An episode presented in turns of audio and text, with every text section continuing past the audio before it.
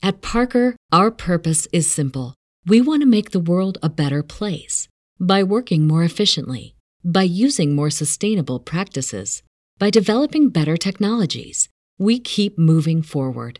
With each new idea, innovation, and partnership, we're one step closer to fulfilling our purpose every single day.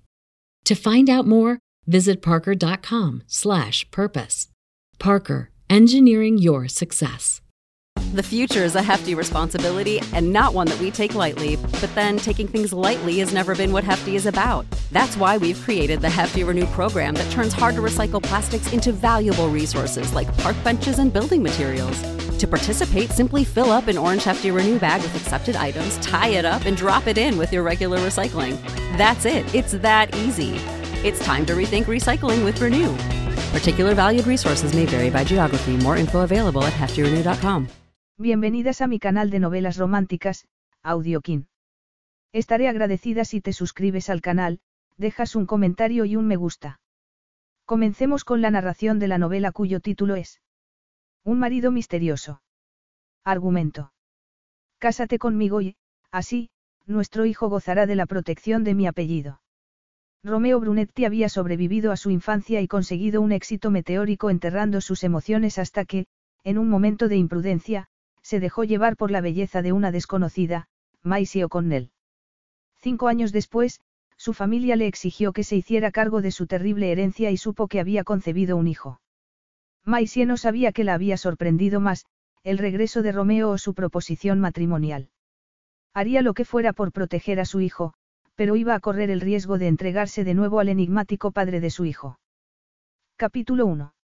La horrible mansión era como la recordaba en sus pesadillas, el naranja chillón del exterior contrastaba con las grandes contraventanas azules. Lo único que no concordaba con lo que veía era el sol brillando sobre las enormes estatuas de mármol que custodiaban la verja de entrada. El último recuerdo que tenía Romeo Brunetti de aquel lugar era el de un día de fría lluvia, con la ropa pegada al cuerpo mientras estaba escondido en los arbustos del otro lado de la verja rogando que no lo descubrieran y, al mismo tiempo, con la esperanza de que lo hicieran, porque eso significaría el final de sus sufrimientos, del hambre y del dolor del rechazo que consumía su cuerpo de trece años de la noche a la mañana. Por desgracia, el destino no lo había favorecido y había permanecido escondido en los arbustos, helado y casi catatónico, hasta que el hambre lo había obligado a salir. Romeo miró las lanzas que las estatuas sostenían en las manos y recordó a su padre alardeando de que eran de oro macizo. Su padre, que lo había llamado bastardo antes de ordenar a su lugarteniente que lo echara de la casa, ya que no le importaba que el hijo que había engendrado con una prostituta en un callejón de Palermo viviera o muriera, con tal de que él, Agostino Fatore, no tuviera que volver a verlo. Su padre, aquel hombre no se merecía ese nombre.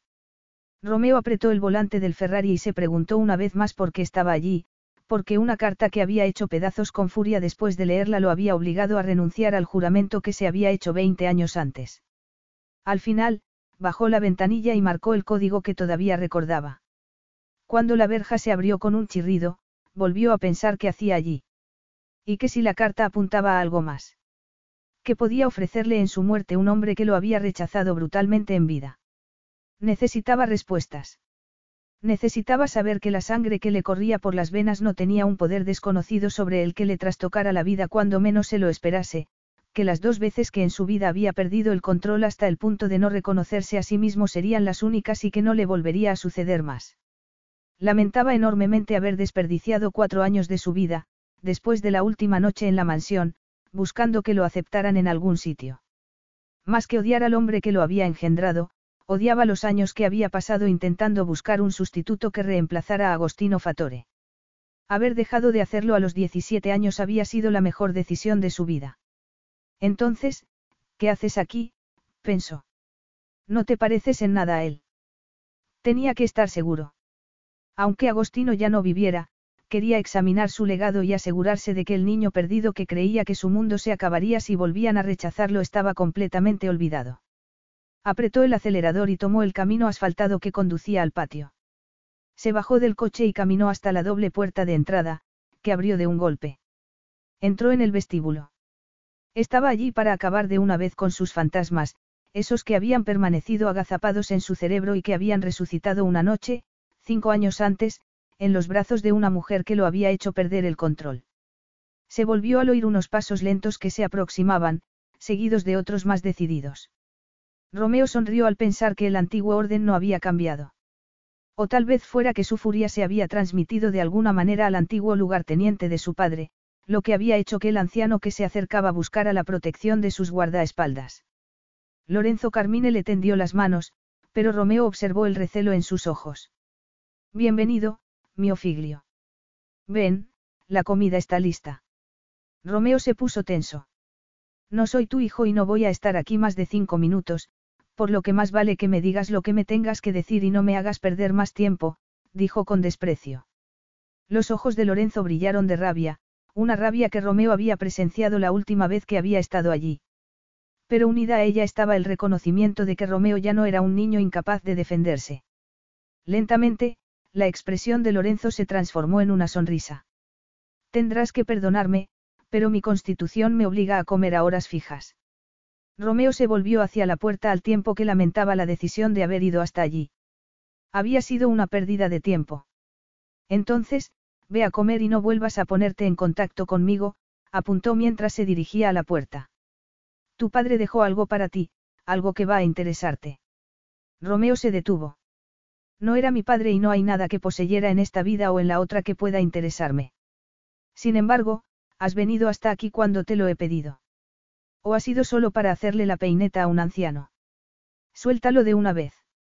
Lorenzo miró al guardaespaldas que había a su lado e hizo un gesto de asentimiento con la cabeza. Este desapareció por el pasillo.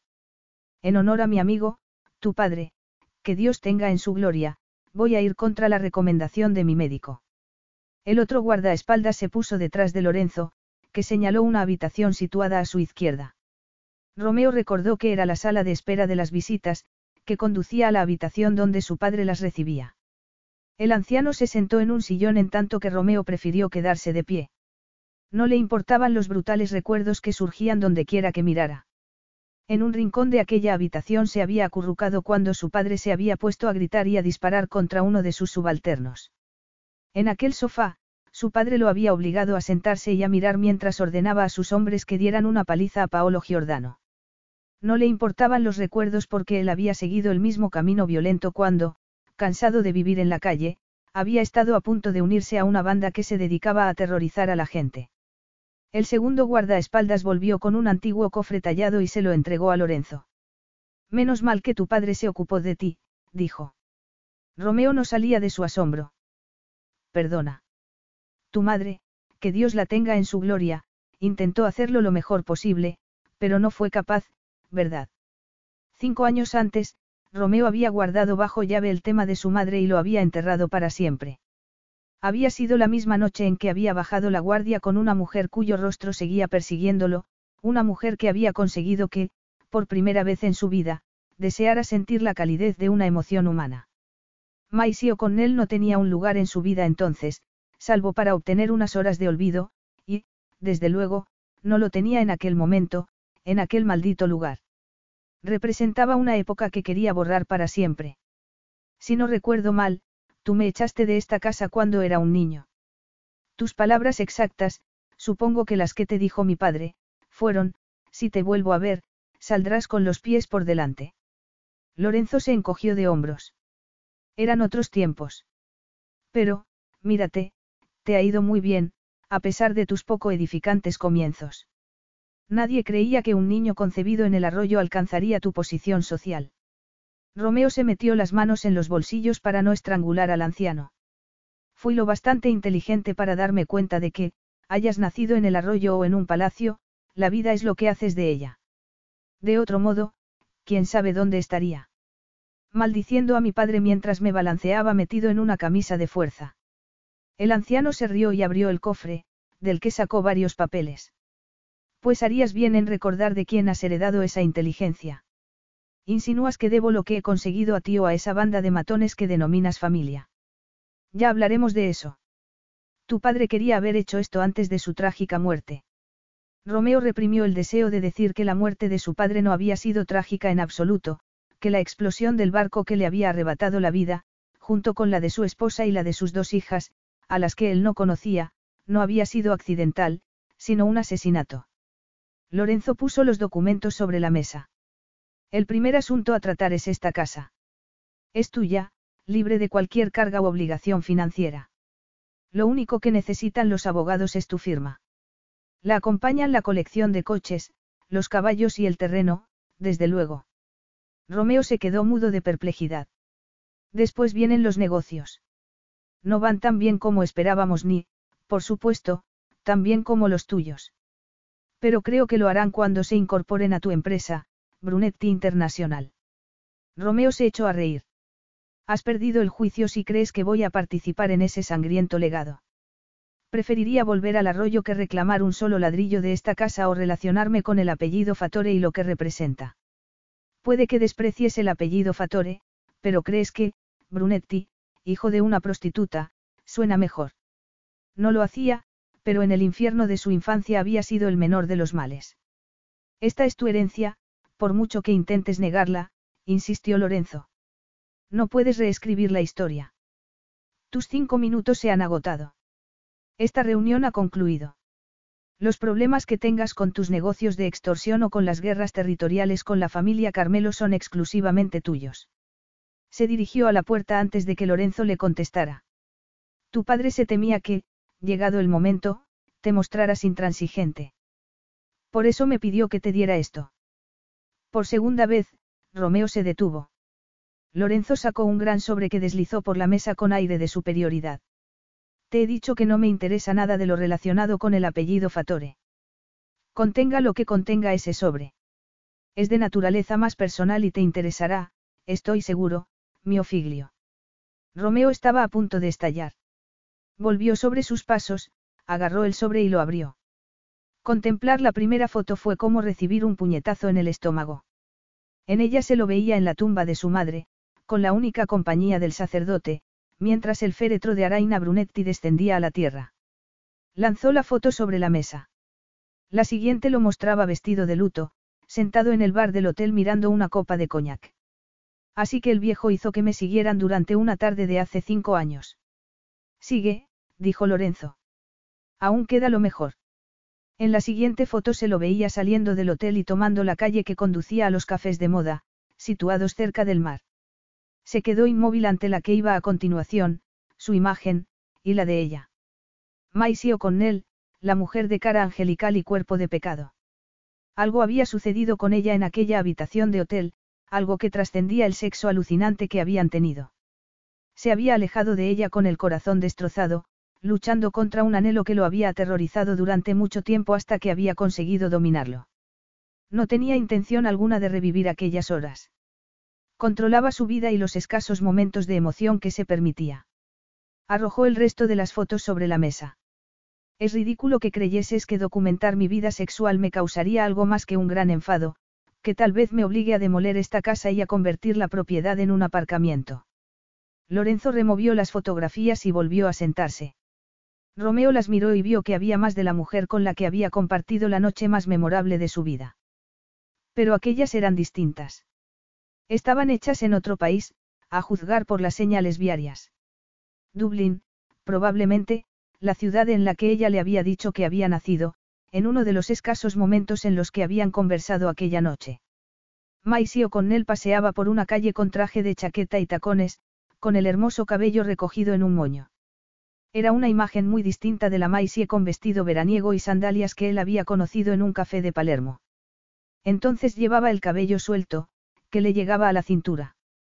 En la siguiente foto se la veía saliendo de una clínica, pálida y cansada, con sus azules ojos apagados por la inquietud. Después, Maisie sentada en un banco de un parque, con el rostro levantado hacia el sol y las manos sobre el vientre. El prominente vientre. Romeo tragó saliva y agarró la última fotografía. Maisie empujaba un cochecito de bebé por una calle de Dublín con una expresión de absoluta felicidad maternal. Madre Didio, ¿Qué significa esto? Preguntó Romeo con voz glacial. No voy a menospreciar tu capacidad de deducción explicándotelo, apuntó Lorenzo. Romeo dejó las fotos en la mesa, pero no conseguía dejar de mirarlas. Parecía que su padre había decidido dejar de vigilarlo y centrarse en la mujer con la que se había acostado el día del entierro de su madre. Una mujer cuya bondad había amenazado con traspasarlo y derrumbar los cimientos del muro tras el que ocultaba sus emociones. Si crees que estas imágenes quieren decir algo, estás perdiendo el tiempo. Las personas sexualmente activas tienen aventuras y, después, siguen con sus parejas o con sus familias. Eso es lo que he oído. Él nunca había tenido una relación seria con nadie.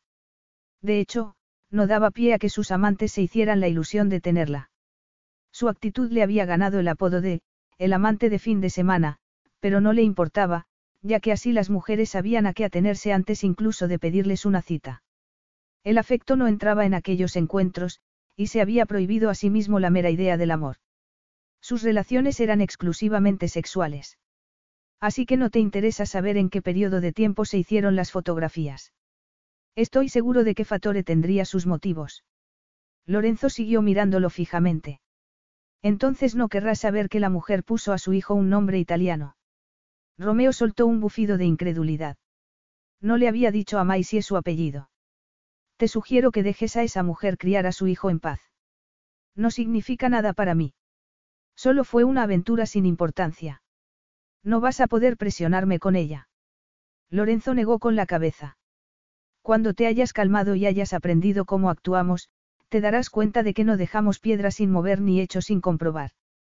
Tu padre no haría depender de un capricho el futuro de su organización, de su familia. No, mio figlio, hemos comprobado y vuelto a comprobar los hechos. Tres análisis de ADN, realizados por tres médicos distintos, lo confirman. ¿Cómo conseguisteis muestras para los análisis? A pesar de lo que crees, no somos idiotas. Un cabello o una taza desechable es lo único que se necesita, y son muy fáciles de conseguir. La violación de derechos que eso suponía le revolvió el estómago a Romeo. Mandasteis a vuestros matones a molestar a ese niño. No es un niño cualquiera. La mujer dio a luz exactamente nueve meses después de vuestro encuentro. Y tu hijo es, sin duda, un fatore. Capítulo 2. Maisie O'Connell dio la vuelta al cartel de la puerta para indicar que el restaurante estaba abierto. Había sido un camino largo y difícil, pero el local estaba consiguiendo beneficios de forma regular. Dejar el restaurante en manos de un chef profesional mientras ella seguía un curso intensivo de cocina italiana había dado buenos resultados. Y los periódicos se habían hecho eco de su calidad, por lo cual las reservas tenían que hacerse con un mes de antelación. Abrió la puerta para dejar la pizarra del menú en la acera y cuando iba a cerrarla vio que se aproximaba una limusina y se detenía dos puertas más arriba. Maisie la observó. Aunque no era raro que coches de lujo atravesaran el pueblecito de Ranelag, ya que estaba muy cerca de Dublín, la presencia de aquel vehículo le produjo un cosquilleo especial. Se reprochó estar fantaseando y volvió a entrar. Fue a la cocina a ver a sus doce empleados, se aseguró de que los preparativos estuvieran desarrollándose adecuadamente para el primer turno de comidas y se dirigió a su despacho. Antes de sentarse, miró la foto que había sobre el escritorio y la invadió una oleada de amor. Recorrió con el dedo el contorno del rostro de su hijo y sonrió. Gianluca era la razón de su existencia, el motivo de las difíciles decisiones que había tomado cinco años antes. Sus padres, desde luego, la habían hecho sentirse culpable por marcharse de su casa. Y su propio sentimiento de culpabilidad por haberlo hecho siempre estaría ahí. No había planeado quedarse embarazada, como su madre, a los 24 años, pero se había negado a que el sentimiento de culpabilidad prevaleciera por encima del amor a su hijo. Desde muy joven había sabido que, de haber podido elegir, sus padres no hubieran tenido hijos. A pesar de lo difícil que le había resultado, trató de aceptar que no todo el mundo quería criar a un hijo. Y la ambición académica de sus padres siempre había sido prioritaria. Ella siempre había estado en segundo lugar. Pero había deseado tener a Gianluca desde el momento en que supo que lo llevaba en su seno. Y le había dado todo lo que había podido. Y había hecho todo lo que estaba en su mano, cuando al enterarse del embarazo, incluso, a pesar de que sus padres lo desaprobaban, había vuelto a Sicilia. Lo había intentado. Sí, pero lo intentaste lo suficiente, se preguntó. Apartó la mano de la foto y abrió el libro de contabilidad con determinación. Ponerse a pensar en lo que podría haber sido no iba a equilibrarle el presupuesto ni a pagar a sus empleados. Lo más importante era que su hijo era feliz. Volvió a mirar el rostro del niño de casi cuatro años. Los ojos castaños se parecían mucho a los de su padre y la miraban como lo habían hecho los de su progenitor aquella noche en Palermo, cinco años antes. Romeo. Aunque la vida de Maisie no había acabado en tragedia como en la famosa historia, haber conocido a Romeo la había cambiado. Su hijo era lo único bueno que había derivado del encuentro con aquel italiano peligrosamente sexy y enigmático, cuyos ojos delataban un profundo conflicto interior. Encendió el ordenador, pero en ese momento llamaron a la puerta. Adelante. La Cey, la joven encargada de las reservas, asomó la cabeza. ¿Tienes visita? susurró. Maisie reprimió una sonrisa. A su joven empleada le gustaba el teatro y veía conspiraciones y drama en las situaciones más sencillas. Si es alguien que busca trabajo, dile que no voy a contratar a nadie hasta que comience la temporada veraniega. Se detuvo al ver que la Cey negaba frenéticamente con la cabeza. No creo que busque trabajo. No te ofendas, pero me parece que podría comprar este local y otros cien más, la Cey se sonrojó y se mordió el labio inferior. Lo siento, pero parece muy rico y muy intenso. Y ha venido en limusina, susurró de nuevo. Maisie volvió a sentir el cosquilleo que había experimentado antes. ¿Te ha dicho su nombre? No, solo me ha preguntado si estabas y me ha pedido que fuera a buscarte. Es muy autoritario. Maisie sintió un escalofrío al recordar lo que había estado pensando segundos antes y la intensa personalidad de Romeo. Se levantó y se alisó la falda negra y la blusa rosa que llevaba puestas. Había abandonado esa peligrosa intensidad en Palermo. O, mejor dicho, ésta la había abandonado a ella, cuando, a la mañana siguiente, se había despertado sola, con los restos del olor de su amante en la almohada como prueba de que no se había imaginado lo sucedido. Muy bien, Lacey, me ocuparé de él. La joven asintió varias veces con la cabeza antes de desaparecer. Maisie tomó aire y se reprochó ser tan aprensiva. En el corto periodo que había ejercido de abogada criminalista se había enfrentado a personas desagradables e incluso peligrosas. Fuera lo que fuera lo que la esperaba en el restaurante, sabría arreglárselas. Se dio cuenta de lo equivocada que estaba antes de que el hombre, alto, de anchas espaldas y vestido de negro de los pies a la cabeza, se volviera hacia ella. Se quedó petrificada. Romeo. Se dio cuenta de que había pronunciado su nombre cuando él se volvió lentamente, fijó en ella sus ojos castaños y la miró de arriba abajo. Sus pómulos eran más pronunciados de lo que ella recordaba, y el pelo más largo y ondulado que cinco años antes. Pero seguía siendo igual de cautivador que el hombre que se había sentado frente a ella en el café aquel memorable día. Su presencia imponía aún más que entonces, tal vez por estar tan lejos del lugar en que se habían conocido o porque ella se esforzaba en descifrar por qué estaba allí. No sé si celebrar este momento o condenarlo, dijo él con voz ronca. ¿Cómo me has encontrado? Él enarcó una ceja. ¿Es eso lo que quieres saber?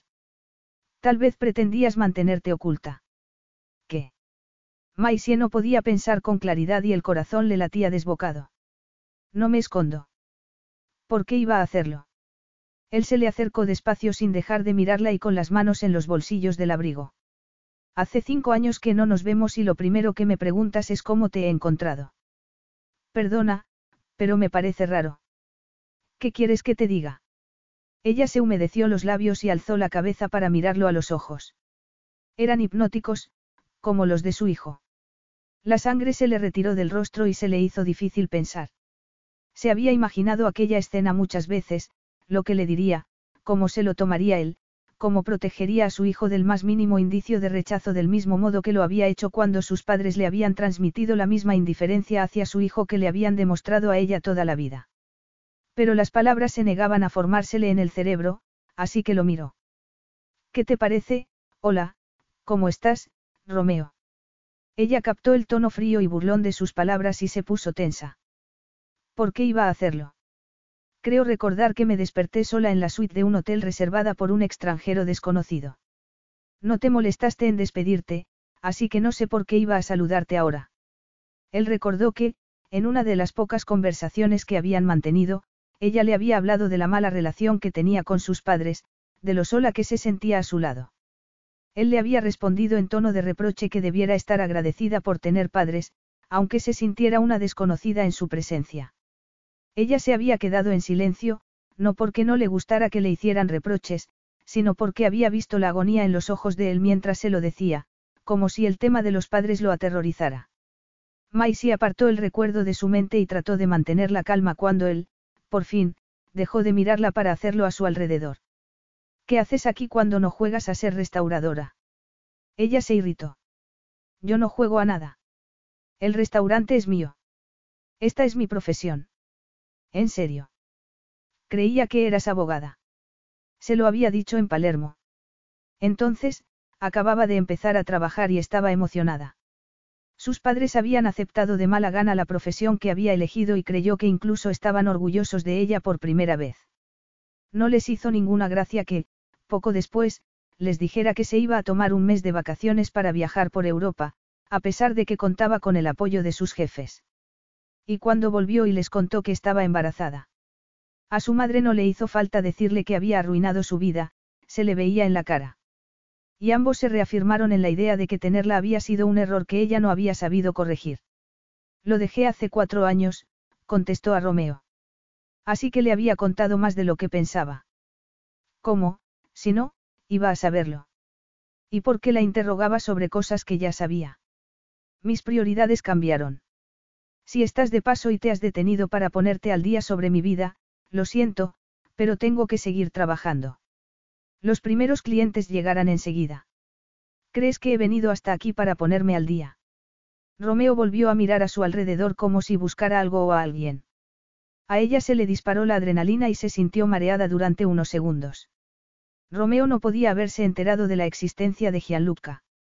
Ella lo había buscado sin encontrarlo y nadie más sabía quién era el padre.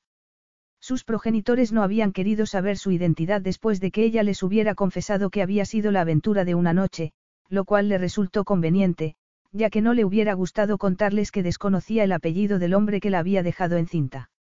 A Maisie le dolió mucho que su madre le dijera que dejara a su hijo en manos de una niñera para que pudiera centrarse en su profesión. Incluso le había ofrecido pagarle un internado cuando creciera. Maisie pensó que, de haber tenido la oportunidad, sus padres hubieran hecho lo mismo con ella. No sé lo que has venido a hacer. Pero ya te he dicho que tengo que trabajar. Ella ahogó un grito cuando él la agarró por los brazos. ¿Dónde está, Maisie? ¿Dónde está mi hijo? Preguntó él con voz fría y cortante como una cuchilla. Varias cosas ocurrieron a la vez. La puerta de la cocina se abrió y la Cey salió por ella a toda prisa, al tiempo que por la puerta principal entraba un grupo de cuatro personas. Nadie se movió salvo Romeo, cuyos ojos fueron de la puerta a la C y de esta de nuevo al rostro de Maisie. Por favor, atiende a los clientes, dijo el alacei. Tu jefa y yo estaremos en su despacho. Romeo condujo a Maisie al despacho y cerró la puerta. Ella se puso frente a él, con el escritorio entre ambos, y lo fulminó con la mirada. ¿Quién te crees que eres? No puedes entrar aquí y comenzar a dar órdenes a mis empleados. Desviarnos del tema no va a servirte de nada. Sabes perfectamente por qué estoy aquí. Dime dónde está. ¿Por qué? Contraatacó ella comenzando a sentir miedo. Él la miró, asombrado. ¿Por qué? ¿Te has vuelto loca? ¿Por qué quiero verlo? Te lo pregunto de nuevo, ¿por qué? Ella alzó la mano cuando él fue a contestarle. Seamos razonables. Fue la aventura de una noche. Después, te marchaste sin ni siquiera una nota de agradecimiento. Me utilizaste y desapareciste. Un mes más tarde me enteré de que estaba embarazada. Y, cinco años después, te presentas aquí y exiges ver a mi hijo. No te conozco, ni siquiera sé tu apellido. ¿Y quieres que te presente a mi hijo? Él la miró fijamente durante unos segundos antes de expulsar el aire que había retenido. Si el niño es mío.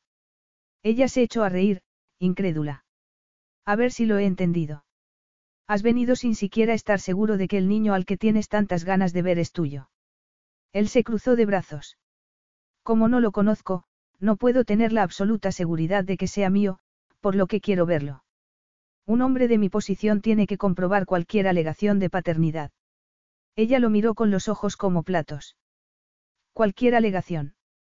Me estás diciendo que no es la primera vez que dejas a una mujer en una habitación de hotel y descubres que tu comportamiento ha tenido consecuencias. Maisie no sabía por qué la irritaba tanto. ¿Acaso había creído que era la única, que un hombre con aquel aspecto, que besaba y hacía el amor como él, habría limitado su experiencia únicamente a ella. ¿Y a qué te refieres con, un hombre de mi posición? añadió. Él la miró con los ojos entrecerrados. No sabes quién soy. Te lo estaría preguntando si lo supiera. Si quieres que coopere en alguna medida, dime tu nombre completo. Me llamo Romeo Brunetti.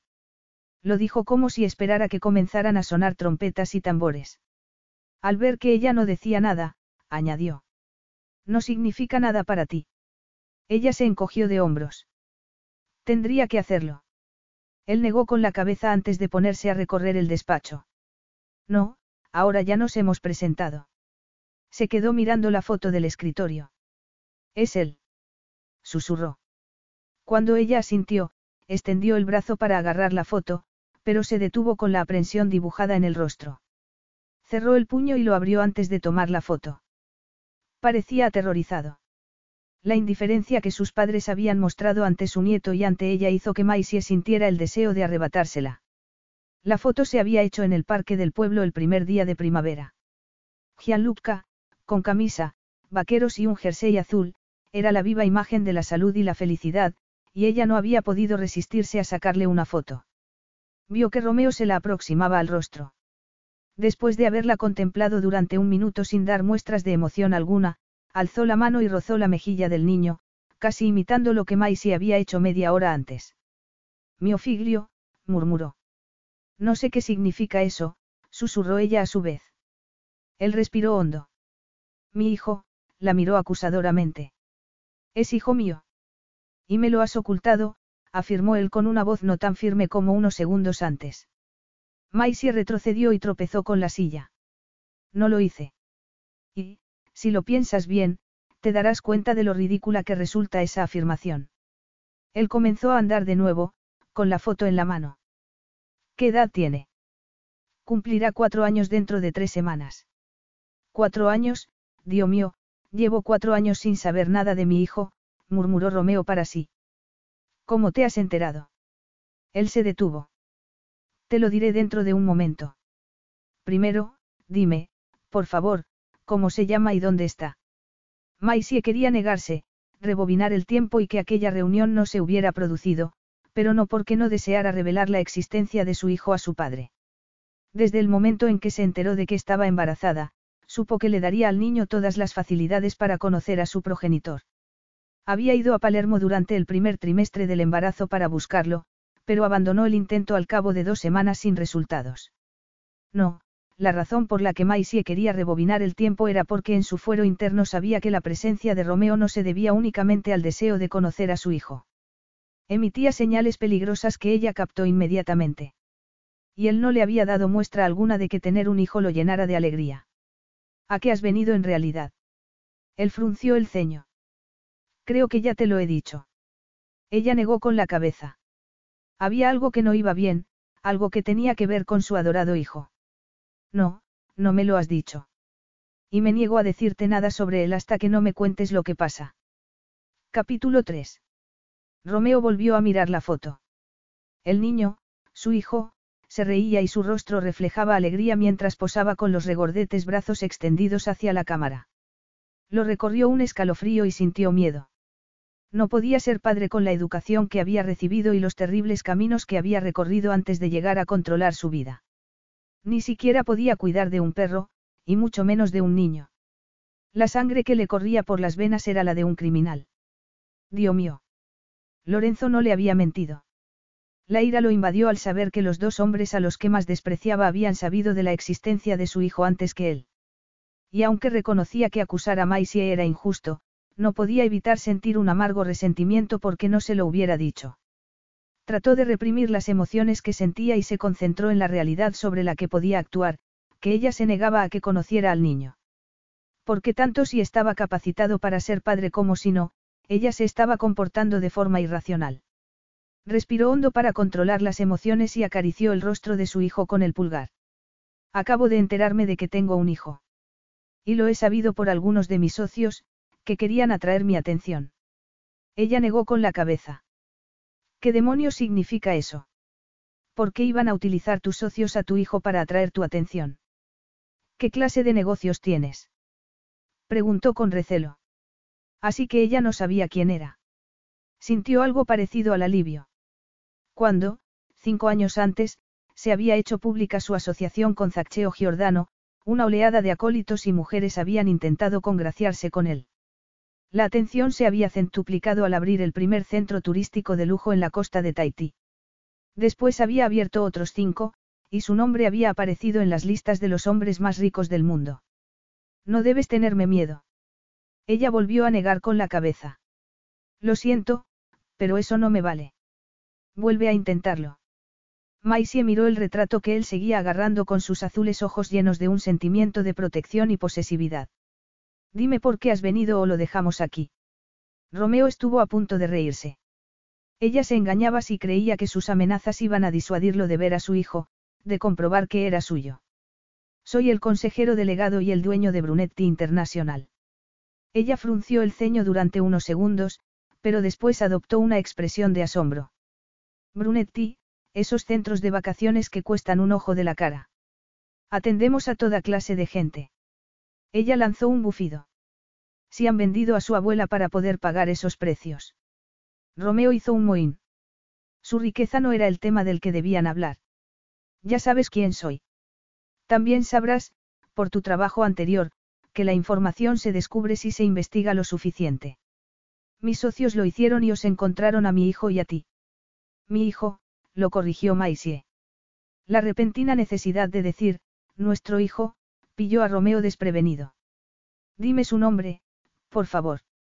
Ella contempló el retrato y sus rasgos se dulcificaron inmediatamente. Él ya había contemplado esa mirada cinco años atrás. Era una mirada que había activado todas las alarmas para que se alejara de ella. Se llama Gianluca O'Connell. O'Connell. Preguntó él con desagrado. Ella volvió a fruncir el ceño.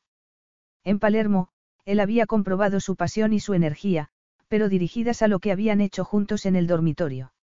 Verlas bajo otra luz no las hacía menos sexys. La oleada de deseo que lo invadió lo pilló desprevenido. Había acabado tan harto de la sobreabundancia de mujeres dispuestas a acostarse con el que últimamente había perdido el interés por la conquista. Es mi apellido. ¿O esperabas que lo llamara Gianluca Romeo? Él apretó los dientes.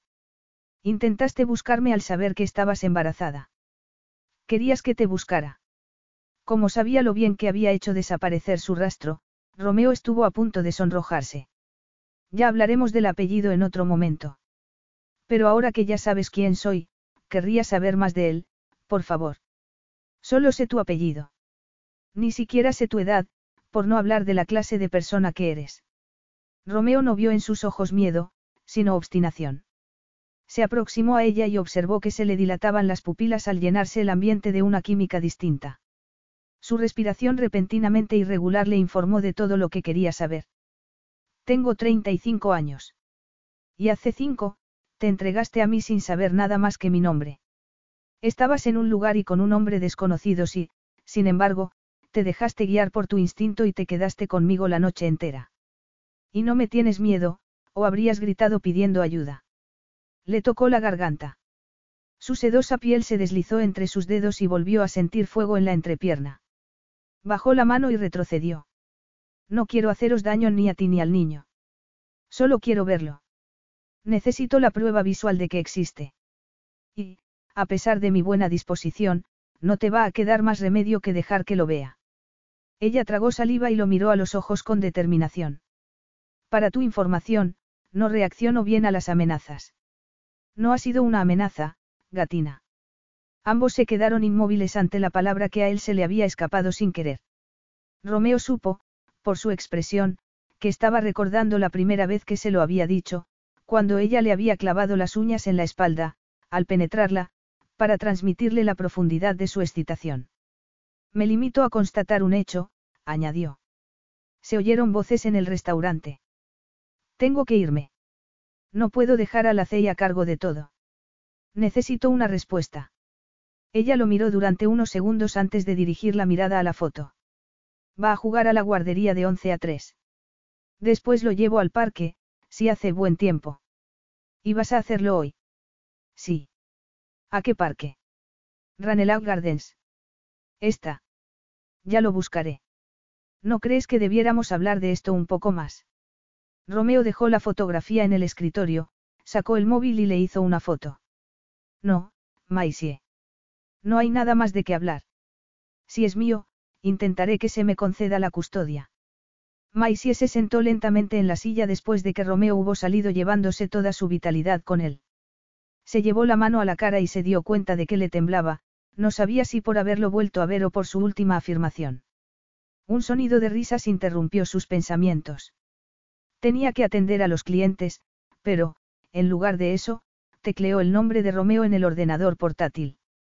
Encontró muchas imágenes de él, vestido con trajes impecables, posando en revistas del corazón, inaugurando los centros turísticos de Dubái y Bali, y muchas fotos con mujeres, todas ellas guapísimas, que le sonreían como si fuera su sueño hecho realidad. Pero las que atrajeron la atención de Maisie fueron las de Romeo en un yate con otro hombre, Zaccheo Giordano, y una mujer con dos niños de la edad de Gianluca.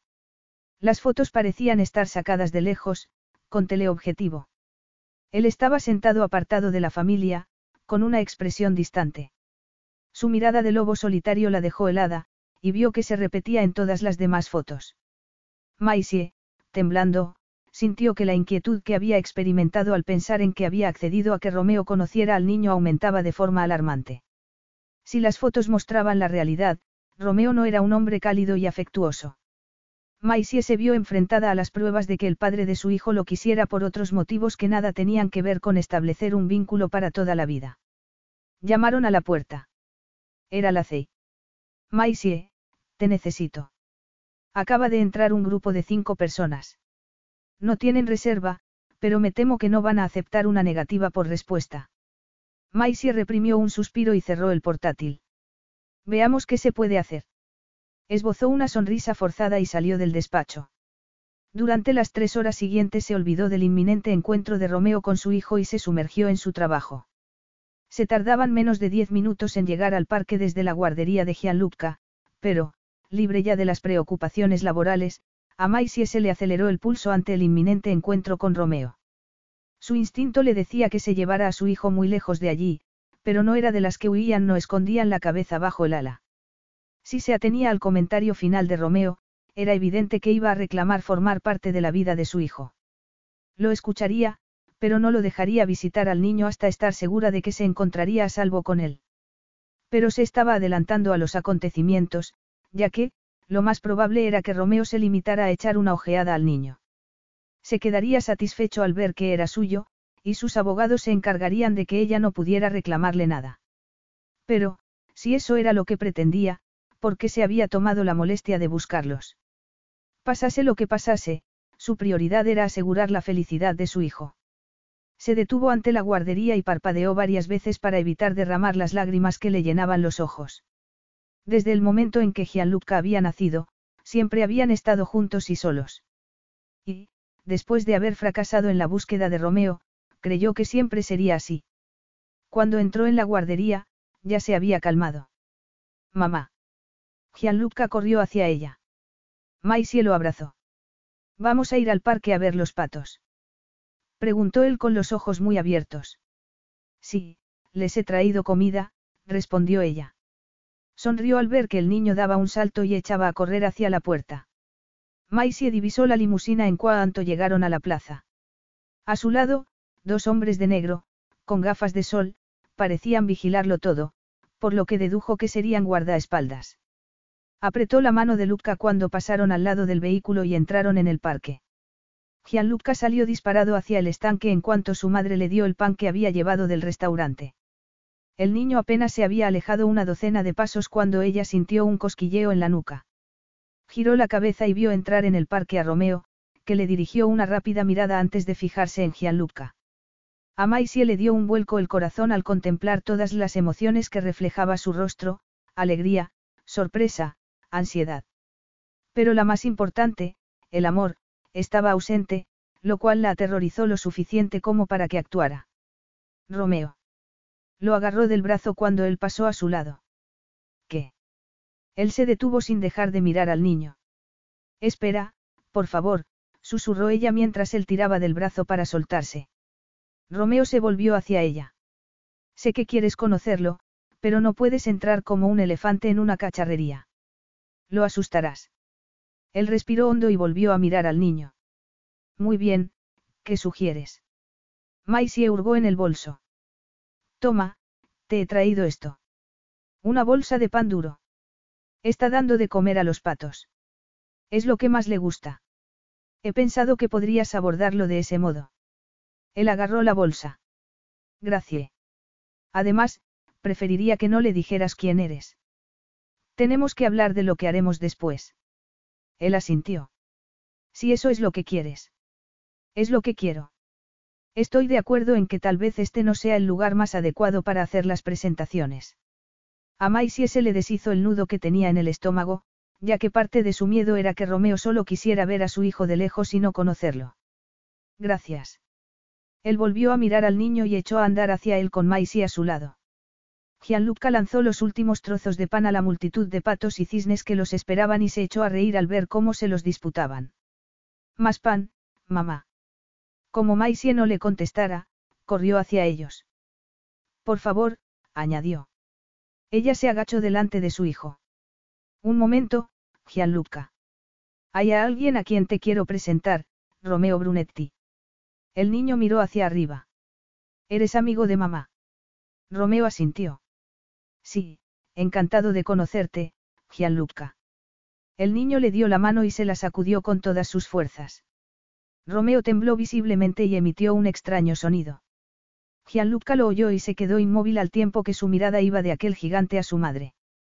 Maisie, a pesar de que, como buena madre sobreprotectora, deseaba tomarlo en brazos, se quedó quieta.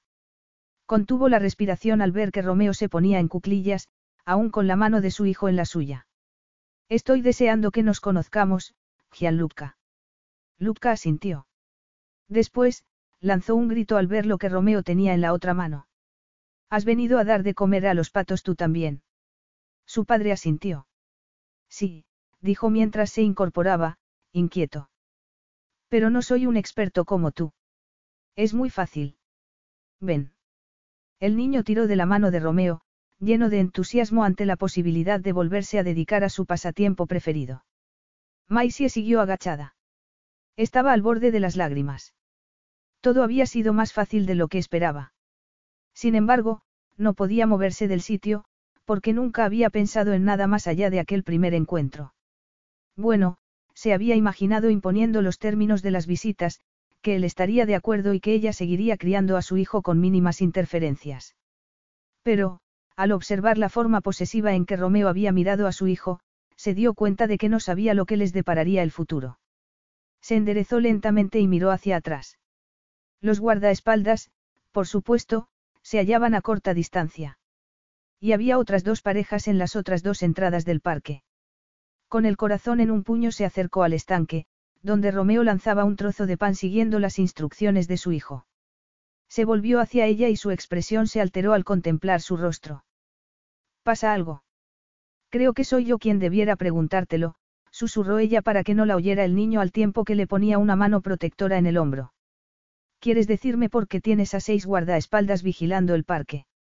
Su voz vibró de miedo y furia.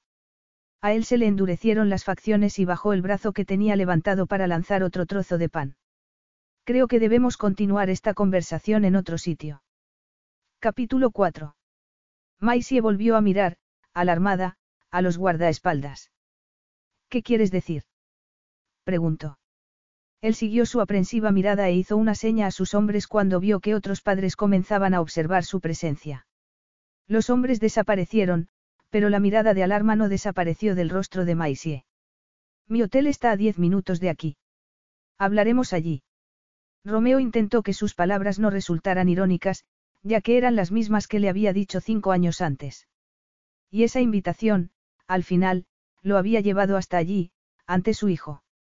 No le cabía duda alguna de que era suyo, de que lo reclamaría y de que lo protegería de las artimañas de Lorenzo. Aparte de eso, no sabía lo que iba a hacer, pero no era su intención que nada se interpusiese a sus deseos. No puedo, dijo ella. ¿Por qué no? De pronto, Romeo se dio cuenta del descuido que había cometido. En las fotos que le había enseñado Lorenzo solo aparecían Maisie y su hijo, por lo que había deducido que ella no tenía pareja. Pero las fotos eran de cuatro años antes, y podían haber pasado muchas cosas en ese tiempo. Tal vez hubiera conocido a un hombre que se considerara el padre del niño. ¿Estás con alguien? Le miró los dedos, no había anillos. Pero eso no significaba nada. ¿Tienes un amante? Ella lo miró con los ojos como platos y, después, miró a su hijo, que seguía absorto dando de comer a los patos. No tengo novio ni marido, ni nada que se le parezca. Romeo atribuyó la sensación de alivio que experimentó al hecho de no tener que vérselas con nadie más en aquella situación tan mal planificada. En ese caso, no veo que haya problema para que sigamos hablando en el hotel.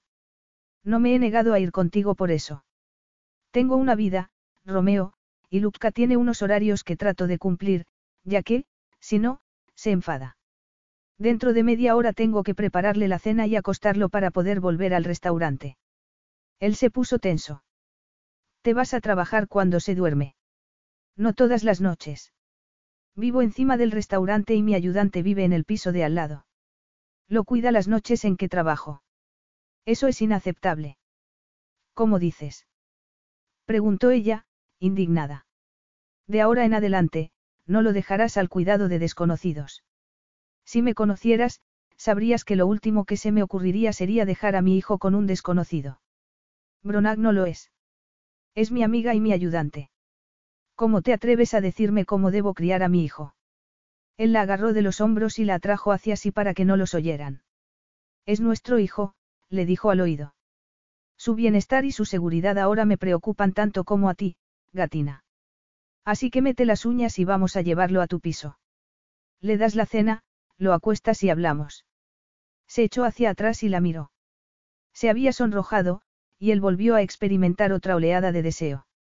La soltó cuando ella asintió con la cabeza. Luca, es hora de irse. Solo un poco más. Ella sonrió de mala gana y él se fijó en lo carnosos que eran sus labios. No tiene noción del tiempo, pero eso es lo que te responde siempre que intentas que deje de hacer algo que le encanta. Lo tendré en cuenta. Romeo miró a su hijo y volvió a sentir lo que había experimentado por primera vez cuando el niño le había dado la mano. No sabía describirlo, pero lo sentía crecer por momentos. Comenzó a hacerse preguntas como cuándo había dado Luca los primeros pasos o cuál había sido la primera palabra que había dicho. ¿Qué le gustaba aparte de dar de comer a los patos? Se quedó inmóvil mientras comenzaba a trazar un plan, un plan descabellado, lo cual no era propio de él. Pero aquella situación era descabellada. Y no había aprendido que, a veces, lo mejor era combatir el fuego con más fuego. La idea arraigó en su cerebro y se le presentó como la única vía de que disponía para frustrar los planes de Lorenzo Carmine y Agostino Fatore. Romeo no iba a bajar la guardia. La seguridad de su hijo era fundamental. Pero, aunque la sombra de Lorenzo no se cerniera sobre él, llevaría a cabo el plan que acababa de concebir. Siguió a Maisie, que agarró a Lupka de la mano. Es hora de irse, cariño. ¿Qué quieres de cena? Espaguetis, palitos de pescado o albóndigas. Espaguetis con albóndigas, respondió el niño, que fue dando saltos entre ambos hasta llegar a la puerta del parque. Romeo vio que sus hombres estaban en el coche que se hallaba aparcado detrás de la limusina e hizo un gesto con la cabeza a su chofer, que le había abierto la puerta. Se volvió para ayudar a montarse a Lupka y vio que Maisie fruncía el ceño. ¿Llevas por casualidad una sillita para bebés? Romeo maldijo en silencio. No. En ese caso, nos vemos en el restaurante. Maisie se dio la vuelta y echó a andar. Él cerró la puerta y la siguió. Iré andando con vosotros. Ella fue a protestar, pero se detuvo cuando Romeo tomó la mano de su hijo. Romeo no había esperado que la realidad cambiara para él del modo en que lo había hecho al entrar en la mansión de Palermo el día anterior. Pero aprendía rápido. Su capacidad de darle la vuelta a una situación en beneficio propio le había salvado la vida en la calle muchas veces. Y de la nueva situación en que se hallaba esperaba acabar ganador. Lo que más le importaba a Maisie a la hora de decorar un piso era la comodidad. Pero, cuando entró en el suyo y recorrió el pasillo que conducía al salón, lo miró con los ojos de Romeo, la alfombra estaba algo raída y las cortinas amarillas eran demasiado vivas y parecían las que elegiría una niña.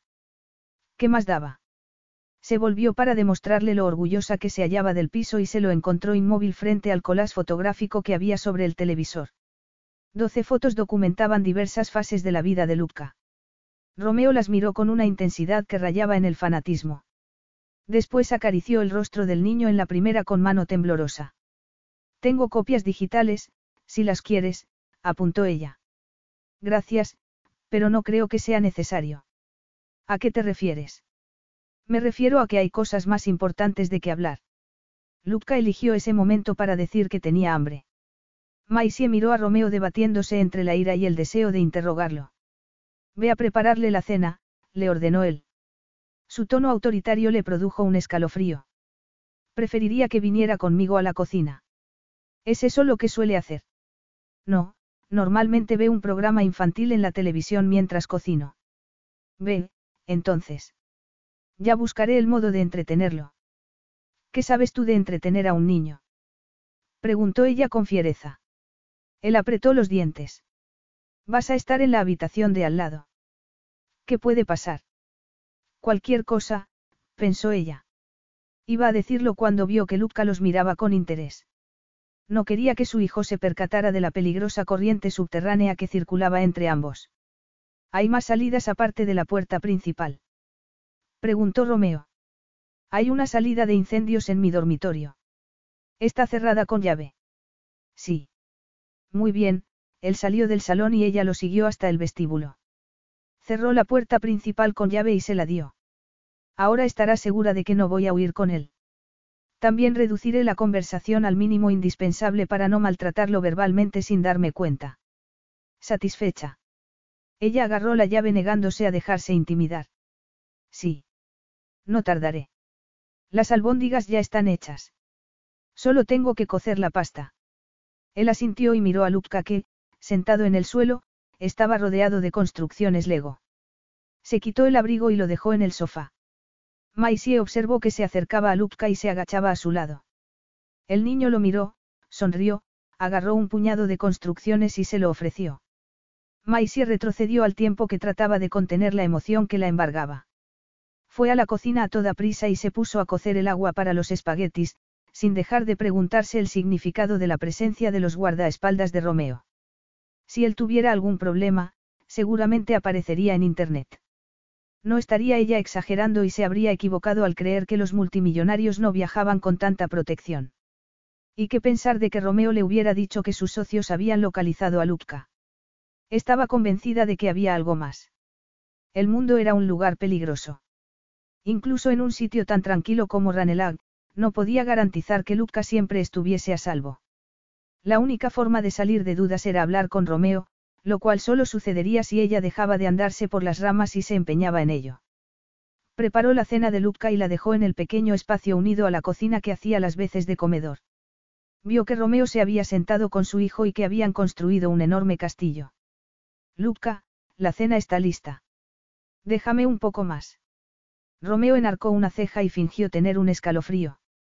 ¿Te gustan los espaguetis fríos, Gianluca? El niño negó con la cabeza. No, están asquerosos. Entonces, será mejor que te los comas calientes, como hacen los italianos, Romeo le acarició torpemente el cabello.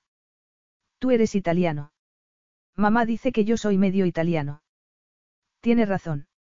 Y está esperando que vayas a cenar. Luca se levantó, fue a sentarse a la mesa y comenzó a comer. Romeo se apoyó en el quicio de la puerta mirando absorto a su hijo.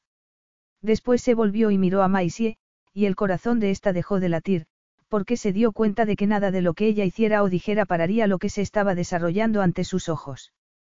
Daba igual que Romeo quisiera a su hijo o que no lo hiciera, estaba dispuesto a hacer lo que le había dicho en su despacho esa mañana. Romeo Brunetti iba a pedir la custodia de su hijo. Maisie entró en el salón y se detuvo a observar a Romeo, que miraba por la ventana. Debido a la serie de pensamientos terribles a los que llevaba dando vueltas desde tres horas antes, se preguntó si estaba simplemente mirando la calle o si había algún peligro acechando en ella. Él se volvió y ella avanzó hacia él para acabar con aquello cuanto antes. Se ha dormido inmediatamente. Cuando está tan cansado como hoy, no se despierta hasta el día siguiente. Maisie se preguntó por qué le había ido dando detalles sobre Luca toda la tarde, que él se había apresurado a asimilar. Creía que podía convertir la fascinación que sentía Romeo por su hijo en amor. El amor no podía forzarse. ¿Querías que habláramos? Preguntó. Cuanto antes se dejaran las cosas claras, antes podría volver a la normalidad. Él asintió y siguió mirándola mientras ella colocaba bien los cojines y guardaba los juguetes. Cuando hubo acabado, el silencio se apoderó de la habitación. Ella comenzó a respirar de forma irregular al darse cuenta de que estaban solos. No pretendo meterte prisa, pero no podríamos hacerlo ya. Siéntate, Maisie. Ella estuvo a punto de negarse, ya que no le gustaba que le dieran órdenes en su propia casa, pero algo en el rostro masculino le indicó que debía estar sentada para lo que se avecinaba. Lo hizo en un extremo del sofá mientras él se sentaba en el otro, con el cuerpo vuelto hacia ella, de modo que sus rodillas casi se tocaban. Ella le miró las manos, grandes y de dedos delgados, y recordó cómo la habían hecho sentirse. Pero no era el momento de sumergirse en un pozo de deseo. Ya lo había hecho con Romeo, y así le había ido. Lo miró. Él le examinó el rostro y bufó levemente, como si también le resultara difícil estar sentado tan cerca de ella sin recordar lo que había sucedido en Palermo cinco años antes. La mirada de él descendió hasta su garganta y sus senos, y ella oyó que tomaba aire. Romeo. Tienes razón sobre los guardaespaldas. Normalmente, solo suelo viajar con dos. ¿Por qué lo haces ahora con más? A modo de precaución. ¿A qué te refieres? Precaución con respecto a qué. Me refiero a que ni Luca ni tú corréis peligro en estos momentos. Pero esperas que lo vayamos a correr en algún otro. Maisie había levantado la voz y había empezado a temblar. Él negó con la cabeza. No debes asustarte. En serio. Me dices que mi hijo podría estar en peligro y quieres que no me asuste. Revivió todas las situaciones terribles que se le habían pasado por la cabeza. No debes asustarte porque yo me encargaré de que estéis a salvo. ¿A salvo de qué? Como él no contestara, ella se levantó y comenzó a caminar por la habitación. Creo que debieras empezar por el principio, Romeo. ¿Quién es esa gente y qué quiere de ti y de nuestro hijo? Te dedicas a actividades criminales. Susurró, horrorizada. No. La fuerza de su negativa la impulsó a creerlo, pero el miedo no desapareció. Por favor, dime qué pasa. Él también se levantó y se puso a recorrer la habitación mientras abría y cerraba los puños. Cuando ella le tocó el brazo, se sobresaltó como si se hallara en otro lugar. Mi pasado no es un cuento de hadas, afirmó. Ella intentó sonreír. Solo los libros que le leo a Luca son de cuentos de hadas. La vida real no es así. Él sonrió a pesar de todo. Por desgracia, la mía fue bastante más terrible. Ella se quedó callada, sin saber qué decir. El hombre cuya sangre corre por mis venas era el jefe de una familia siciliana dedicada al crimen organizado. Ella ahogó un grito. ¿Eres miembro de la mafia? No, volvió a negar él con ferocidad. Pero lo es tu padre. No era mi padre, simplemente tenemos el mismo ADN, dijo él en un tono que revelaba ira, amargura y dolor. Maisie lo miró con los ojos como platos. Lo vi dos veces, y las dos acabaron mal. Lo que no supe hasta ayer es que me había estado vigilando toda la vida. ¿Por qué? Él se encogió de hombros. Como no lo conocía, supongo que quería saber si triunfaba o fracasaba. O tal vez tuviera otros motivos. La verdad es que me importan muy poco cuáles fueran. Ella frunció el ceño. Hablas de él en pasado. Su familia y él murieron en la explosión de un yate el año pasado. Fue un accidente. Oficialmente sí, pero lo más probable es que no lo fuera. Ella reprimió un grito y él la miró. Maldiciendo en voz baja se le acercó y la agarró por los brazos. Es lo que intuyo, Maisie, pero carezco de pruebas. Sigue, le pidió ella. Él deslizó las manos hasta los hombros femeninos. Hace un mes recibí una carta de sus abogados pidiéndome que fuera a Palermo, pero no lo hice. Recibí varias más. En la última me decían que me había dejado algo que debía recoger en persona. Me pudo la curiosidad. ¿Qué era? Su horrible mansión, además de sus planes para mi futuro. ¿Qué planes? Él le puso la mano en la nuca, lo cual hizo que el terror de ella disminuyera un tanto y fuera sustituido por una sensación de cálido deseo. Él no tuvo hijos varones, al menos, no legítimos. Creo que en algún momento tuvo la intención de contactar conmigo para meterme en los negocios familiares, pero no tuvo ocasión de hacerlo. Se lo contó a su lugarteniente, quien pidió a los abogados que se pusieran en contacto conmigo. ¿Qué quiere de ti? La familia se está desmoronando, por lo que necesita una inyección de sangre joven y otra incluso mayor de apoyo económico. Tú tienes las dos cosas. Pero no pienso darles ninguna. Maisie examinó su duro rostro, los profundos surcos a ambos lados de la boca y el dorado oscuro de sus ojos, y las piezas encajaron. Pero si no piensas, Dios mío. ¿Crees que quieren utilizar a Lupka para conseguir sus propósitos? Preguntó, aterrorizada. Él la tomó de la barbilla y se la levantó para que lo mirara. Te doy mi palabra de que nunca le pondrán las manos encima. Pero no me lo puedes garantizar, ¿verdad? ¿O no estarías aquí con seis guardaespaldas? Hay una forma de garantizar vuestra seguridad. ¿Cuál? murmuró ella. Que te cases conmigo. De esa manera, nuestro hijo y tú gozaréis de la protección de mi apellido. Capítulo 5. Maisie sintió calor, luego frío y después más frío. Lo miró, atontada, como si hubiera oído mal. ¿Qué has dicho? La familia no es tan poderosa como antaño, pero sigue teniendo poder. Casándote conmigo, Luca y tú obtendréis protección. De ningún modo. No puedo casarme contigo. No nos conocemos. Nuestras circunstancias no son habituales.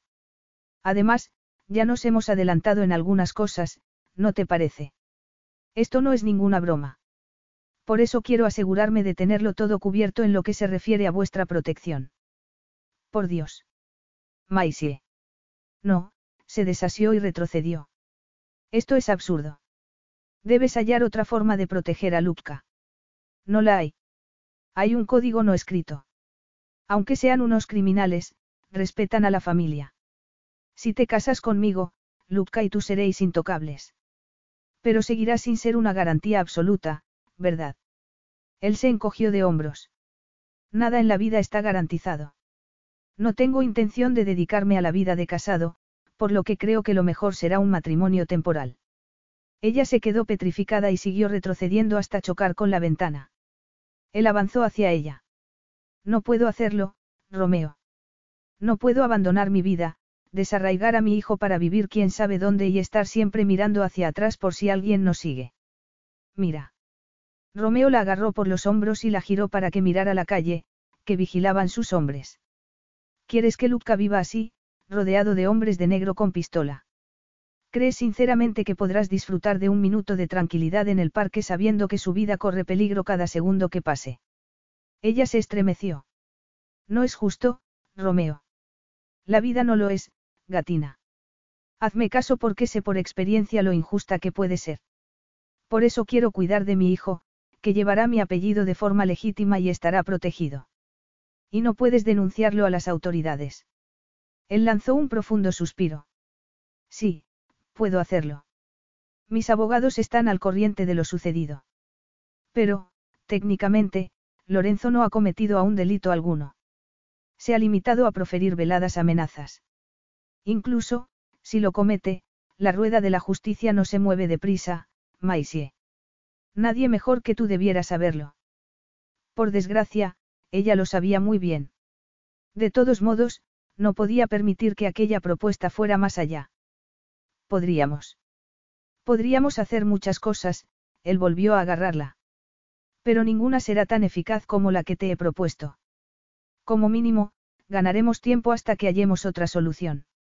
Ella se apartó. Pensó en sus padres, en su falta de afecto tanto hacia ella como entre ellos. Solo se habían casado por ella. Un escalofrío de terror la recorrió ante la idea de encontrarse en una situación similar.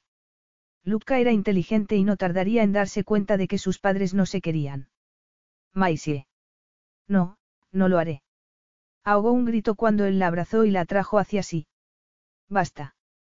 No hace falta que te pongas histérica. Ella luchó por desasirse, pero él la estrechó con más fuerza. No estoy histérica, mintió ella. Se lo estaba volviendo con la información recibida. Y estar tan cerca de Romeo, sentir su cuerpo cálido contra el suyo, no contribuía a calmarla. Le puso las manos en el pecho y lo empujó. Suéltame.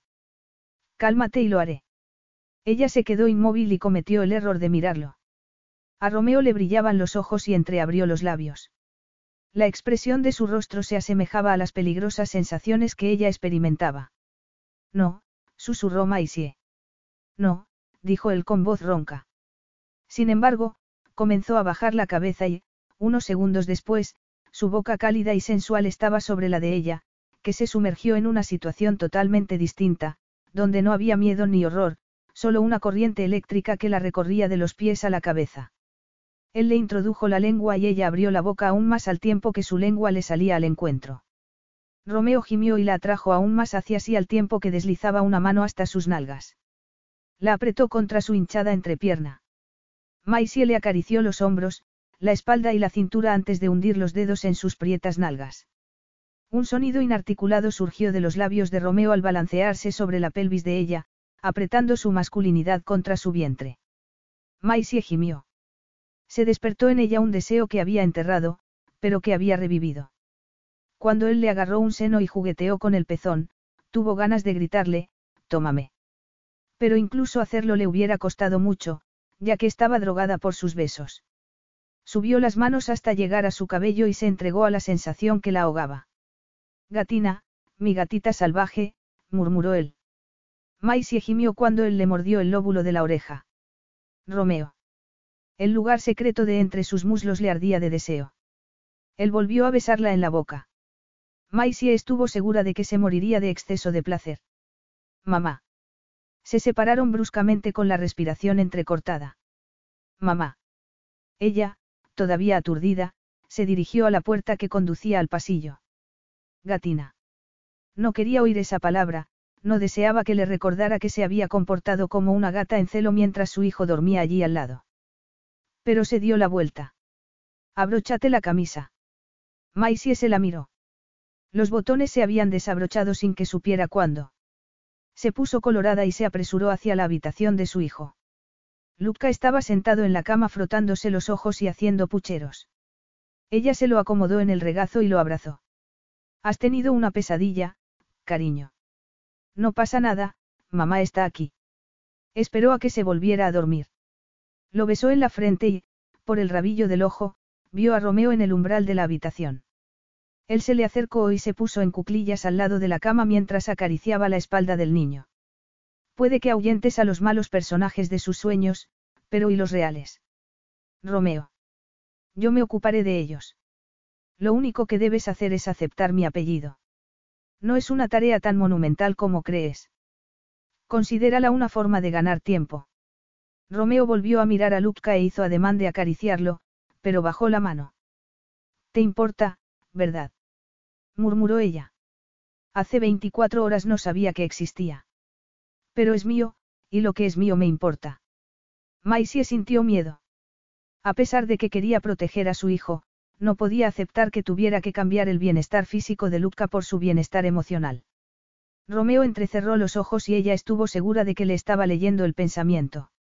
Levantó al niño con cuidado, lo dejó en la cama y lo arropó. Ahora, vamos a terminar esta conversación, dijo él. Volvieron al salón. Maisie se giró hacia él. ¿Cuál es el problema? preguntó él. Aunque quisiera aceptar lo que me propones, ¿qué pasa con nosotros? ¿Con nosotros? Sí, contigo y conmigo. Prácticamente, no nos conocemos. ¿Qué te hace pensar que duraríamos más de un día bajo el mismo techo? Me parece que, como los dos sabemos lo que está en juego, podemos hacer que funcione. Y lo que estaba en juego era el bienestar de su hijo. Ella simplemente era una pasajera extra en aquel viaje. Lo que había pasado antes entre ellos solo era un resto hormonal de la vez anterior. No sé qué decir. Él esperó.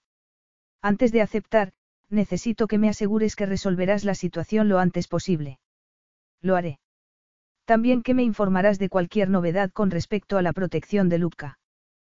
Te doy mi palabra. Ella respiró hondo ante la enormidad de lo que iba a hacer. Muy bien, me casaré contigo. A Romeo se le iluminaron los ojos al tiempo que asentía. Me ocuparé de los detalles. Dicho lo cual, agarró el abrigo y se lo puso. ¿Te marchas? Tengo que hacer unas llamadas. Volveré por la mañana. Maisie se acostó, pero no consiguió dormirse. Seguía despierta a las seis de la mañana, cuando él llamó a la puerta con fuerza. ¿Hay algún motivo para que intentes romperme la puerta a esta hora? Te hubiera llamado, pero no quería despertar a Lupka. Tampoco quería darle la ocasión de volverse atrás en lo que habían acordado el día anterior. Nada se interpondría en el camino de recuperar a su hijo y de borrar en él la mancha de la ilegitimidad. Aunque no creyera en el amor ni supiera lo que era, podía ofrecer a Lupka la aceptación y la seguridad de las que él nunca había gozado. Y Maisie él no se interpondría en su camino. Supongo que debiera agradecerte que seas tan considerado. Ya veo que no te gusta madrugar. Eres muy observador, ella miró el café y los cruasanes que llevaba en la mano. ¿Hay uno para mí? Preguntó con voz soñolienta al tiempo que se recogía el cabello en un moño con una goma elástica. Al hacerlo se le levantó el camisón dejándole los muslos al descubierto. Él se excitó y le miró los senos. Controló el deseo y no prestó atención al recuerdo del tacto de aquellos senos la noche anterior. Le tendió un café. No volvería a repetirse un encuentro así. No tenía intención alguna de que el sexo se interpusiera en sus planes. Sabía que un momento de locura podía destruir una vida. Él había nacido debido a uno de ellos y su madre nunca había dejado de culparlo de haberle arruinado la vida. También su hijo había nacido debido a uno de esos momentos. Gracias, murmuró ella al tiempo que agarraba el café y se hacía a un lado para dejarlo entrar. Él le dio los cruasanes y la siguió a la cocina. Ella dejó los bollos en un plato, pero no los tocó. Es algo temprano para mí.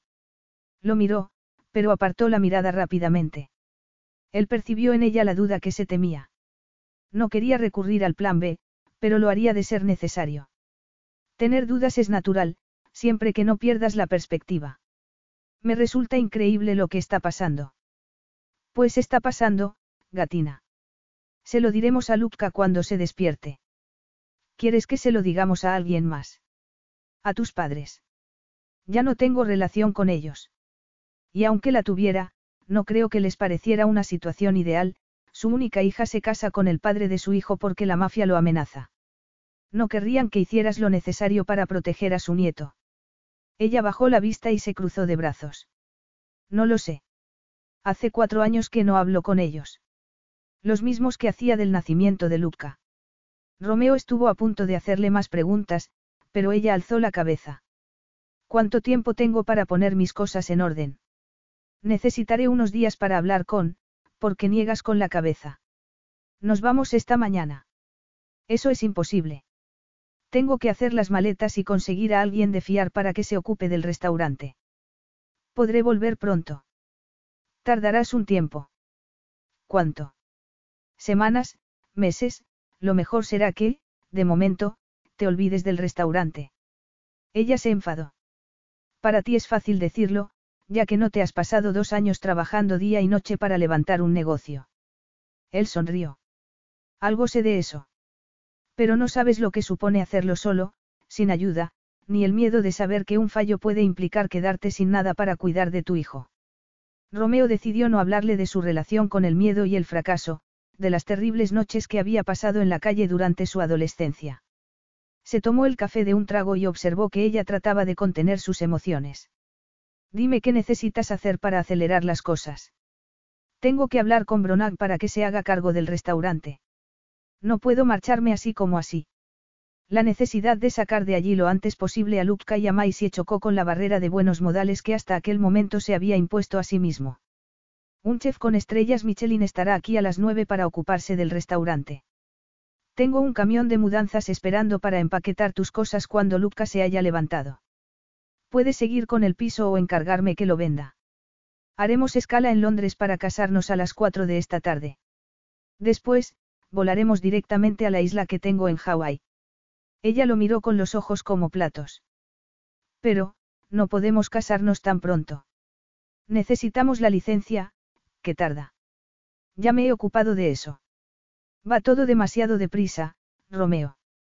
Cuanto antes resolvamos el asunto de la protección, antes podré centrarme en enfrentarme a Lorenzo. Tenemos al menos tiempo para hablar de qué clase de matrimonio va a ser el nuestro. Perdona. No va a ser un matrimonio tradicional, ¿verdad?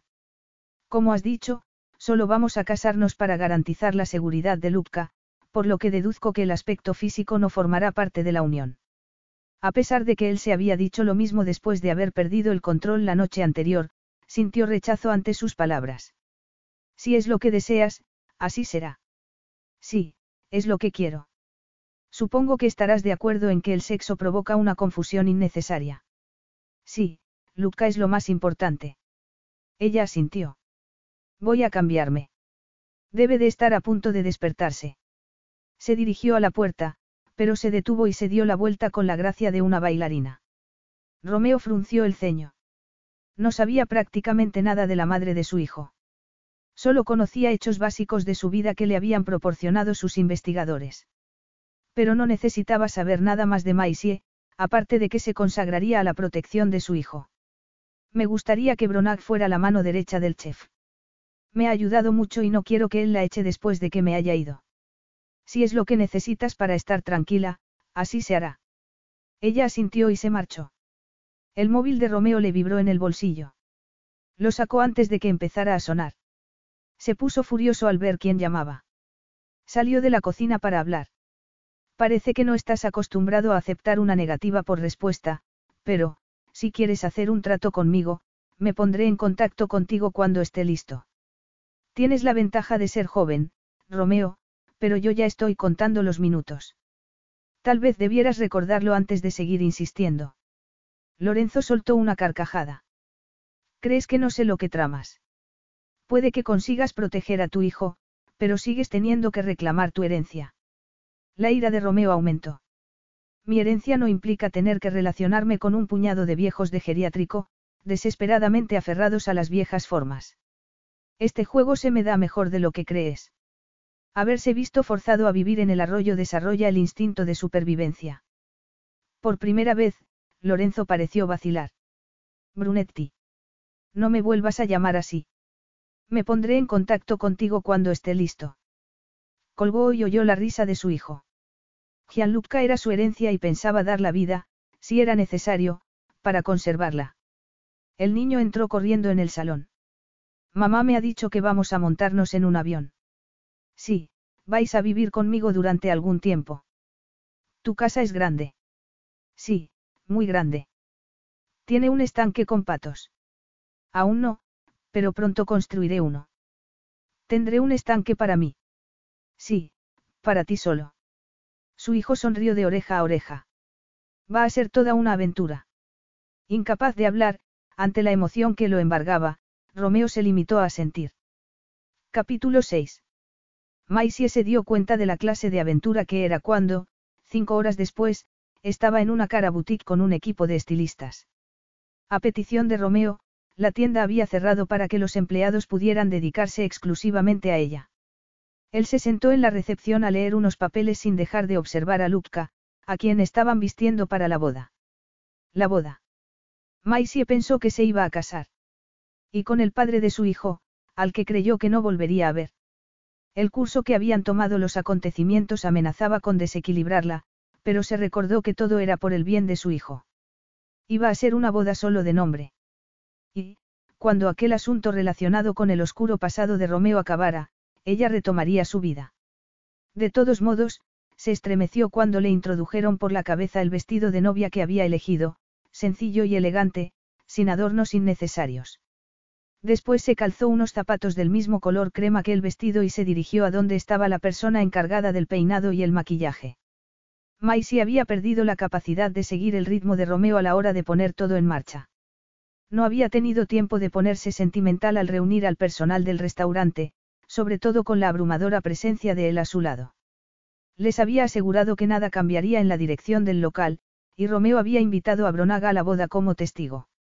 Las sorpresas habían seguido con su primer viaje en un jet privado, lo cual le demostró lo poderoso que era el hombre con el que se iba a casar. Creo que ya está. Maisie se miró al espejo, peinada y maquillada, y sonrió. Gracias. He mandado que nos traigan un ramo, ya que una novia no debe casarse sin flores, ¿no le parece? Dijo la dueña de la boutique. Sobre todo cuando va a casarse con Romeo Brunetti, añadió con envidia. Maisie no tuvo tiempo de responderle porque entró Bronag con un ramo de rosas. Creo que este ramo sería lo más precioso que he visto en mi vida si no te tuviera delante. Tu hombre se va a caer de espaldas cuando te vea, le dijo su amiga. La razón de que Maisie se hubiera hecho amiga de Bronag Davis era que ella le había ofrecido su amistad sin meterse en su vida, justo en el momento en que Maisie lo necesitaba. Y aunque Bronag probablemente hubiera adivinado que Romeo era el padre de Lupka, pues se parecían mucho, no se lo había preguntado. Se te da muy bien lanzar piropos. Bronac sonrió y le entregó el ramo. Tus chicos se impacientan. No me extrañaría que Romeo entrara a buscarte. Maisie estaba cada vez más nerviosa. Tragó saliva para eliminar la tristeza que le producía que aquello no fuera real, que el hombre con quien se iba a casar no fuera alguien a quien hubiera conocido y del que se hubiera enamorado. Era un sueño que hacía tiempo que había abandonado, incluso antes de enfrentarse a un embarazo no planeado. Había visto muchas veces la cruel indiferencia inherente a las relaciones en que no había amor para creer que ella sería la excepción a la regla. Y se recordó que se hallaba en la situación en que se hallaba porque había dado prioridad a las necesidades de Luca. Las suyas no importaban. Salió del probador y contempló a Romeo, vestido con un traje impecable, tan masculino que se quedó sin respiración. Era imposible no fijarse en él. Desde el cabello oscuro bien peinado hasta los brillantes zapatos hechos a mano, desprendía poder y magnetismo sexual. Y su mirada, tan intensa que le había producido un cosquilleo en todo el cuerpo la primera vez que lo había visto. Sí, Maisie se dio cuenta entonces de lo necesitada que podía llegar a estar y de que las necesidades no se eliminaban por mucha fuerza de voluntad que se tuviese. Trató de apartar la mirada de él sin conseguirlo, pero no le importó porque él también la miraba. Y lo hacía como si fuera la primera vez que la veía. Se excitó ante su mirada, al sentirse sexy y deseable, pero recordó que nada resultaría de todo aquello. Luca corrió hacia ella. Estás muy guapa, mamá. El niño llevaba el mismo traje que su padre. Tú también, cielo. Vamos, el coche nos espera, dijo Romeo. Dos guardaespaldas entraron en la tienda y le hicieron un gesto de asentimiento. Salieron, se montaron en la limusina y se dirigieron al registro civil de Marilebone. Romeo se sacó un estuche de terciopelo del bolsillo y se lo entregó a Maisie. ¿Qué es esto? Me ha parecido que había que remediar tu falta de joyas. Ella se llevó la mano al cuello desnudo. No creo que fuera necesario, dijo, lo cual era una tontería, ya que se iba a casar con uno de los hombres más ricos del mundo. Fuese el matrimonio real o no, estaba a punto de verse lanzada a una atención pública que la asustaba. Las mujeres con las que Romeo había salido eran mucho más hermosas que ella. Puede que lo creas así, pero tenemos que intentar que no haya cotilleos innecesarios, murmuró él para que Bronag y Lupka no lo oyeran. Ábrelo. Ella lo hizo y ahogó un grito. El collar de tres vueltas tenía más de una docena de diamantes de diferente tamaño, el más grande de los cuales estaba en el centro. El collar, acompañado de unos pendientes igualmente hermosos, lanzaba destellos en su mano. Romeo lo sacó del estuche. Gírate. Todavía anonadada, ella lo obedeció y contuvo un temblor cuando sus dedos le rozaron la nuca. Se volvió para darle las gracias y se quedó inmóvil al ver que él se inclinaba hacia ella para colocárselo bien en el escote. Que sus dedos la tocaran allí le aceleró el pulso. Alzó la vista y sus ojos se encontraron. La mirada llena de complicidad y deseo que vio en los ojos de él la dejó sin aliento. Se miraron con la intensidad que se establecía entre ellos y parecía fundirlos en un solo ser siempre que estaban cerca. Es precioso. Maisie se sobresaltó ante el cumplido de Bronag. Se ruborizó al darse cuenta de que se había olvidado de su presencia y de la de su hijo. Agarró los pendientes y se los puso, momento que aprovechó él para sacar otro estuche. Romeo. Esa vez fue él quien lo abrió. La belleza del anillo de compromiso de diamantes y rubíes era indescriptible, como también lo sería probablemente su precio. Sin decir nada, Maisie le tendió la mano izquierda, desconcertada al pensar que lucía unas joyas que costaban más de lo que ganaría en toda su vida. Volvió a sonreír ante las expresiones de admiración de Bronag. Tal vez no hubiera comprendido a lo que se exponía públicamente al casarse con Romeo Brunetti, el multimillonario, en vez de con Romeo Brunetti, el padre de su hijo, pero se había enfrentado a retos mayores y había triunfado. La ceremonia fue muy breve. El funcionario leyó a lo que se comprometían y los declaró marido y mujer, Veinte minutos después de su llegada. Romeo la besó casta y rápidamente en los labios y separó las manos de sus hombros con rapidez. Se dirigieron al escritorio, donde firmaron para formalizar su unión. Al firmar, Maisie volvió a decirse que lo hacía por la seguridad de su hijo.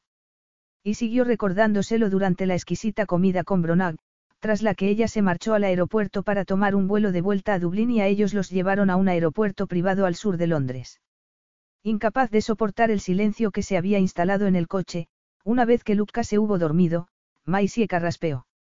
No sabía que un italiano pudiera casarse en Londres sin tener que pasar por toda la burocracia. Llevo viviendo más de diez años en Londres. Hasta hace dos días, no había vuelto a Italia desde que nos conocimos. Ella, sorprendida, enarcó las cejas. Creía que eras ciudadano italiano. Parecías saber muy bien cómo moverte por allí. Lo fui una vez, pero en una zona mucho más inhóspita. Inhóspita. No siempre he sido rico, gatina. Se me podría considerar un nuevo rico. Me resultaban familiares las calles en las que nos conocimos porque las había recorrido con la esperanza de encontrar comida en los contenedores de basura o a un turista que quisiera darme unas monedas a cambio de limpiarle los zapatos. Luego buscaba un callejón para pasar la noche, pero solo una noche, ya que me echaba de allí la policía y me amenazaba con meterme en la cárcel si volvía. Maisie no supo que la inquietaba más, la descripción de su infancia o la forma fría y carente de emoción en que la contaba. En cualquier caso, se quedó horrorizada al imaginarse lo que habría sufrido. Me dijiste que solo habías visto dos veces a tu padre, murmuró. ¿Y a tu madre? No quiero hablar de ella, sobre todo el día de mi boda. Pero ella insistió. ¿Y los servicios sociales? ¿No buscaste ayuda allí? Él se encogió de hombros. La ayuda es la misma en Italia que en Inglaterra, pero no llega a todos, especialmente si uno intenta escapar de un sistema que es intrínsecamente defectuoso. De todos modos, Maisie no entendía por qué había preferido vivir en la calle. ¿Cuánto tiempo estuviste así? Dos años, hasta que las autoridades se hartaron de echarme de las calles. Una bondadosa policía creyó que estaría mejor con una familia de acogida, se rió con desprecio hacia sí mismo. Por desgracia, estaba equivocada, ya que entonces se vio claro que los de mi clase no eran bienvenidos en una familia normal. Los de tu clase. Los hijos bastardos de criminales violentos. Ella se llevó la mano a la boca. Por Dios. No te preocupes, gatina. Me largué en cuanto pude. Mírame ahora. Según los medios de comunicación, soy el sueño de cualquier mujer y el novio ideal que todo padre desea para su hija. Considérate afortunada por haberme cazado, sonrió sin alegría. Romeo. Él se inclinó hacia ella y le puso la mano en la boca para que no pronunciara las palabras que estaba a punto de decir. No, gatina. Guarda tu compasión y tus palabras dulces para nuestro hijo. Podrá recurrir a ti cuando se haga una herida en la rodilla y cuando por la noche se despierte asustado. No me demuestres compasión. Aprendí a vivir sin ella antes de saber andar. Se recostó en el asiento y se quedó inmóvil durante un minuto. Después respiró hondo y presionó un botón que había en el reposabrazos. Un ordenador portátil apareció en un compartimento lateral. Romeo comenzó a teclear y a mirar la pantalla con eficaz calma, como si no acabara de abrirle su corazón y demostrarle sus heridas en carne viva. Romeo presionó otra tecla al azar y miró sin ver la lista de palabras y números de la pantalla. ¿Cómo se le había ocurrido? No se había jurado la noche anterior no remover el pasado. A pesar de la voraz atención de los medios de comunicación tras su primer éxito, siempre lo había hecho así. Salvo Zaccheo Giordano, a quien consideraba su amigo, y Eva, su esposa, nadie conocía la traumática infancia que había sufrido. Entonces, ¿por qué acababa de hablarle de ella a Maisie? Trató de analizar racionalmente que tenía aquella mujer que conseguía desatar sus emociones. Cuando se conocieron, había tormenta. Él había pasado al lado de ella, en el café del rompeolas de Palermo, con la intención de seguir paseando solo. Perdido en dolorosos pensamientos y con la esperanza de que el aire nocturno lo despejara, había recorrido varios kilómetros desde el cementerio donde había enterrado a su madre. No se había dado cuenta de hacia dónde se encaminaba. Cuando llegó al rompeolas, pensó seriamente en escalar el muro y alejarse nadando de aquella ciudad que tan dolorosos recuerdos le producía, pero decidió ahogar su dolor en whisky. Pasó al lado de ella sin verla. Después de pedir el tercer whisky se dio cuenta de que lo miraba. De todos modos, no le hizo caso. Las mujeres se le acercaban desde que era adolescente. No estaba seguro de por qué había empezado a hablar con ella, tal vez por la mirada perdida que ella trataba de disimular, o porque un grupo de turistas varones la habían visto y comenzaban a apostar quién la invitaría a la siguiente copa, o quizás porque las últimas palabras de su madre lo habían trastornado. Eres igual que él.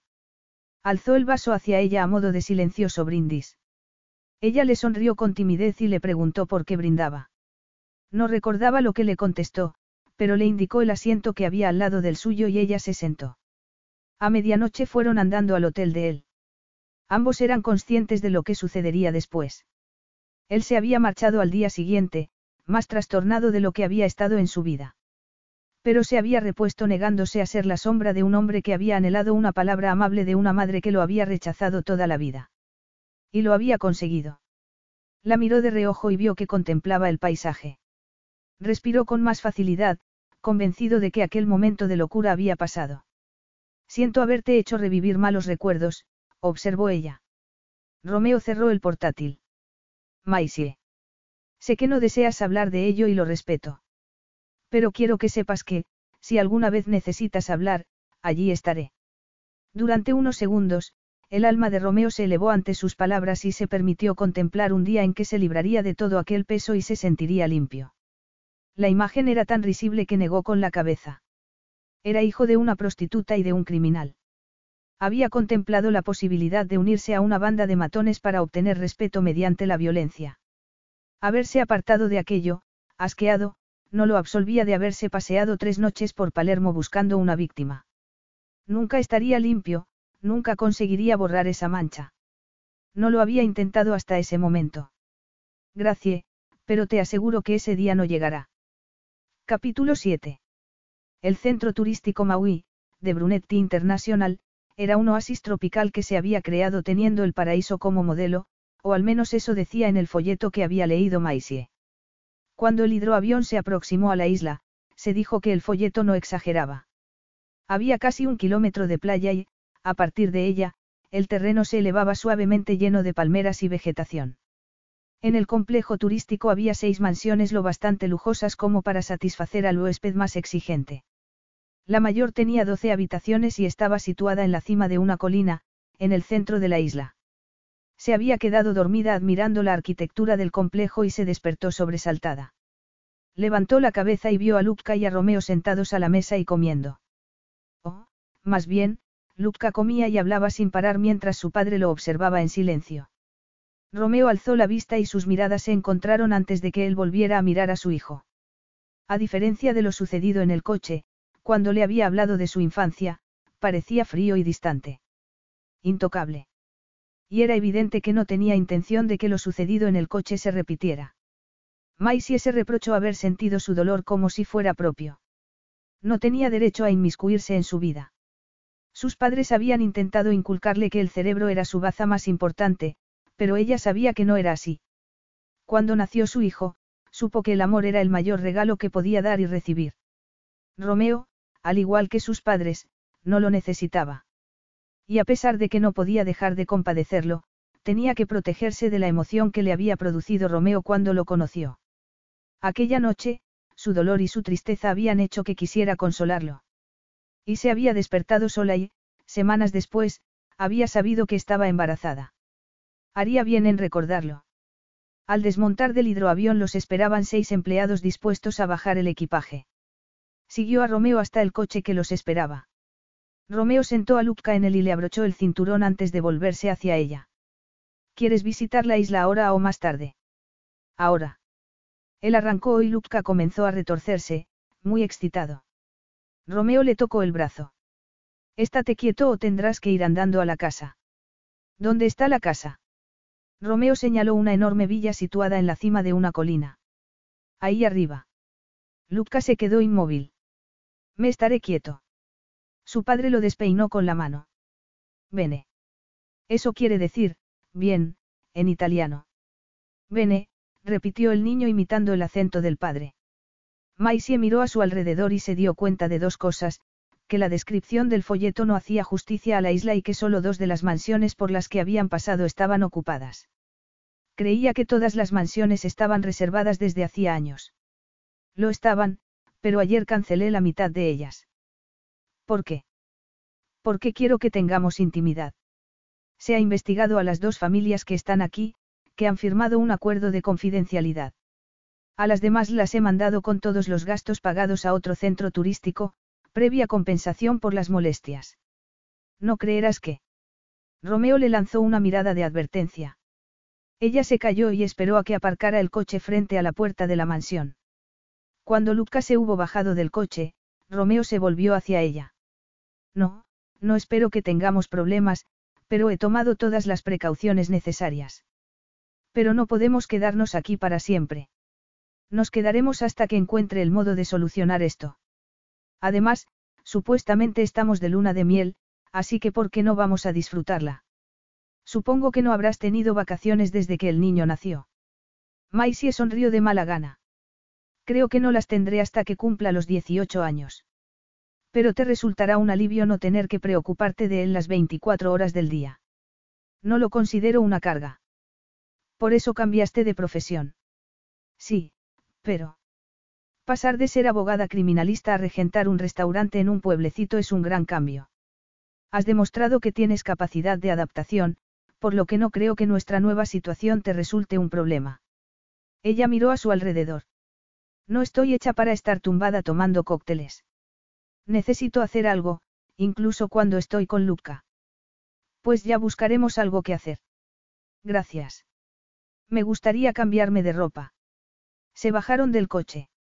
Las puertas de la mansión se abrieron y salieron dos mujeres a recibirlos, una anciana y otra muy joven que se acercó a Luca sonriendo. Maisie notó que cojeaba levemente. Esta es Emily. Te ayudará a cuidar a Luca. Y Maina es nuestra ama de llaves. Maisie le sonrió. Siguió sonriendo mientras Romeo le enseñaba la piscina olímpica y la sauna. Después, lavó a su hijo para refrescarlo mientras Emily deshacía el equipaje. Cuando la joven se ofreció a darle un zumo, Maisie asintió y fue a buscar a Romeo para decirle lo que pensaba.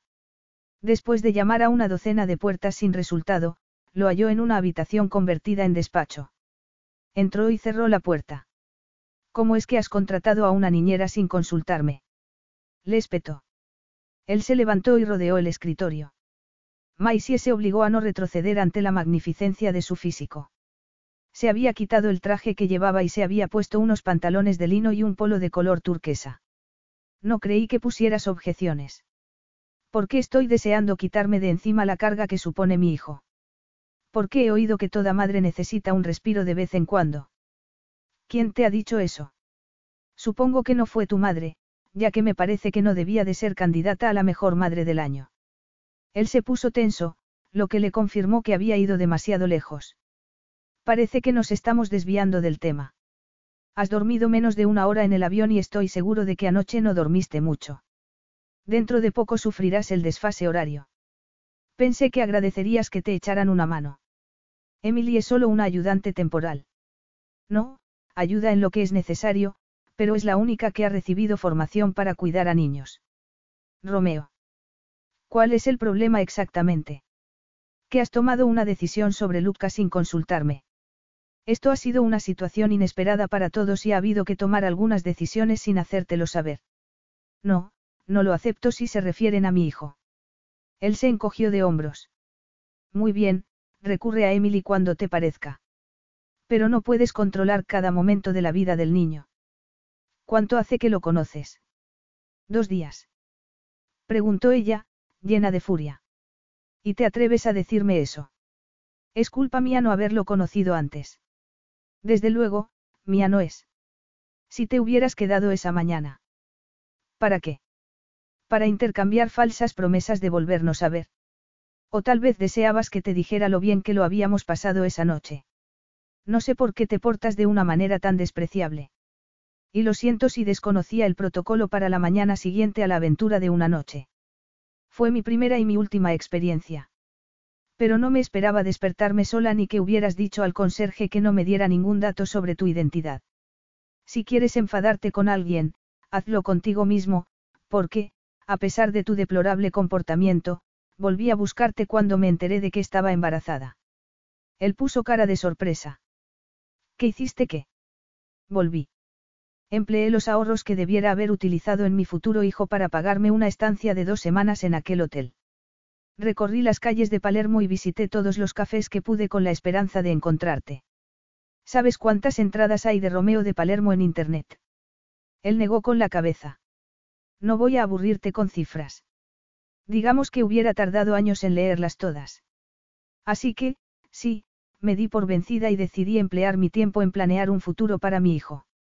Por eso, no me digas que no se me debe consultar cualquier decisión sobre él ni me hagas sentir mal por las consecuencias de algo que los dos hicimos de mutuo acuerdo.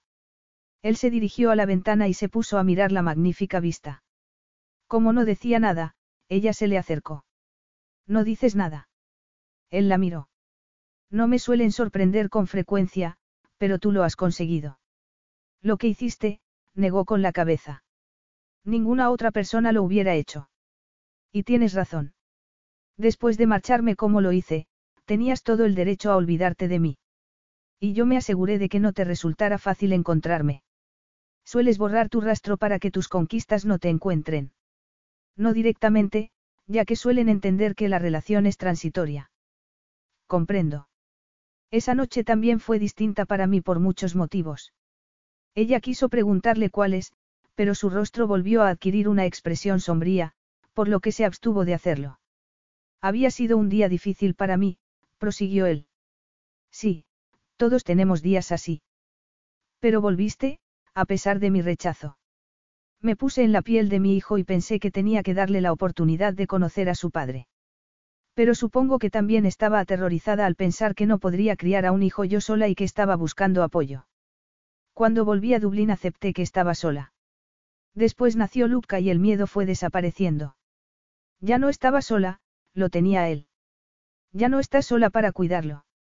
Pero no estás de acuerdo en que debieras consultármelo todo. Te garantizo que discutiré contigo de los temas importantes que le conciernan. Y tú puedes pelearte conmigo por los menos importantes.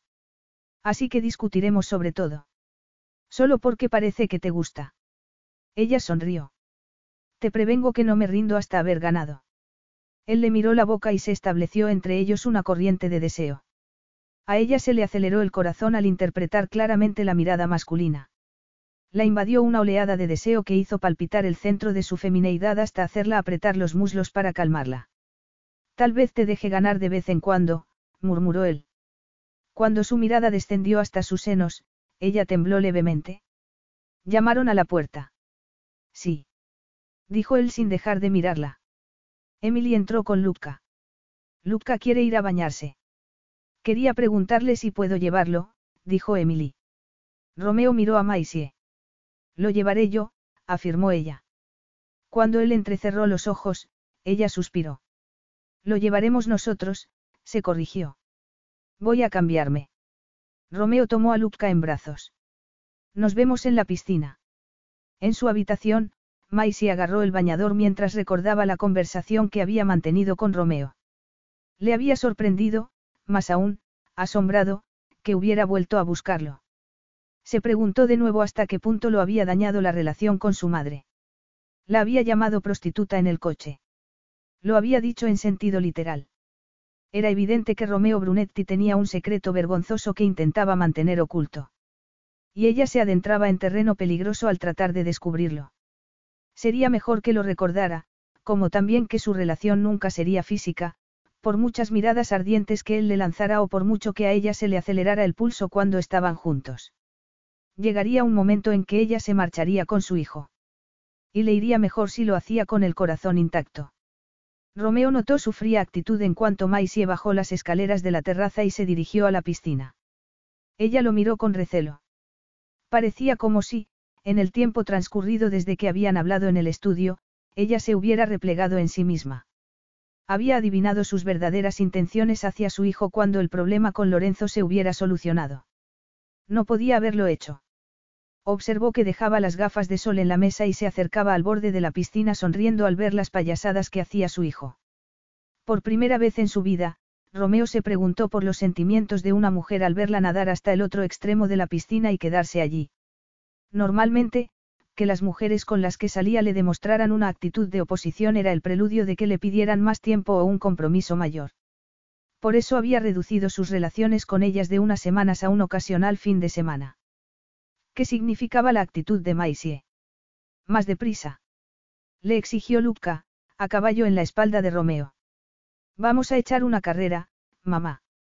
Maisie sonrió y nadó hacia ellos, pero evitó la mirada de Romeo. Nadaron hacia el otro extremo de la piscina.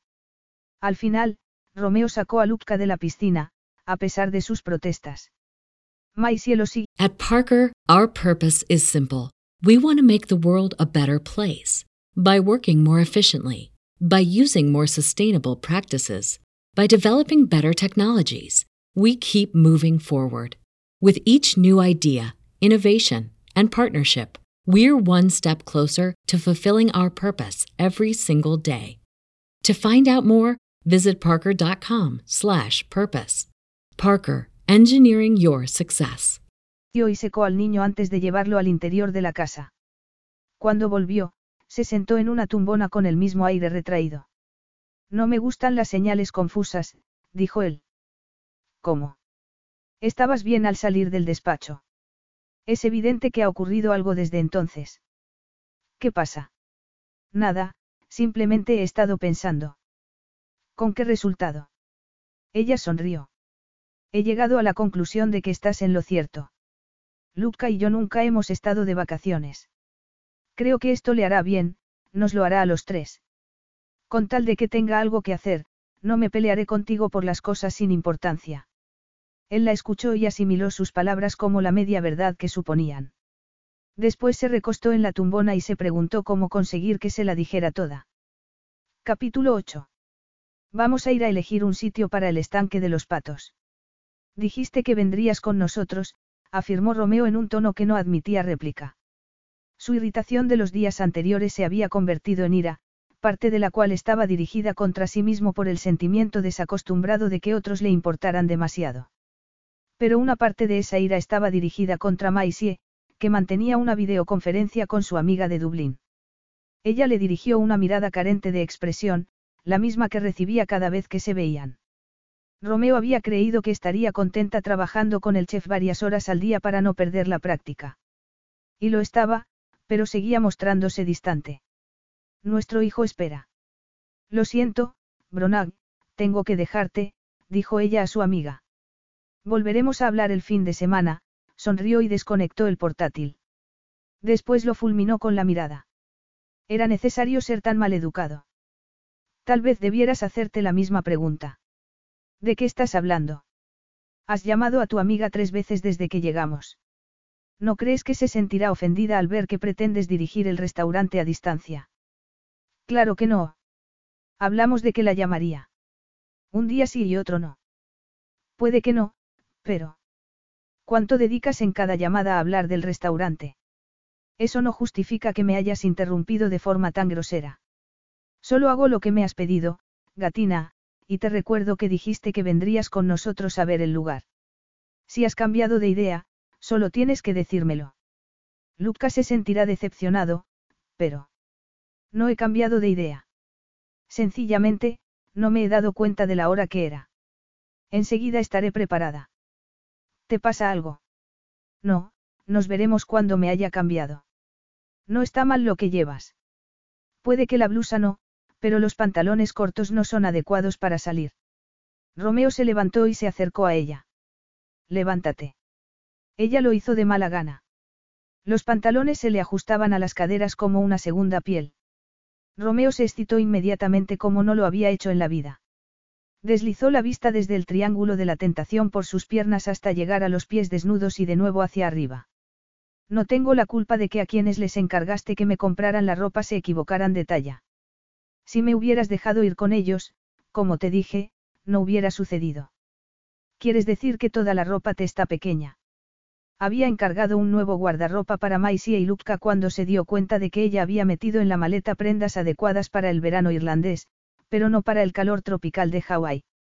Ella alzó el brazo para apartarse el pelo de la cara y el top se le levantó y le dejó el estómago al descubierto, lo cual lo excitó aún más. Es una talla menor de la que suelo usar. ¿Y por qué no me lo habías dicho? Preguntó él con voz ahogada. Seguir de pie al lado de ella cuando estaba vestida así no era buena idea, pero sus pies se negaban a alejarse. Por el contrario, lo empujaban hacia ella con el deseo de ponerle la mano entre las piernas. No habría parecido una diva si te hubiera pedido que la devolvieras. Eres mi esposa y tienes derecho a pedir lo que quieras, cuando quieras. No pasa nada. Puedo usar la mayor parte de los tops y los vestidos, y los pantalones cortos solo los llevaré mientras estemos en la casa, se pasó la lengua por los labios, nerviosa. Además, no me vendría mal perder algún kilo. Tu cuerpo está bien como está. Era perfecta. Ella se puso colorada. Romeo observó cómo cruzaba las piernas. Y el deseo lo dejó clavado en el sitio. Ve a cambiarte. Te esperaremos fuera, consiguió decirle reprimiendo el impulso de tumbarla en el suelo. Ella asintió y se apresuró a salir. Cuando Romeo estuvo seguro de que no lo podía oír, lanzó un gemido de frustración, con la imagen de sus nalgas grabada en el cerebro. Aún no se había calmado cuando ella apareció con un vestido lila y sandalias. Por suerte, la presencia de su hijo le sirvió para controlar el deseo. Los condujo al primer lugar donde podría construirse el estanque de los patos. Visitaron tres sitios antes de llegar al lugar perfecto. Era una zona llana y sin árboles, con vistas a la playa. El jefe de la cuadrilla de tres hombres que había contratado extendió un plano en una mesa portátil y comenzó a hablar del diseño mientras Luca le indicaba dónde quería una fuente y unas rocas. Romeo los dejó solos y se dirigió a donde se encontraba Maisie mirando el mar. Ella levantó la cabeza bruscamente y respiró hondo al mirarlo. Cuando trató de desviar la mirada, él la agarró de la barbilla. ¿Quieres decirme qué te pasa? No sé a qué te refieres. Creía que habíamos acordado que trataríamos de que esto funcionara. Y lo estamos haciendo. A esto lo llamas intentarlo. ¿Por qué estás enfadado conmigo? Supongo que debiera alegrarme que te hayas dado cuenta de que estoy molesto, afirmó él en tono de burla. Ella apartó la barbilla de su mano. Si es por haberme olvidado de la hora de ir a buscar un lugar para el estanque. No hagas eso, gatina. Es indigno de ti. No sé qué quieres que haga. Estoy aquí por Luca. No es eso lo que los dos queríamos. No, quiso decirle él, lo que quiero es que dejes de hacerme el vacío. Lo que necesita Luca es que sus padres intercambien algo más que un saludo y un, pásame la sal, cuando están en la misma habitación. Puede que todavía no sepa mucho sobre niños, pero sé que captará la tensión entre nosotros si no la hacemos desaparecer. No la hay. Él la miró a los ojos y, por fin, comprendió por qué la relación entre ellos se había modificado de manera tan drástica. Como no me he dado cuenta. murmuró. El pánico se apoderó de ella. Él sonrió, un poco menos inquieto porque ya sabía la causa de su frialdad. Retomaremos la conversación esta noche, cuando Luca esté dormido. No tengo nada que retomar contigo, le espetó ella. Entonces, puedes comer mientras me escuchas. Se alejó de ella para reunirse con el grupo. Se decidió el diseño definitivo del estanque. Luca estaba entusiasmado mientras volvían al coche. De vuelta en la villa, Maisie se fue a toda prisa con la excusa de prepararle algo de comer a su hijo. Romeo sonrió, satisfecho de saber cuál era el problema. Iba a tientas en cuanto al hecho de ser padre, y la tensión que había entre Maisie y él podía suponer un riesgo. La prueba era la innecesaria discusión de esa tarde en su despacho. Esa noche, la situación se habría corregido, con resultados que serían del agrado de ambos, estaba seguro. Maisie inspeccionó la multitud de vestidos nuevos del armario y eligió uno de algodón de color bronce. Sabía que podía hacérsele tarde, pero, desde la conversación con Romeo, temía que llegara la hora de la cena. Sería quedarse corto afirmar que estaba aterrorizada por el repentino brillo de los ojos de él después de haberle preguntado qué sucedía. Y la sonrisa que mostraba desde entonces no presagiaba nada bueno. Como no podía demorarse más, fue a la habitación de Luca a comprobar que dormía y sonrió a Emily, que estaba doblando la ropa limpia para guardarla. Después se dirigió a la terraza. Cerca de la mesa, puesta para dos, había una cubitera de hielo con una botella de champán. Romeo no estaba. Antes de que ella pudiera lanzar un suspiro de alivio, lo sintió a su espalda y se volvió. Llevaba unos pantalones negros y una camisa del mismo color con varios botones desabrochados, lo que dejaba al descubierto el vello del pecho y el fuerte cuello. Maisie tragó saliva y deseó que las hormonas dejaran de circularle a toda velocidad por la sangre. Pero ya sabía que se le iba a hacer muy cuesta arriba seguir luchando contra el deseo que experimentaba. Ya estás aquí, murmuró él. Empezaba a creer que me habías dejado plantado. No sabía que esto fuera una cita. Ella retrocedió cuando él dio un paso adelante. Sus ojos le indicaron que sabía que estaba luchando y que estaba seguro de que perdería. Vamos a sentarnos. Con la sensación de encaminarse a su perdición, Maisie se acercó a la silla que Romeo había apartado para ella y se sentó. Ahogó un grito cuando él le acarició la nuca.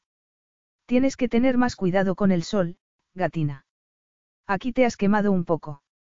Ella se estremeció y se reprochó la decepción que experimentó porque la caricia hubiera sido por un motivo impersonal.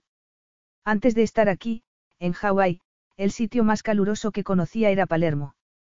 Él se sentó frente a ella. Maina le sirvió el primer plato. Cuando se hubo ido, Romeo le preguntó. Cuando eras más joven, no ibas de vacaciones. Ella negó con la cabeza. No tenía tiempo para vacaciones. En realidad, no tenía tiempo libre. Me dediqué a estudiar todos los días de la semana desde la enseñanza primaria hasta que me licencié en la universidad. ¿Eso te exigían tus padres? Sí. Háblame de ellos. Romeo agarró la botella y sirvió champán para ambos. Creía que no íbamos a hablar del pasado. En efecto, pero como yo te he hablado del mío, creo que ha llegado la hora de restablecer el equilibrio. Ella apartó la mirada durante unos segundos y contempló el final del crepúsculo. No quería hablar de sus padres ni de la ambición que los había guiado y había convertido su infancia en un vano intento de complacerlos. Sin embargo, asintió. Capítulo 9. Maisie agarró el tenedor y probó la ensalada de fruta y gambas mientras trataba de hallar las palabras adecuadas. Mis padres supieron desde muy pronto que no estaba tan dotada para el estudio como ellos, que valoraban el éxito académico por encima de todo. Incluso de ti. Ella tragó saliva y respondió sin alzar la vista. Incluso de mí. Fui un accidente, que se volvió más lamentable cuando, según ellos, no fui capaz de desarrollar todo mi potencial. A los cinco años me midieron el cociente intelectual por primera vez. Mis padres se negaron a aceptar el resultado. Me siguieron haciendo pruebas de inteligencia hasta que cumplí los quince, cuando, por fin, aceptaron que mi inteligencia solo estaba ligeramente por encima de la media. Tomó un sorbo de champán para tragarse la amargura de saber que siempre sería una decepción para sus padres. ¿Te dejaron de presionar entonces? Todo lo contrario. Me presionaron aún más porque creían que, si me seguían puliendo, me convertiría en el diamante que deseaban. No estoy de acuerdo con esa descripción de ti misma, ni tampoco con que tu inteligencia esté en la media, pero continúa, la animó él mientras les retiraban el primer plato. Ella se encogió de hombros. No hay mucho más que añadir. Mostraban indiferencia a cualquier cosa de mi vida que no estuviera relacionada con mis logros académicos. Cuando les dije que quería ser abogada, lo aceptaron a regañadientes y enseguida empezaron a mover los hilos para que me contrataran en un bufete. Cuando les dije que me iba a tomar tres meses de permiso, para después retomar mi empleo, nuestra relación se tensó aún más. Pero no te echaste atrás. Ella se rió con amargura. Es difícil ser la hija normal de dos genios que, para empezar, no querían haber tenido hijos. Supongo que llegó un momento en que me harté. Palermo había sido el momento de la rebelión. Y aunque nunca lamentaría haber tenido a Lupka, comenzaba a tener miedo del hombre con el que se había rebelado y que había establecido un punto de referencia para todos los demás, que nunca estarían a su altura. Bebió algo más y sintió que las burbujas se le subían a la cabeza y le soltaban la lengua. Maina les llevó el segundo plato. Supongo que los tres meses de vacaciones incluían tu viaje a Palermo. Sí, siempre me ha fascinado todo lo relacionado con Italia. Tenía algo de dinero ahorrado de trabajar a tiempo parcial mientras estudiaba e hice un viaje por Italia. Palermo fue mi tercera parada.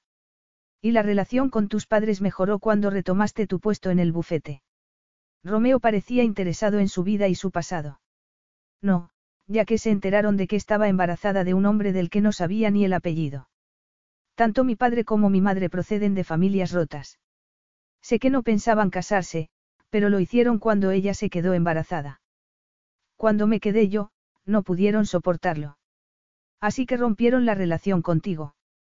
Preguntó él con voz gélida y una expresión indescifrable. No exactamente. Pero yo no compartía las ideas que tenían sobre la educación de Luca. ¿Qué ideas? Querían, para empezar, que lo dejara a cargo de una niñera, que a los cuatro años lo metiera interno en un colegio. Romeo lanzó una maldición.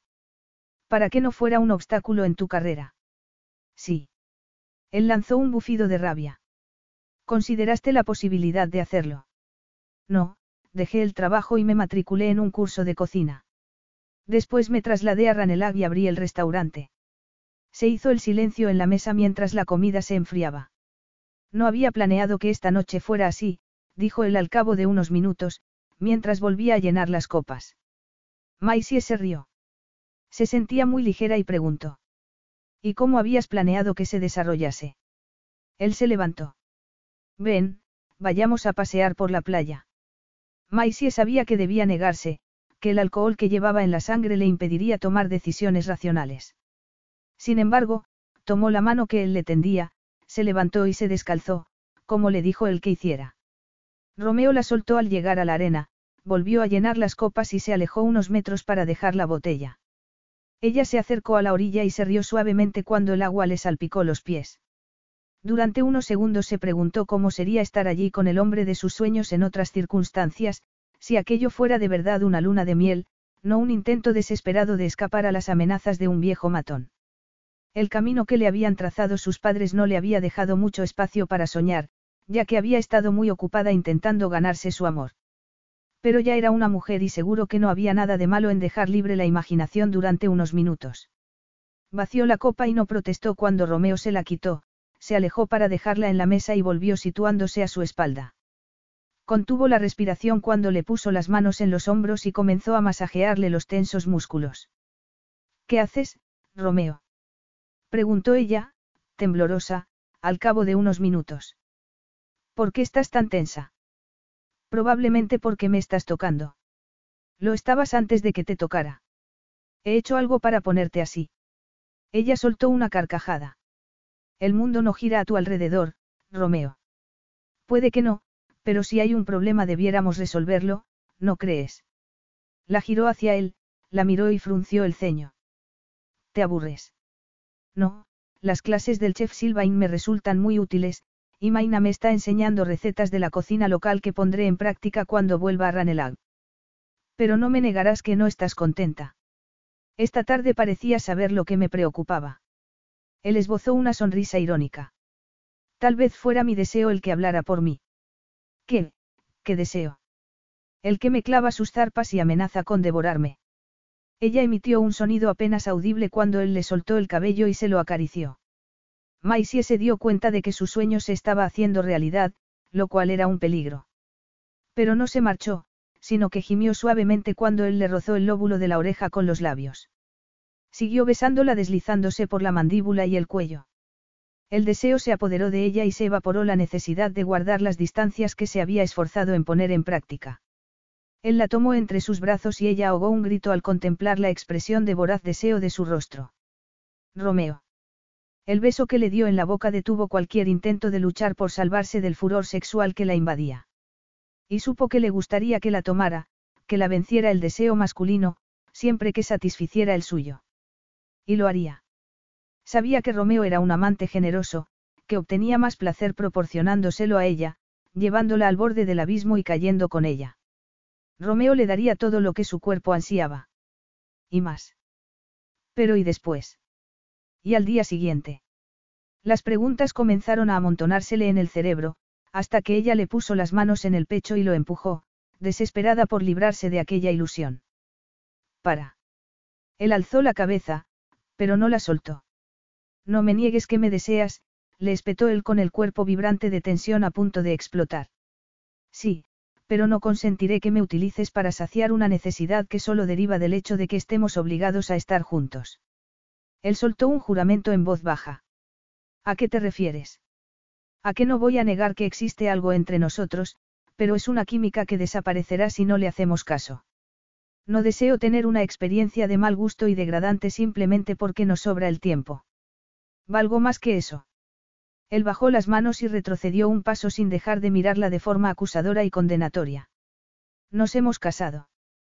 Creo que eso convierte todo lo que suceda entre nosotros en algo más que una experiencia degradante y de mal gusto. No sigas por ahí, por favor. No reescribas el guion del objetivo que tenemos. Nos hemos casado por Luca. Y acordamos que no habría relaciones físicas. No cambies ahora los términos del acuerdo.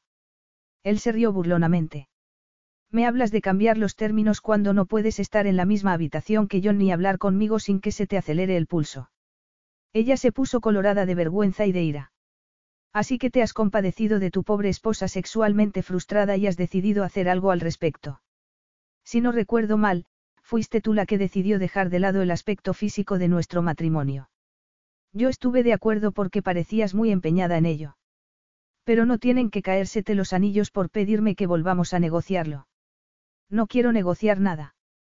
Todo esto, señaló la playa, la luna, la botella y las copas, lo has planeado tú, supongo que para seducirme.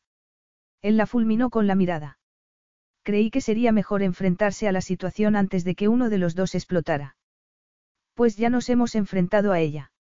Me esforzaré en controlar mejor mis deseos de ahora en adelante. La tensión del cuerpo de Romeo era casi palpable. Millones de parejas casadas tienen sexo. ¿Por qué nosotros no? Ella se estremeció, pero consiguió alzar la barbilla y responder. ¿Por qué no estoy hecha para tener sexo sin sentimiento?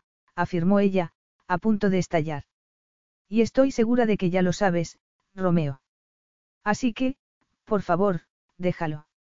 Él la miró durante unos segundos con ojos llameantes y los brazos en jarras.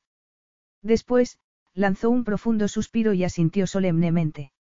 Lo dejaré si es lo que quieres. Pero ambos sabemos que no será fácil, gatina. Cuando cambies de opinión, ven a decírmelo. Capítulo 10. Ella consiguió reprimirse durante una semana. Incluso se felicitó por su actuación estelar. A pesar de que su cuerpo le rogaba que se rindiera, apretaba los dientes y seguía adelante. Miraba a Romeo a los ojos cuando él le dirigía la palabra, no se alejaba cuando se le acercaba para hablar ni cuando se turnaban para enseñar a nadar a Lupka. En esos momentos recordaba que la situación era transitoria y que, antes o después, concluiría. Dos noches después del paseo por la playa había oído a Romeo discutiendo airadamente por teléfono. Lorenzo, por fin, había dado un paso al frente y le había pedido dinero para restaurar el poder de la familia. Romeo se había negado tajantemente. El anciano no había insistido. Romeo estaba investigando si era una mera táctica de distracción. Y, si no lo era, Luca estaría fuera de peligro la semana siguiente, cuando cumplía cuatro años. No habían hablado de qué sucedería después, pero ella suponía que Romeo querría ver a su hijo, pero no seguir atado a ella por el vínculo del matrimonio. El corazón le dio un doloroso vuelco y dio la espalda a Romeo y a Lupka, que se salpicaban al otro lado de la piscina. Pensó en el piso de Ranelag y se odió por decirse que sería un lugar sombrío comparado con aquel paraíso, comparado con vivir con Romeo bajo el mismo techo. Pero Ranelag era su hogar y estaba orgullosa de él. Había sobrevivido al abandono de Romeo cinco años antes y, a pesar de lo doloroso que le había resultado, se había alejado de sus padres. Cuando llegara el momento, superaría también aquello. ¿Es esta la nueva forma de hacerme el vacío? Mirar el mar y desear convertirte en sirena. Le preguntó él. Maisie miró a su alrededor y vio que Emily se llevaba a un agotado Luca. Una vez instalados en la rutina, ella había dejado que Emily la ayudara con el niño. Se llevaban bien, por lo que Maisie podía dedicarse a la cocina sin sentimiento de culpabilidad. Miró a Romeo y él le devolvió la mirada con los ojos llenos de un deseo que no trató de ocultar. Eres un arrogante al creer que todos mis pensamientos giran en torno a ti, replicó ella con frialdad, aunque frío era lo último que sentía cuando él estaba tan cerca. La había atrapado contra la pared de la piscina poniendo las manos a cada lado. Cuando estoy contigo así, te aseguro que todos mis pensamientos giran en torno a ti, susurró él. Maisie reprimió un estremecimiento. Si lo que intentas es llevarme a la cama como a una esclava sexual, puedes esperar sentado. Cuando te lleve a la cama, gatina, me imagino que serás guerrera, se le acercó más y le rozó la espalda con el torso. No me hagas esperar mucho. Ella se aferró al borde de la piscina. Oh, si no, ¿qué? Susurró con fiereza. O tu actitud felina se encontrará con una fuerza depredadora que la anulará. Fue entonces cuando ella sintió el dominio de su cuerpo. Su potente erección le rozó las nalgas haciéndola cerrar los ojos y reprimir un gemido de deseo. ¿Crees que no habrá sentimiento entre nosotros si tenemos sexo? Susurró él. Ella negó con la cabeza. No. Pues no fue así hace cinco años. Tú pusiste suficiente pasión por los dos y yo te di lo que necesitabas.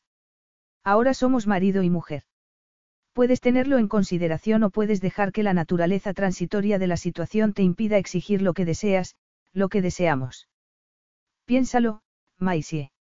Después, Romeo se alejó nadando y salió del agua a pulso como un dios arrogante. No volvió a mirarla mientras se secaba y entraba en la villa. Ella se quedó inmóvil, luchando con todas sus fuerzas contra la necesidad de rendirse, resistiéndose a reconocer que la batalla consigo misma con respecto a Romeo acababa de comenzar. Y, esa vez, se arriesgaba a perder algo más que la dignidad. Cenaban fuera todos los días, a la hora del crepúsculo. Ella hablaba de cosas triviales y trataba de no referirse a la bomba que Romeo le había lanzado en la piscina. Somos marido y mujer. Los obreros me han asegurado que acabarán de trabajar este fin de semana. Menos mal, porque nuestro hijo ha llegado al punto en que nos levantaremos una mañana y veremos que está acabando el estanque con sus propias manos. Maisie se echó a reír. Creo que la pobre Emily ya no sabe qué hacer. Le asegura que estará acabado para su cumpleaños. Si Luca decide terminarlo por su cuenta, creo que ella lo ayudará, solo para que la deje en paz. Romeo sonrió. Es estupendo que se hayan hecho tan amigos. Creo que Emily lo acabará adorando tanto como nosotros. De repente, se quedó inmóvil y contuvo la respiración. Extendió el brazo para agarrar la copa de vino y ella vio que le temblaba la mano. Maisie, con un nudo en la garganta, puso su mano sobre la de él. No pasa nada por reconocer que quieres a tu hijo, Romeo, dijo con suavidad. De hecho, creo que es hora de que se lo digas y de que le digas que eres su padre. Él la miró con desprecio. ¿Qué ha sido esto? Una especie de prueba. Ella apartó la mano. ¿Cómo? Una prueba para ver si podías darme permiso para decirle que soy su padre. Claro que no. ¿Es eso lo que piensas de mí? ¿O de ti? ¿Por qué ibas a tener buena opinión de mí o de mi capacidad para ser padre? Sabes lo suficiente de mi pasado como para estar segura de que no tengo experiencia. Sabes que mi infancia me ha dejado cicatrices imborrables, que se pueden manifestar de forma impredecible. ¿Qué quieres decir? Sabes que viví en la calle. Lo que no sabes es que, años después, me uní a una peligrosa banda. ¿Por qué? Porque quería encajar en algún sitio. Su vulnerabilidad la conmovió. ¿Y lo conseguiste? No, porque me negué a llevar a cabo los ritos de iniciación. ¿Cuáles eran? A ella se le heló el corazón cuando se los enumeró. Después, reinó el silencio hasta que él alzó la cabeza. Ya ves por qué ser padre no es una tarea que se me pueda confiar, dijo él con dolor. Pero elegiste marcharte en vez de hacer daño a otro ser humano. Eso no significa que pueda hacerme cargo de un niño. Estás haciendo frente a Lorenzo, en vez de ceder a las amenazas y la extorsión. Juraste proteger a Luca en cuanto lo conociste. No has hecho nada más que cuidarlo desde que llegamos. Eso no te dice nada. A veces, el amor te vuelve vulnerable, pero no débil. Él hizo una mueca, pero el dolor de sus ojos disminuyó.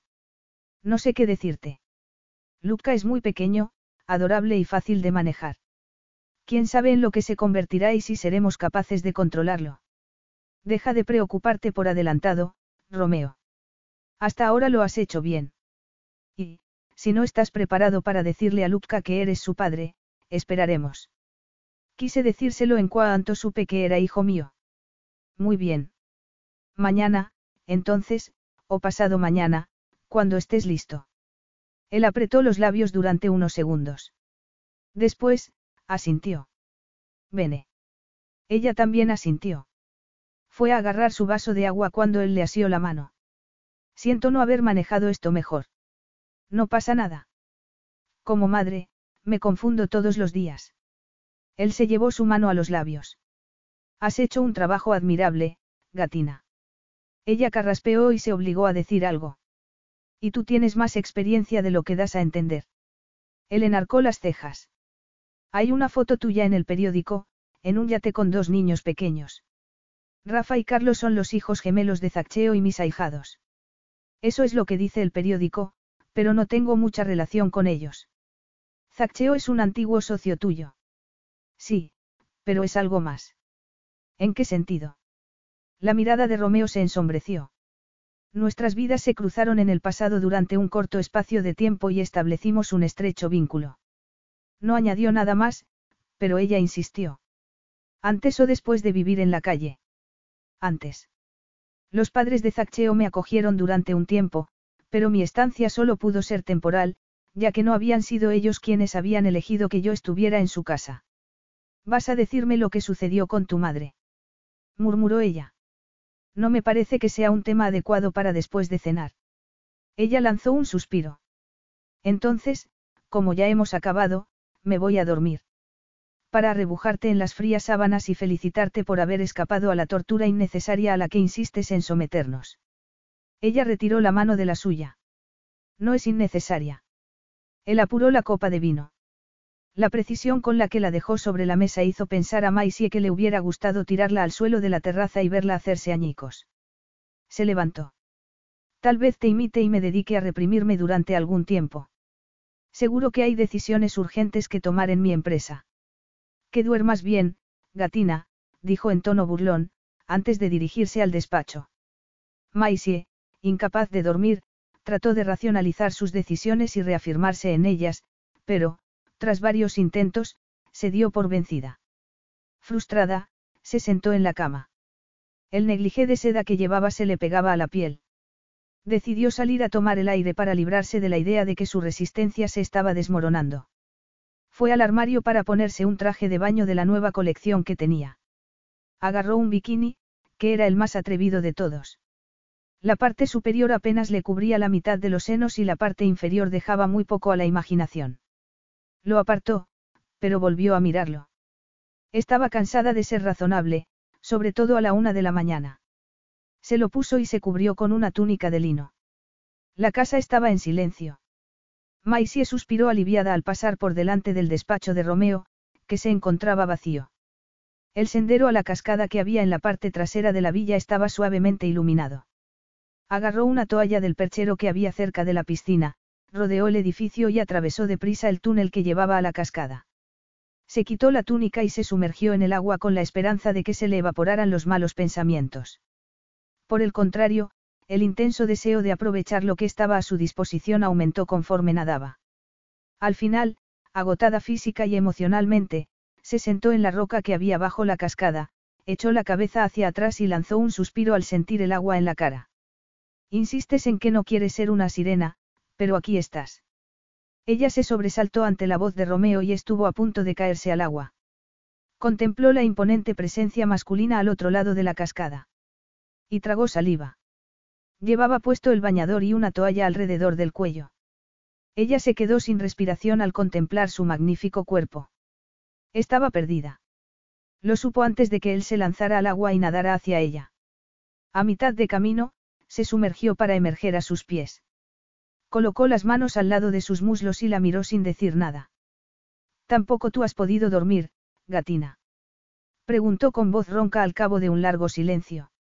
Ella negó con la cabeza y le acarició las cejas, los pómulos y la mandíbula. Te has cansado de luchar contra lo inevitable. Añadió él. Me he cansado de luchar contra ti. No has luchado contra mí, sino contra ti misma. Reconócelo antes de que esto vaya más lejos. Romeo tenía razón. Había estado luchando para protegerse a sí misma. Las consecuencias de un segundo rechazo por parte de él hubieran sido mucho más desastrosas que la primera vez. Con el paso del tiempo, sus sentimientos hacia él estaban cambiando, convirtiéndose en algo más intenso y profundo que no podía controlar. Estoy cansada de luchar, susurró. Entonces, ríndete. Déjate llevar, le acarició los muslos hasta llegar a las rodillas y se las separó. No podré soportar, sin volverme loco, pasar otra noche deseándote e imaginándome distintas formas de poseerte. Ríndete, gatina. Maisie le introdujo los dedos en el cabello y le levantó la cabeza hacia ella. Se inclinó y se apoderó de su boca con un apasionado beso. Más adelante tendría tiempo de arrepentirse. Pero, en aquel momento, en aquel lugar paradisíaco, con aquel hombre que haría avergonzar a un dios, quería disfrutar y vivir, como lo había hecho en Palermo. Él la besó como si llevara siglos deseando hacerlo, como si no fuera a saciarse. Sentirse deseada de ese modo fue como una droga para los sentidos de Maisie, por lo que protestó con un gemido cuando él se apartó. Él la tumbó sobre la roca antes de salir del agua y situarse entre sus piernas. Te he imaginado muchas veces así. Y aquí estás, con esta prenda mínima que tentaría a un santo. Pues está bien que no lo seas, dijo ella con una sonrisa traviesa. Sí, porque a ningún santo se le permitiría verte así ni hacer esto. Le lamió la parte superior del bikini y después tiró de él con los dientes hasta conseguir introducirse un pezón en la boca. Ella arqueó la espalda gritando. Él se lo chupó durante largo rato gimiendo. Dios mío, gatina, exclamó cuando alzó la cabeza y contempló sus senos desnudos. Quiero devorarte entera. Le desató la parte superior del bikini. Una gota de agua cayó sobre el pezón de Maisie. Él se la lamió y deslizó la boca por el torso hasta llegar a la braguita del bikini.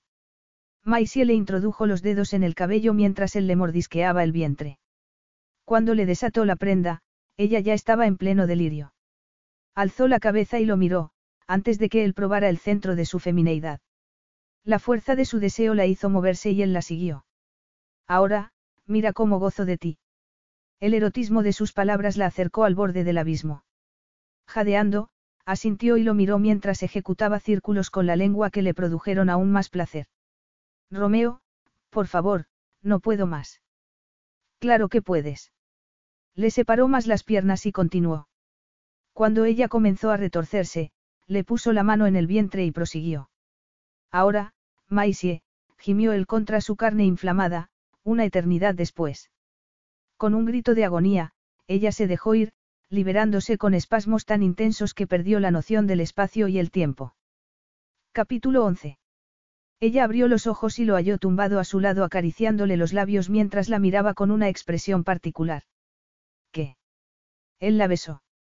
Volviste embarazada a Palermo, dijo él acariciándole el vientre.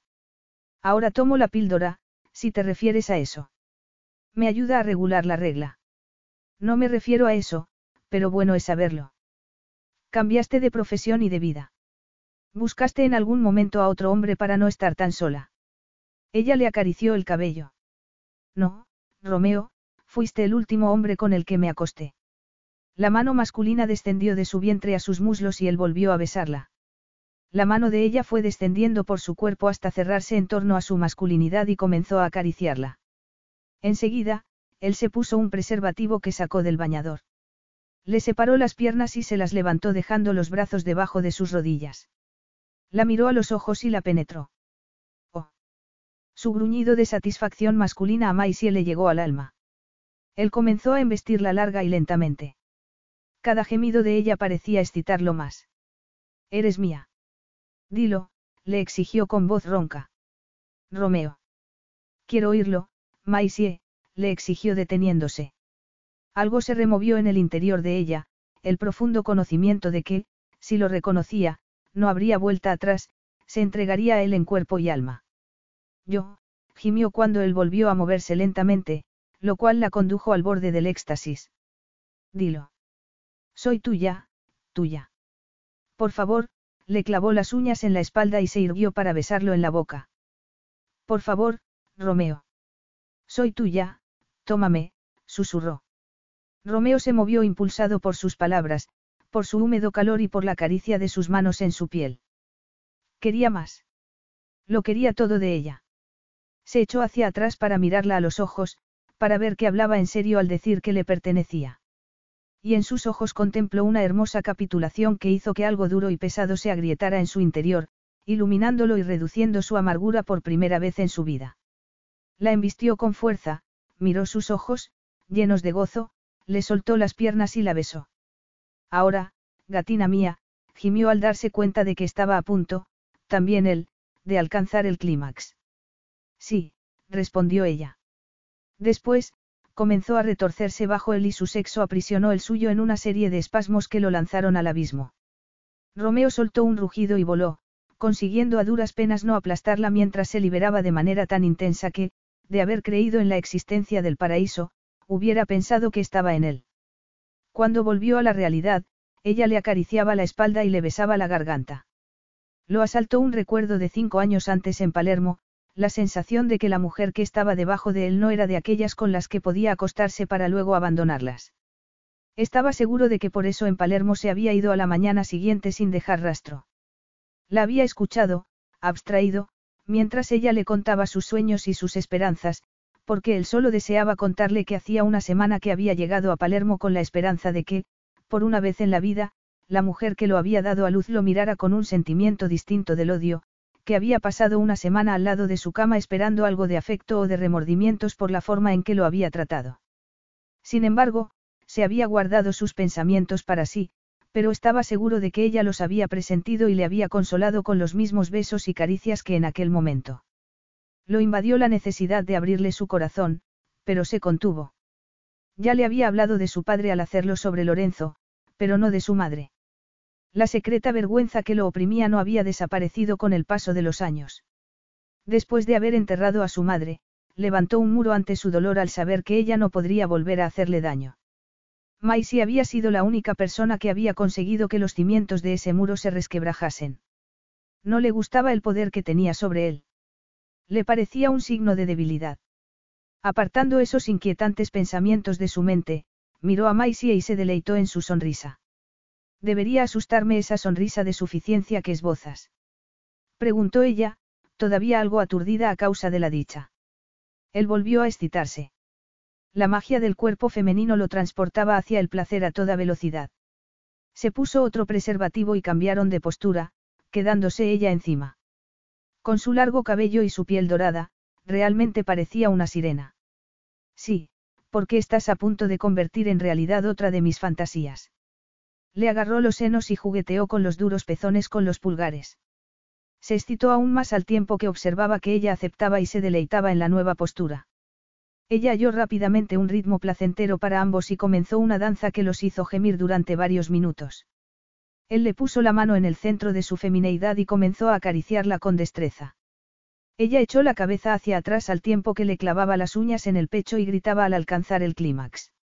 Él fue detrás, ansioso de volver a experimentar el placer anterior, de olvidarse de todas las esperanzas no cumplidas.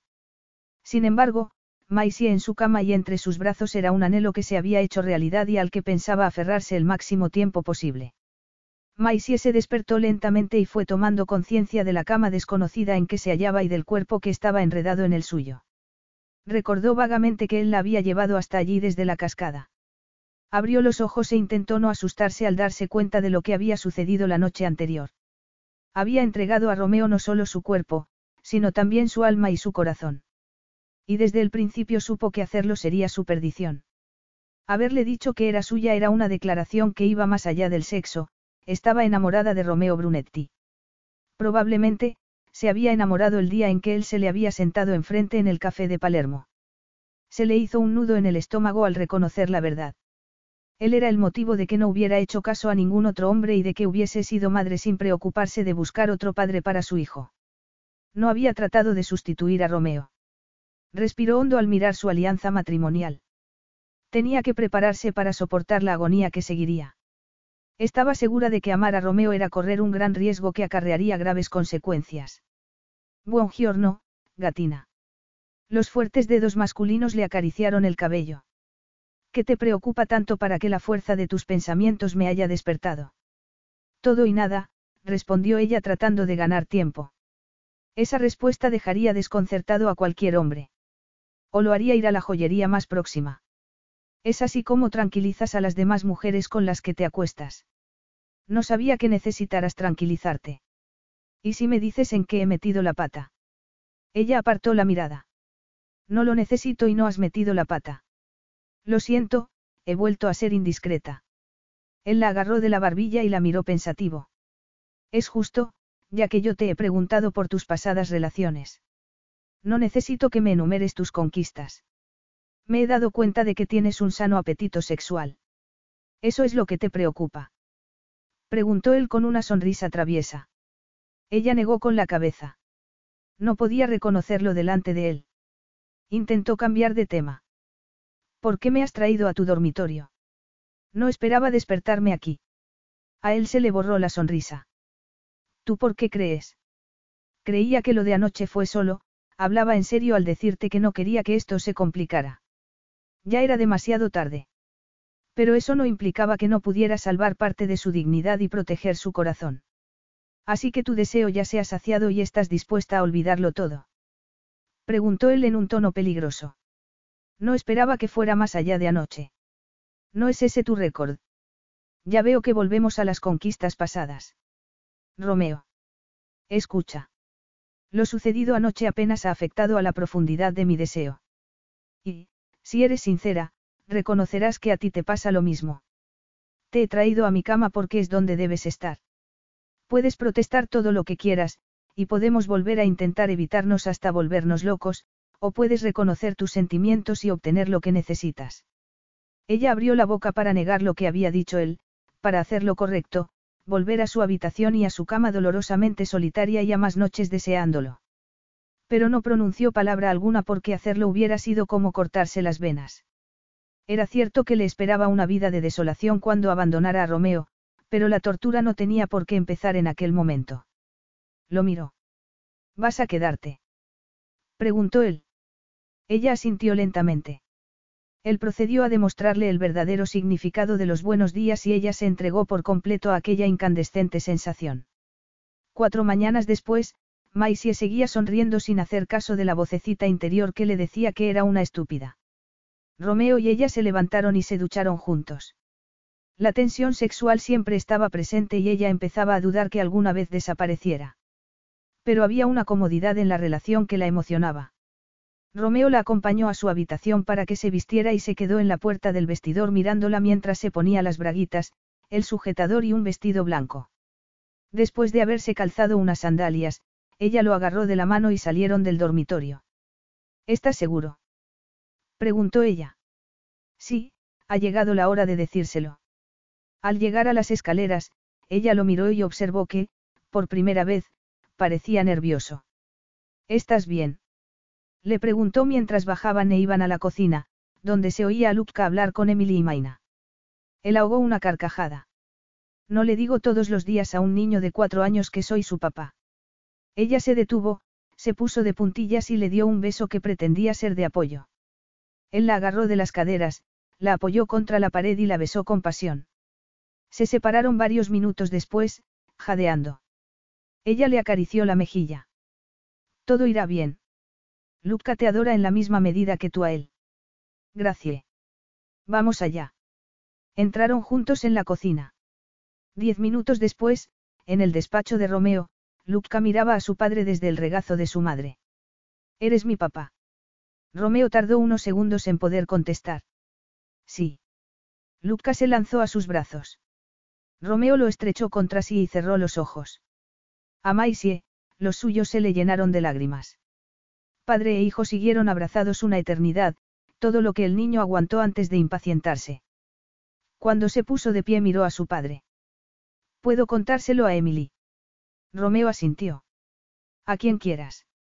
Luca echó a correr hacia la puerta, pero se detuvo en seco. He deseado mucho tener papá. Y se ha hecho realidad. Me alegro mucho. Después de que su hijo hubiera salido del despacho, Romeo miró a Maisie y la levantó de la silla. Al ver que tenía lágrimas en los ojos, se la secó y la besó en los labios con dulzura. Gracie. Ella se tragó el nudo que tenía en la garganta. Ya te dije que sería pan comido. Él esbozó una deslumbrante sonrisa que la conmovió. Bajó la cabeza para que él no se diera cuenta. Tal vez debiera hacerte caso más a menudo, apuntó él. Tal vez debieras poner eso por escrito. Él seguía riéndose cuando fueron a buscar a su hijo. Lo celebraron con zumo y tortitas. Después pasaron al urgente tema de organizar la fiesta de cumpleaños de Luca. Al enterarse de que la familia Giordano llegaría a la isla dos días después, al igual que el resto de los inquilinos de las villas, y que Romeo quería dar una cena para todos ellos, Maisie se asustó. La única fiesta que ella había dado había consistido en un trozo de tarta, sándwiches y niños corriendo y gritando. Trató de sonreír cuando Romeo la miró. ¿Qué te pasa? Le preguntó en cuanto estuvieron a solas. Nada, nunca he dado una cena ni una fiesta de cumpleaños para el hijo de un multimillonario. Él frunció el ceño. Sigue siendo el niño al que has criado. En cuanto a la fiesta, ya me he encargado de todo. Nos traerán la comida y vendrán cocineros de Honolulu en avión para ayudar a los de aquí. La ansiedad de ella aumentó. Entonces, no me necesitas para nada, ¿verdad? Maisie se dio cuenta de que su reacción se debía a una ansiedad más profunda, derivada del hecho de que la vida de Romeo estuviera muy organizada y de que, aparte de en la cama, no la necesitara para nada más. Incluso Emily y Maina podrían cuidar muy bien de Lupka, en el caso de que ella desapareciera. Maisie, dijo él en tono de advertencia. Ella se encogió de hombros. Creo que estoy de más. Apenas hago nada con Lupka, aparte de desayunar y a veces comer con él. Prefiere jugar con Emily o estar contigo. Él la tomó entre sus brazos. Lo has tenido para ti sola casi cuatro años. Es comprensible que esta pequeña separación te haga sentir rara. Y dicha separación probablemente haya sido más pronunciada por el hecho de estar evitándome. Pero, si quieres que te demuestre que no estás de más, dímelo. Ella lo miró a los ojos y una chispa saltó en su interior acompañada de una oleada de desolación. El sexo con Romeo era increíble, pero, para él, solo era eso, sexo. Así que, cuando él la besó, ella le respondió con una tristeza que le llenó los ojos de lágrimas. El móvil de él sonó justo cuando las lágrimas iban a rodarle por las mejillas y a traicionarla, por lo que respiró aliviada. Lo siento, es Zaccheo.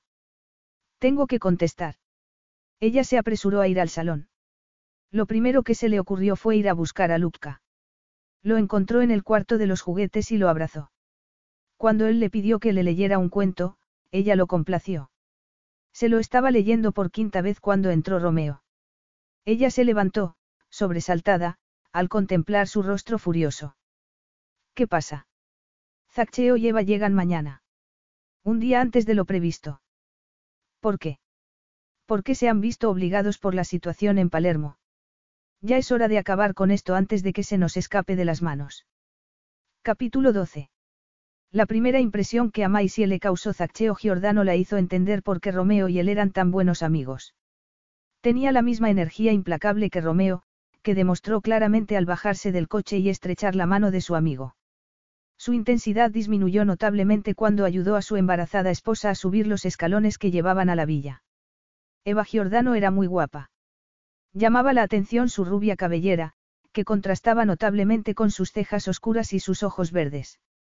A pesar de que era evidente que había mucho amor entre ellos, Maisie percibió cierta tensión, que quedó explicada cuando se hubieron hecho las presentaciones y Romeo abrazó a Eva. Siento que hayamos llegado antes, pero o veníamos aquí o íbamos a Palermo, dijo ella lanzando una mirada irritada a su marido.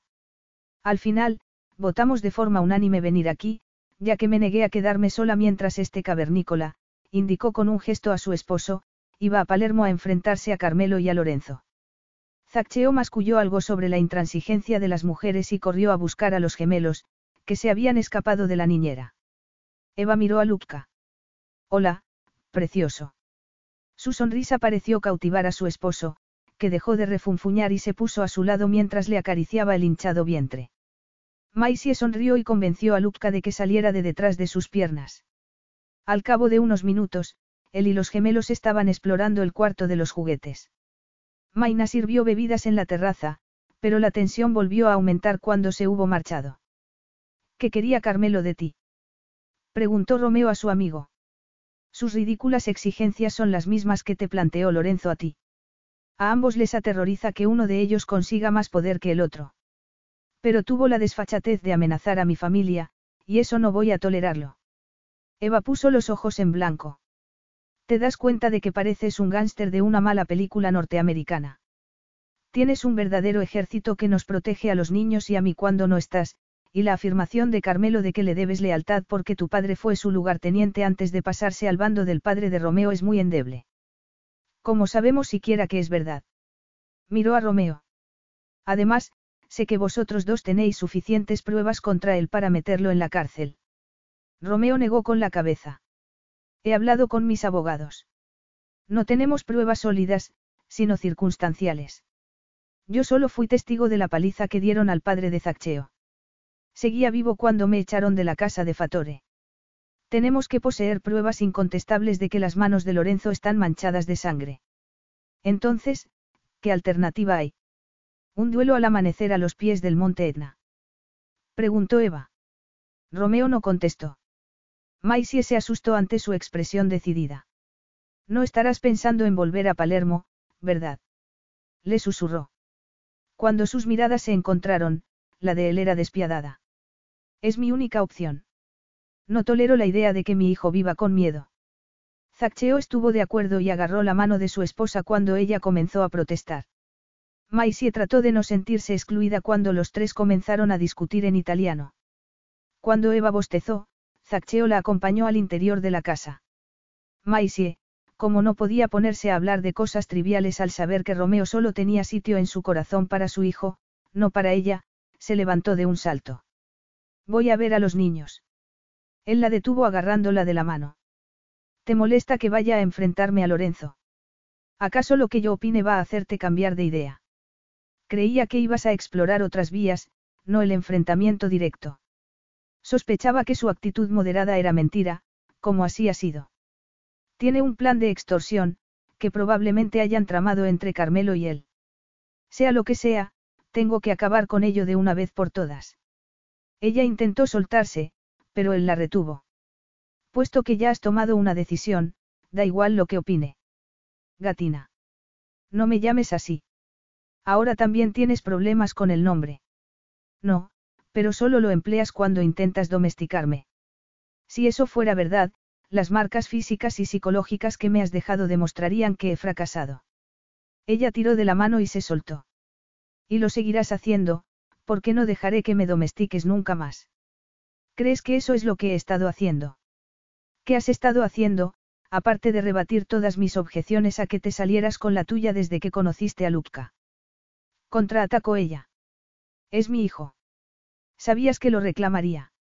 No pensabas que haría lo que estuviera en mi mano para ofrecerle todo lo que a mí me negaron. Sí, pero qué clase de madre hubiera sido si me hubiera negado a lo que me hiciste creer que sería la única cosa que salvaría a nuestro hijo. Ya no crees que sea cierto. Accedí a que nos casáramos porque nos protegería mientras hallabas una solución razonable al problema. Ahora me dices que planeas una especie de venganza, por lo que me pregunto si este matrimonio ha merecido el sacrificio que he tenido que hacer, cuando el resultado va a ser distinto. No hubiera sido mejor que me quedara en Ranelagh con mi hijo mientras tú jugabas a los dados con la muerte. Él la miró con amargura. Así que lamentas que nos hayamos casado. Preguntó en tono glacial. Dime la verdad, Romeo, ¿era necesario que te casaras conmigo? Sí. ¿Para salvar a Lucca de Lorenzo o para darle tu apellido? Preguntó ella con el corazón desbocado. En aquel momento, las dos cosas no se excluían mutuamente. Así que no exageraste una para conseguir la otra. Él se levantó bruscamente y se aproximó a la barandilla de la terraza. Al cabo de unos minutos se volvió. Tienes razón, tendría que haberlo meditado más. Maisie reprimió un grito. Sabía que era una estúpida al esperar que le dijera que su matrimonio no había sido un error, que era algo más que un modo de garantizar la seguridad de Lupka y que, a pesar de cómo había comenzado, merecía la pena salvarlo. Al igual que cinco años antes, Romeo había cometido un error con ella. Y se arrepentía de él. Solo que en aquel momento se lo había dicho a la cara y no había dejado que fuera su ausencia la que hablara por él. Se oyeron pasos y Zaccheo volvió. Ella le dirigió una sonrisa forzada. Voy a ver a los niños. Salió de la terraza ciegamente, sin saber a dónde iba, con el piloto automático puesto. Al llegar a la habitación vio que Emily y la niñera de los Giordano ya habían acostado a los pequeños. Se acercó a su hijo y le acarició el cabello. Él la miró con cariño durante unos segundos, antes de volver a prestar atención a sus nuevos amigos. Sintiéndose perdida, Maisie salió. Trató de no derrumbarse al darse cuenta de que había acelerado su separación de Romeo con aquella última conversación. Con el corazón desgarrado por saber que no pasaría otra noche en la cama de Romeo, entró en su dormitorio. Se tumbó en la cama sollozando, avergonzada porque sabía que estaría dispuesta a perder su dignidad por pasar otra noche con él. Darse cuenta de hasta dónde estaba dispuesta a llegar le arrancó sollozos más profundos, hasta quedar exhausta. El sol se estaba poniendo, por lo que debía levantarse y vestirse para la cena. Mientras se duchaba, se preguntó si se atrevería a mirar a Romeo. Pero ya no había vuelta atrás ni lugar donde esconderse, Romeo no la amaba ni lo haría nunca. Lo único que le interesaba era su hijo. Tendría que pasar como pudiera los días siguientes y marcharse de la isla cuando lo hiciera él. Si Romeo quería seguir protegiendo a su hijo, que lo hiciera en Ranelag. Y ella seguiría adelante y aprendería a vivir con el dolor. Se vistió, se aplicó maquillaje suficiente para disimular la hinchazón de los ojos y salió. Se encontró con Eva que salía de su habitación y le sonrió. Ibas a ver a Lupka. Podemos leerles un cuento a todos juntos y tardaremos la mitad, dijo Eva sonriéndole a su vez. Así lo hicieron hasta que se quedaron dormidos. En el salón, los hombres estaban tomándose un whisky. Romeo sirvió un agua mineral a Eva y una copa de champán a Maisie. Se la dio sin que su rostro manifestase expresión alguna. Siento haberme quedado medio dormida antes, le dijo Eva a Maisie, pero estos dos no me han dejado dormir en el avión con sus incesantes patadas. ¿Vas a tener gemelos otra vez? Preguntó Maisie, sorprendida. Parece que es cosa de familia por parte de ambos. Mi bisabuela tuvo una hermana gemela, y también lo tuvo el abuelo de Zaccheo. Este dejó de hablar en voz baja con Romeo, se acercó a su esposa y se sentó a su lado. Comenzaron a hablar de niños. Romeo se mantenía en un obstinado silencio que solo rompía para dar su opinión con brusquedad cuando Eva lo obligaba. Durante la cena, los hombres hablaron de negocios y Eva intentó conversar con Maisie, que se concentró en no sollozar cada vez que miraba a Romeo. Era lamentable que, sabiendo que solo había sido un juguete para él mientras conocía a su hijo, sintiera que el mundo se le hundía cada vez que recordaba que al cabo de pocos días se separarían para siempre. Por Dios. exclamó Eva. ¿Por qué no solucionamos eso de una vez? ¿No veis cómo le afecta a Maisie? Ella alzó la cabeza bruscamente y vio que Eva fulminaba a su esposo con la mirada. No te disgustes, Cariño, dijo este. Todo está controlado. Eva soltó un bufido. ¿Cómo podéis a veces estar tan ciegos los hombres? ¿No veis que nos estamos consumiendo? Díselo, Maisie. Ella frunció los labios. Lo siento, pero parece que ya no tengo voto. Eva lanzó un suspiro. No te enfades, Eva, dijo su esposo. Pues dejad de portaos como cavernícolas, lanzó la servilleta sobre la mesa. Maisie y yo vamos a dar un paseo. Os dejamos a solas para que reflexionéis sobre lo acertado de lo que queréis hacer. La excusa para librarse de la opresiva presencia de Romeo fue bien acogida por Maisie. Se levantó y agarró el brazo que le ofreció Eva mientras se quitaba los zapatos. Ella la imitó y salieron. Me han dicho que hay una cascada por aquí. Me gustaría verla.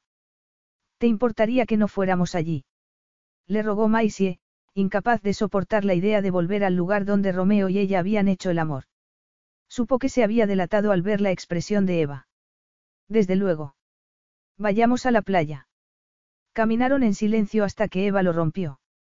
Llega un momento en que tienes que agarrar el toro por los cuernos. Los hombres a veces son muy obtusos. Incluso los muy inteligentes, millonarios y dirigentes de grandes empresas son incapaces de ver lo que tienen delante de las narices. Eso no pasa entre Romeo y yo. Puede que no, pero me he visto en tu misma situación y conozco el dolor que experimentas. Tardé semanas en recuperar la cordura. Pero hay algo entre Romeo y tú. Tuviste un hijo suyo hace cuatro años y se ha casado contigo a los dos días de volverte a ver. Por Luca. Eva hizo un mohín. Me casé con Zaccheo porque creí que no tenía alternativa. Pero en mi fuero interno sabía que la tenía. Las cosas suceden por un motivo, pero lo que importa es el resultado.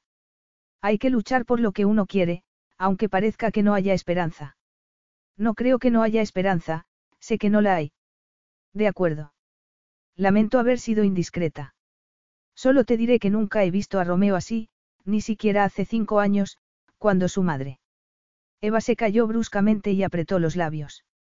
Sucedió algo malo que lo obligó a ir a Palermo, ¿verdad? Solo puedo decirte que entonces terminó un doloroso capítulo de su vida. Pero no lo vi tan afectado como lo está ahora. Maisie negó con la cabeza. Es por Luca, insistió mientras llegaban a la playa. Eva asintió sonriendo antes de subirse el vestido. Probablemente me lo estropearé, pero como mi esposo no me deja bañarme en el mar hasta que nuestros hijos hayan nacido, y últimamente está insoportable, voy a darme un chapuzón. Maisie sonrió. Te puede ver desde la villa. Habré salido del agua antes de que llegue. Maisie decidió no oponerse.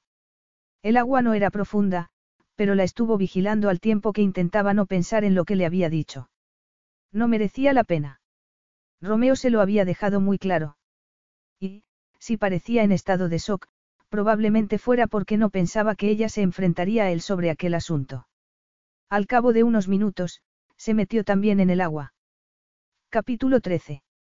Romeo no alzó la vista cuando llegó su amigo, pero le aceptó el whisky doble que le tendió. Seguro que tu esposa te vuelve tan loco como Eva a mí, afirmó Zaccheo. Romeo se bebió la mitad del vaso. No es mi esposa. El anillo que llevas en el dedo y la expresión de pesar de tu rostro indican lo contrario, mio fratello. Romeo sintió una opresión en el pecho ante ese término de afecto. Aunque habían estado juntos solo un mes en la infancia, no había olvidado a aquel niño. Redescubrir el vínculo de hermandad en la edad adulta había hecho creer a Romeo que no estaba completamente solo en el mundo. Pero en los últimos tiempos había comprendido que había distintos tipos de soledad. Por ejemplo, la soledad del corazón. Aunque la amistad de Zaccheo hubiera conquistado parte de su alma, se había dado cuenta, con creciente horror, de que no era suficiente. El anillo no significa nada.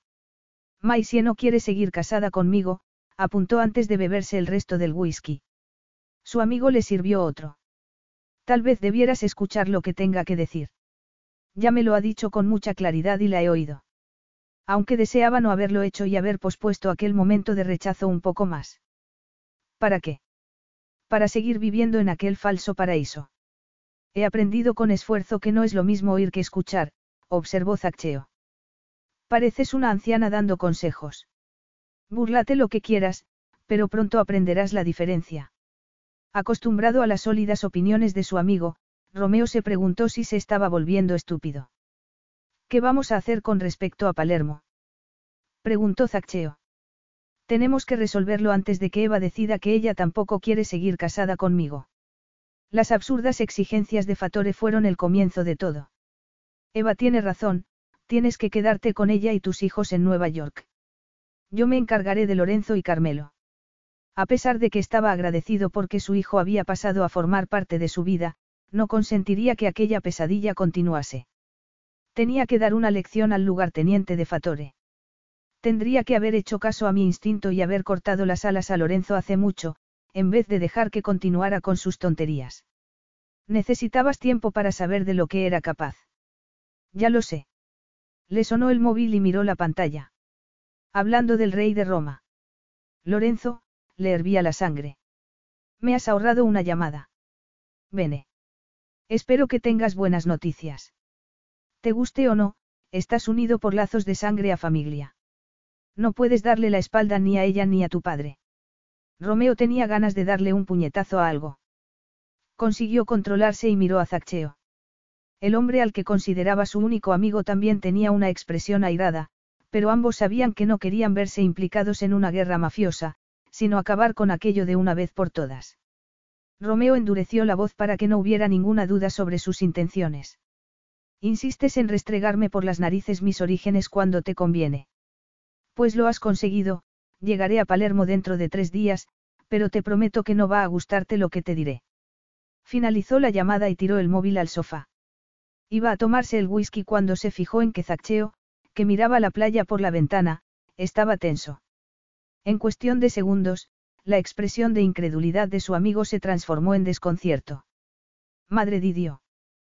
¿Qué están? Romeo siguió su mirada y se quedó horrorizado.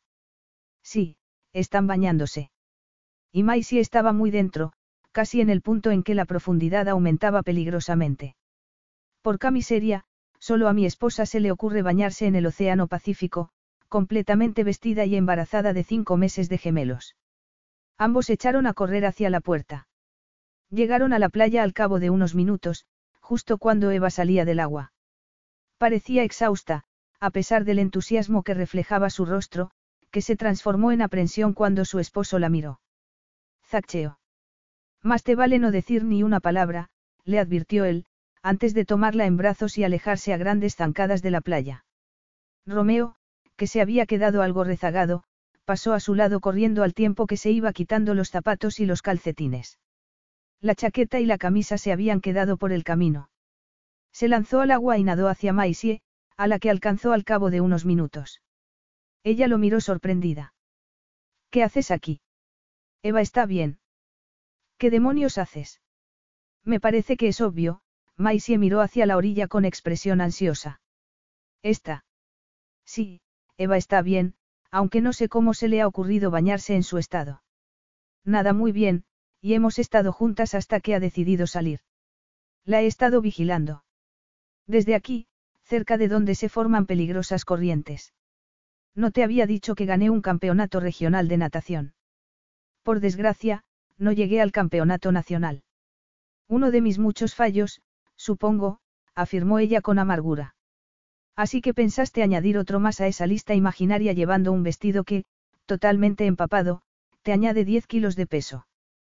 Preguntó él en tono desdeñoso. Ella apartó la vista, y él hubiera jurado que se había sonrojado antes de que su rostro reflejara una profunda tristeza. No exactamente. La agarró de los hombros y la giró hacia la orilla. Vuelve. Ella alzó la barbilla. ¿Y si no lo hago? A pesar de las emociones que lo embargaban, de la agonía de saber que Maisie no quería estar con él, el fuego de sus ojos lo excitó. O vuelves nadando o te saco a la fuerza. Romeo. Aunque tengas prisa porque nuestro matrimonio se acabe, no vas a conseguirlo ahogándote de forma estúpida. Ella lo miró con la boca abierta, se giró bruscamente y nadó hacia la playa antes de que él tuviera la certeza de que había lágrimas en sus ojos. Nadaba con fuerza y rapidez, teniendo en cuenta su atuendo. Él la siguió y salió primero. Fue a la cabaña donde se guardaban toallas limpias y agarró dos. No tenías derecho a decirme eso. Romeo se quedó inmóvil. ¿Qué llevas puesto? ¿Dónde está lo que falta del vestido? Y no tengo derecho a decirte qué. Farfulló, incapaz de apartar la vista de su cuerpo. A decir que quería ahogarme. No he dicho que quisieras hacerlo, pero no me imaginaba que pudieras tener tan poco cuidado, aunque, al mirarte, me doy cuenta de que estaba equivocado. La parte inferior del vestido había desaparecido y Maisie solo estaba cubierta por unas braguitas de encaje. Y la parte superior se le adhería a la piel. Romeo se preguntó cuánto resistiría antes de que la intensidad del deseo hiciera que le temblaran las piernas. ¿Te importa decirme qué le ha pasado al vestido? Ella señaló la arena. La falda está por ahí. Se une a la parte superior con una cremallera. Ya ves que no soy tan tonta como te imaginas. No planeaba ahogarme ni accidental ni deliberadamente. Entre otras cosas, quiero mucho a mi hijo para hacerlo. Romeo quiso preguntarle qué cosas eran esas, y si lo incluían, pero, por primera vez en su vida, no satisfizo su deseo de saber, pues su mente se aferraba a que ella no le hubiera corregido sobre la necesidad de acabar con su matrimonio. De pronto, lo invadió un gran cansancio. ¿Vas a quedarte ahí plantado toda la noche o me vas a pasar una de las toallas? Preguntó ella con voz tensa. Él fue a tendérsela, pero se detuvo y la miró a los ojos. No eres una fracasada. ¿Qué? Dijo ella alzando la cabeza. En el agua has dicho que habías fracasado en muchas cosas. A ella se le llenaron los ojos de lágrimas. Y lo he hecho. Por ejemplo, fracasé en el intento de que mis padres me quisieran. Su dolor lo golpeó con fuerza. Eso es culpa de ellos, no tuya. Me ha costado aprender que, a pesar de tu buena voluntad, no puedes hacer que alguien te quiera si es incapaz de hacerlo. Romeo negó con la cabeza mientras le frotaba el cabello con la toalla. Has tenido éxito en todo lo que te apasiona, añadió. Ella bajó los párpados y se rió mientras trataba de quitarle la toalla. Ojalá pudiera estar de acuerdo contigo, pero, por desgracia, las pruebas indican lo contrario. Por ejemplo, aunque insistes en denominar, matrimonio, a nuestra relación, lo es de veras. O solo he sido un cuerpo para calentarte la cama mientras conocías a tu hijo. Él bajó los brazos. Maisie. No quiero oír tus excusas. En cuanto supiste de la existencia de Lupka, lo quisiste para ti, con independencia de lo que se interpusiera en tu camino. Me subiste al carro porque era lo más fácil para ti. Él retrocedió un paso y, sin poder remediarlo, contempló su hermosa espalda y sus prietas nalgas. Fácil. ¿Crees que algo de esto lo ha sido? Negó con la cabeza, asqueado consigo mismo. Voy a tientas en la oscuridad fingiendo que todo lo hago bien, cuando la realidad es que me horroriza arruinarle la vida a un niño de cuatro años. Y puedes creerte que soy muy capaz de hacerlo. Sin embargo, tú tienes la respuesta a todas sus preguntas, sabes lo que quiere incluso antes de que lo sepa él. Y sí, me he servido de tu devoción hacia él para conocerlo. Puedes condenarme por ello, pero nada de esto me ha resultado fácil. Ella bajó la cabeza con un suspiro de derrota. Él se dijo que debía recordar que iba a marcharse y a llevarse con ella lo único parecido a una familia que había conocido en su vida. Lo había enseñado a volver a tener esperanza, a volver a soñar, pero ella había destruido ese sueño con unas cuantas palabras. Romeo intentó recordarlo.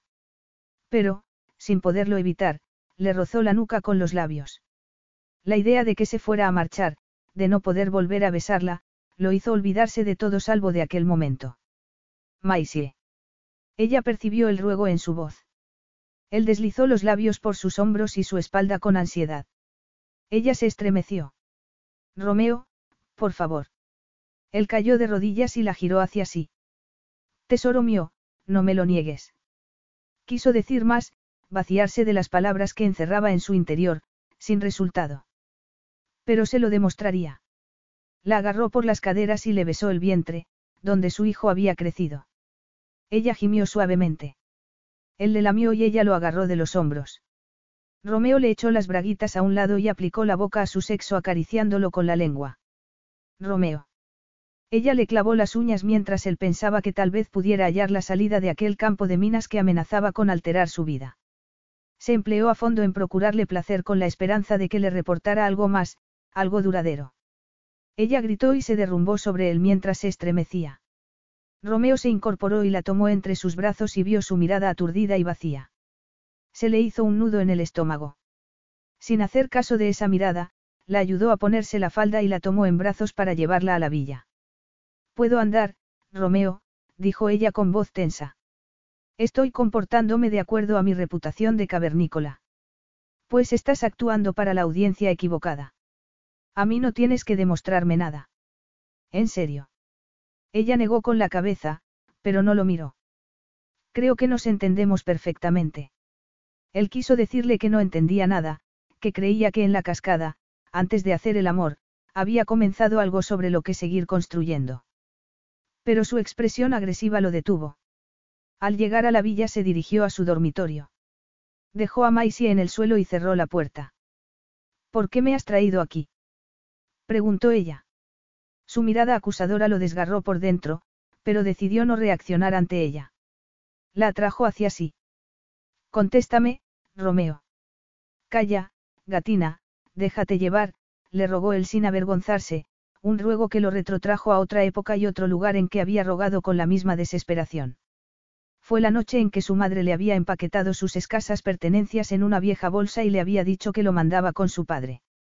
Alterado por los recuerdos, pegó su boca a la de ella buscando el bálsamo que suavizara su alma. Ella, sin responderle, lo empujó para apartarlo. Él gimió de frustración al darse cuenta de que la batalla ya estaba perdida. Para, por favor, no deseo esto. Esto. Ella rehuyó su mirada. A ti. No te deseo. Lleno de amargura, él insistió. Eso es mentira. Te lo demostré una vez y puedo volver a demostrártelo las veces que sea necesario. Ella negó con la cabeza. Fue simplemente sexo, nada más. Entonces, te refieres a que no me quieres a mí, al hombre. Ella acabó por mirarlo. Eres un padre estupendo y estoy segura de que le ofrecerás a Lupka apoyo y una serie de oportunidades con las que yo solo puedo soñar. Pero no puedo quedarme contigo. Cuando se marchen nuestros huéspedes, volveré a Irlanda con Luca. Lo siento, Pero esto ha sido un error. Comenzó a quitarse los anillos. Él la agarró de las manos sin darse cuenta. No te los quites. Los ojos de ella reflejaron un dolor que le dio a entender lo mucho que le costaba estar allí, con él. Como no se había dado cuenta antes. No puedo. Sé que mi opinión no cuenta para ti, pero piensa en nuestro hijo. Mañana es su cumpleaños. Vas a estropeárselo. Claro que no. Entonces, espera. Hazlo por él. Maisie volvió a ponerse los anillos. Él se obligó a soltarla. Hasta mañana, murmuró ella. Romeo no respondió. Intentaba explicarse lo que le sucedía. Oyó que la puerta se cerraba y se acercó a la ventana. Reflejada en ella vio la cama de la que se habían levantado aquella mañana y detestó la idea de tener que dormir solo en ella. Se metió en la ducha y dejó que el agua le cayera en la cabeza, pero no consiguió borrarse el rostro de Maisie ni sus palabras. No puedo quedarme contigo. Al menos, sus palabras no habían sido tan duras como las que le había dicho su madre antes de dejarlo en la puerta de Agostino Fatore. Al menos, esa vez no pasaría hambre ni mal viviría. La actuación de Maisie al día siguiente fue merecedora de un premio. Mientras no dejaba de sonreír y de sacar fotos a su hijo en la fiesta de cumpleaños, pensó en llamar a sus padres y decirles que debieran haberla matriculado en una escuela de arte dramático. Estuvo al lado de Romeo mientras él ayudaba a un entusiasmado Luca a cortar la cinta que inauguraba oficialmente el estanque de los patos. Después lo miró a los ojos y le sonrió mientras ayudaban a su hijo a soltar los 50 globos atados al puente que había en medio del estanque. Incluso consiguió reírse cuando se bautizó a dos cisnes en actitud amorosa con los nombres de Romeo y Maisie. Cuando hubo acabado la fiesta y los niños ya estaban acostados, se retiró a su habitación, se duchó y se preparó para la cena. Estuvo al lado de Romeo para recibir a las dos parejas que se habían quedado en la isla porque Romeo confiaba en ellas. Supervisó la comida y el servicio y evitó en todo momento estar cerca de Romeo más de unos minutos. Por suerte, Eva y su nuevo embarazo de gemelos pronto acapararon la atención general. En cuanto se hubieron marchado los últimos invitados, Maisie se dirigió a la puerta. Romeo se interpuso en su camino. Te has portado muy bien en la fiesta. Gracias. Él la miró durante unos segundos antes de apartarse. Buenas noches. Ella no pudo responderle porque tenía un nudo en la garganta. Se apresuró a marcharse al tiempo que intentaba convencerse de que deseaba que él no la siguiera. Cuando llegó a su habitación supo que se estaba mintiendo. Capítulo 14. Dos días después se marcharon de la isla. Luca estaba consternado por tener que dejar a sus queridos patos. Aunque se consoló un poco al pensar que volvería al estanque de Ranelag, Maisie sabía que habría más lágrimas cuando se enterara de que su padre no se quedaría con él. Era algo que la preocupó durante el vuelo, mientras jugaba con su hijo. Trató un par de veces de entablar conversación con Romeo sobre el plan de visitas, pero él le dijo que ya hablarían más adelante y siguió con sus interminables llamadas telefónicas. Tras una conversación particularmente acalorada, a Maisie le quedó claro que volvería a Palermo. Se le cayó el alma a los pies ante la idea de que regresara al lugar donde lo había pasado tan mal. Estaba tratando de recuperarse cuando él hizo una pausa para comer y jugar con Luca. Después, de vuelta a su asiento, se detuvo junto al de ella y le dijo. Estoy acondicionando mi piso de Londres para que sea seguro para un niño y estoy buscando piso en Dublín. Cuando Luca esté conmigo, Emily vendrá a ayudarme. ¿Estás de acuerdo? Ella asintió. No voy a negarme a que lo veas. Solo necesito que me avises con un plazo prudencial cuando vayas a venir. Muy bien. Romeo regresó a su asiento y no volvió a dirigirle la palabra hasta que aterrizaron. Como Maisie había previsto, Luca se puso histérico al saber que su padre se marchaba. Con un nudo en la garganta contempló que Romeo lo abrazaba y que le aseguraba que no tardarían mucho en volver a verse.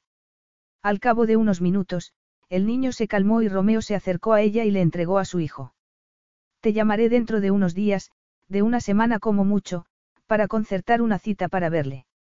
Y a él lo llamaré esta noche. De acuerdo. Romeo volvió a mirar a su hijo, se dio la vuelta y subió de nuevo al avión. Maisie se quedó inmóvil mientras pensaba que su matrimonio acababa en aquel preciso instante, en un soleado día de verano en Dublín. Romeo desapareció de su vista y Lupka rompió a llorar. Ella lo montó en el coche que los esperaba y se sentó a su lado. El sol seguía brillando cuando llegaron al restaurante. Incapaz de entrar, Maisie saludó con la mano a la que la miraba con la boca abierta, y subió a su piso. Menos de una hora después, llamaron a la puerta. Era Bronag, que se esforzaba en fingir que no le sorprendía verla. Acabo de acostar a Lupka. ¿Quieres un té? Me parece que necesitas algo más fuerte, Bronag le tendió una botella de vino. A la tercera copa, Maisie ya se había derrumbado y le había contado todo. ¿Qué vas a hacer? preguntó su amiga. No te preocupes, por favor, no voy a volver a hacerme cargo del restaurante. Para serte sincera, me vendrá bien un descanso. No me refería a eso, sino a qué vas a hacer con respecto a Romeo. Maisie frunció el ceño. ¿A qué te refieres? Se ha acabado. ¿Lo crees en serio? Por lo que me has dicho, no tenía que casarse contigo forzosamente. Estamos en el siglo XXI y tienes suficiente dinero para contratar un ejército que os proteja a Lupka y a ti sin necesidad de ponerte un anillo en el dedo, indicó la mano de Maisie con un gesto de la cabeza. Sigues llevando los anillos. ¿Y él los suyos? Maisie asintió distraídamente. ¿Qué quieres decir? Bronac se encogió de hombros.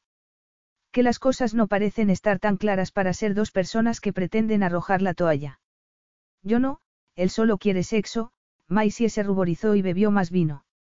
Desde luego. El sexo es la forma más sencilla de ocultar emociones más profundas, Bronag le puso la mano en el brazo. No has tenido mucho amor en tu vida, pero él tampoco.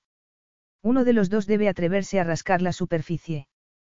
¿Por qué tengo que hacerlo yo? Le espetó Maisie. Que crea que soy una gata salvaje en la cama no implica, por Dios, no debería haber dicho eso. Bronac se echó a reír y se levantó.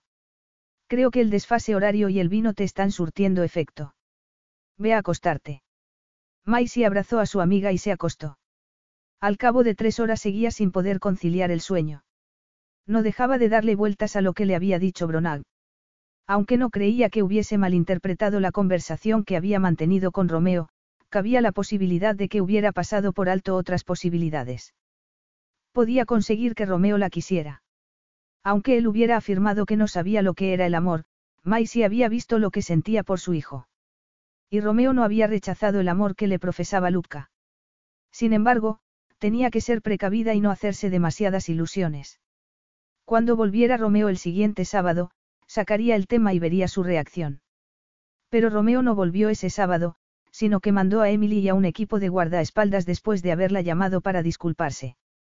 Había establecido con su hijo la rutina de hablar por videoconferencia media hora por la mañana y otra media última hora de la tarde. A Maisie se limitaba a saludarla con frialdad. Cuando le dijo que no iría ese sábado, ella se reprochó su estupidez por haberse hecho ilusiones. Pero seguía sin poder quitarse los anillos y sin hallar las fuerzas para decirle a Lupka que sus padres no volverían a vivir juntos. Ayudaba en el restaurante cuando podía, pero sabía que ni siquiera allí podía rendir al máximo, por lo que limitaba su presencia lo más posible. Después, Romeo dejó de llamar. Durante los dos primeros días, Maisie no tuvo tiempo de preocuparse porque ya tenía bastante con tratar de calmar las rabietas de su hijo provocadas por la tristeza. Al tercer día comenzó a preguntarse si debiera llamarlo ella. Cuando lo hizo, saltó el buzón de voz. Dejó un mensaje incomprensible que la hacía parecer una lunática. Como, al final del día, Romeo seguía sin llamar, salió a la calle y la cruzó para hablar con uno de los guardaespaldas. ¿Sabe algo de su jefe? Mi jefe está al otro lado de la calle. Ella suspiró, exasperada. Me refiero a su máximo jefe. Lo siento, señorita, pero no tengo su número. Señora, señora Brunetti. Tengo que hablar con el señor Brunetti. El hombre se acercó a su jefe. Siguió una conversación en voz baja antes de que volviera. Lo siento, señora Brunetti, pero el señor Brunetti nos ha pedido que no demos a conocer su paradero. El miedo la invadió. ¿Por qué? El hombre se encogió de hombros. No nos lo ha dicho, lo siento. Maisie volvió a subir a su piso a toda prisa. Intentó llamar a Emily, pero solo escuchó un mensaje diciendo que estaba de permiso en Hawái. Pasó la noche recorriendo el salón. Volvió a llamar a Romeo e incluso intentó hablar con él por videoconferencia, sin resultado. A la mañana siguiente estaba frenética y furiosa. Se sentía muy desgraciada por sí misma y por su hijo. Pero, sobre todo, estaba enfadada con Romeo. Salió a la calle para hablar con el jefe de los guardaespaldas. Estoy a punto de comprar unos billetes de avión para dar la vuelta al mundo con mi hijo en busca de su padre. Supongo que forma parte de su trabajo acompañarnos en los viajes al extranjero.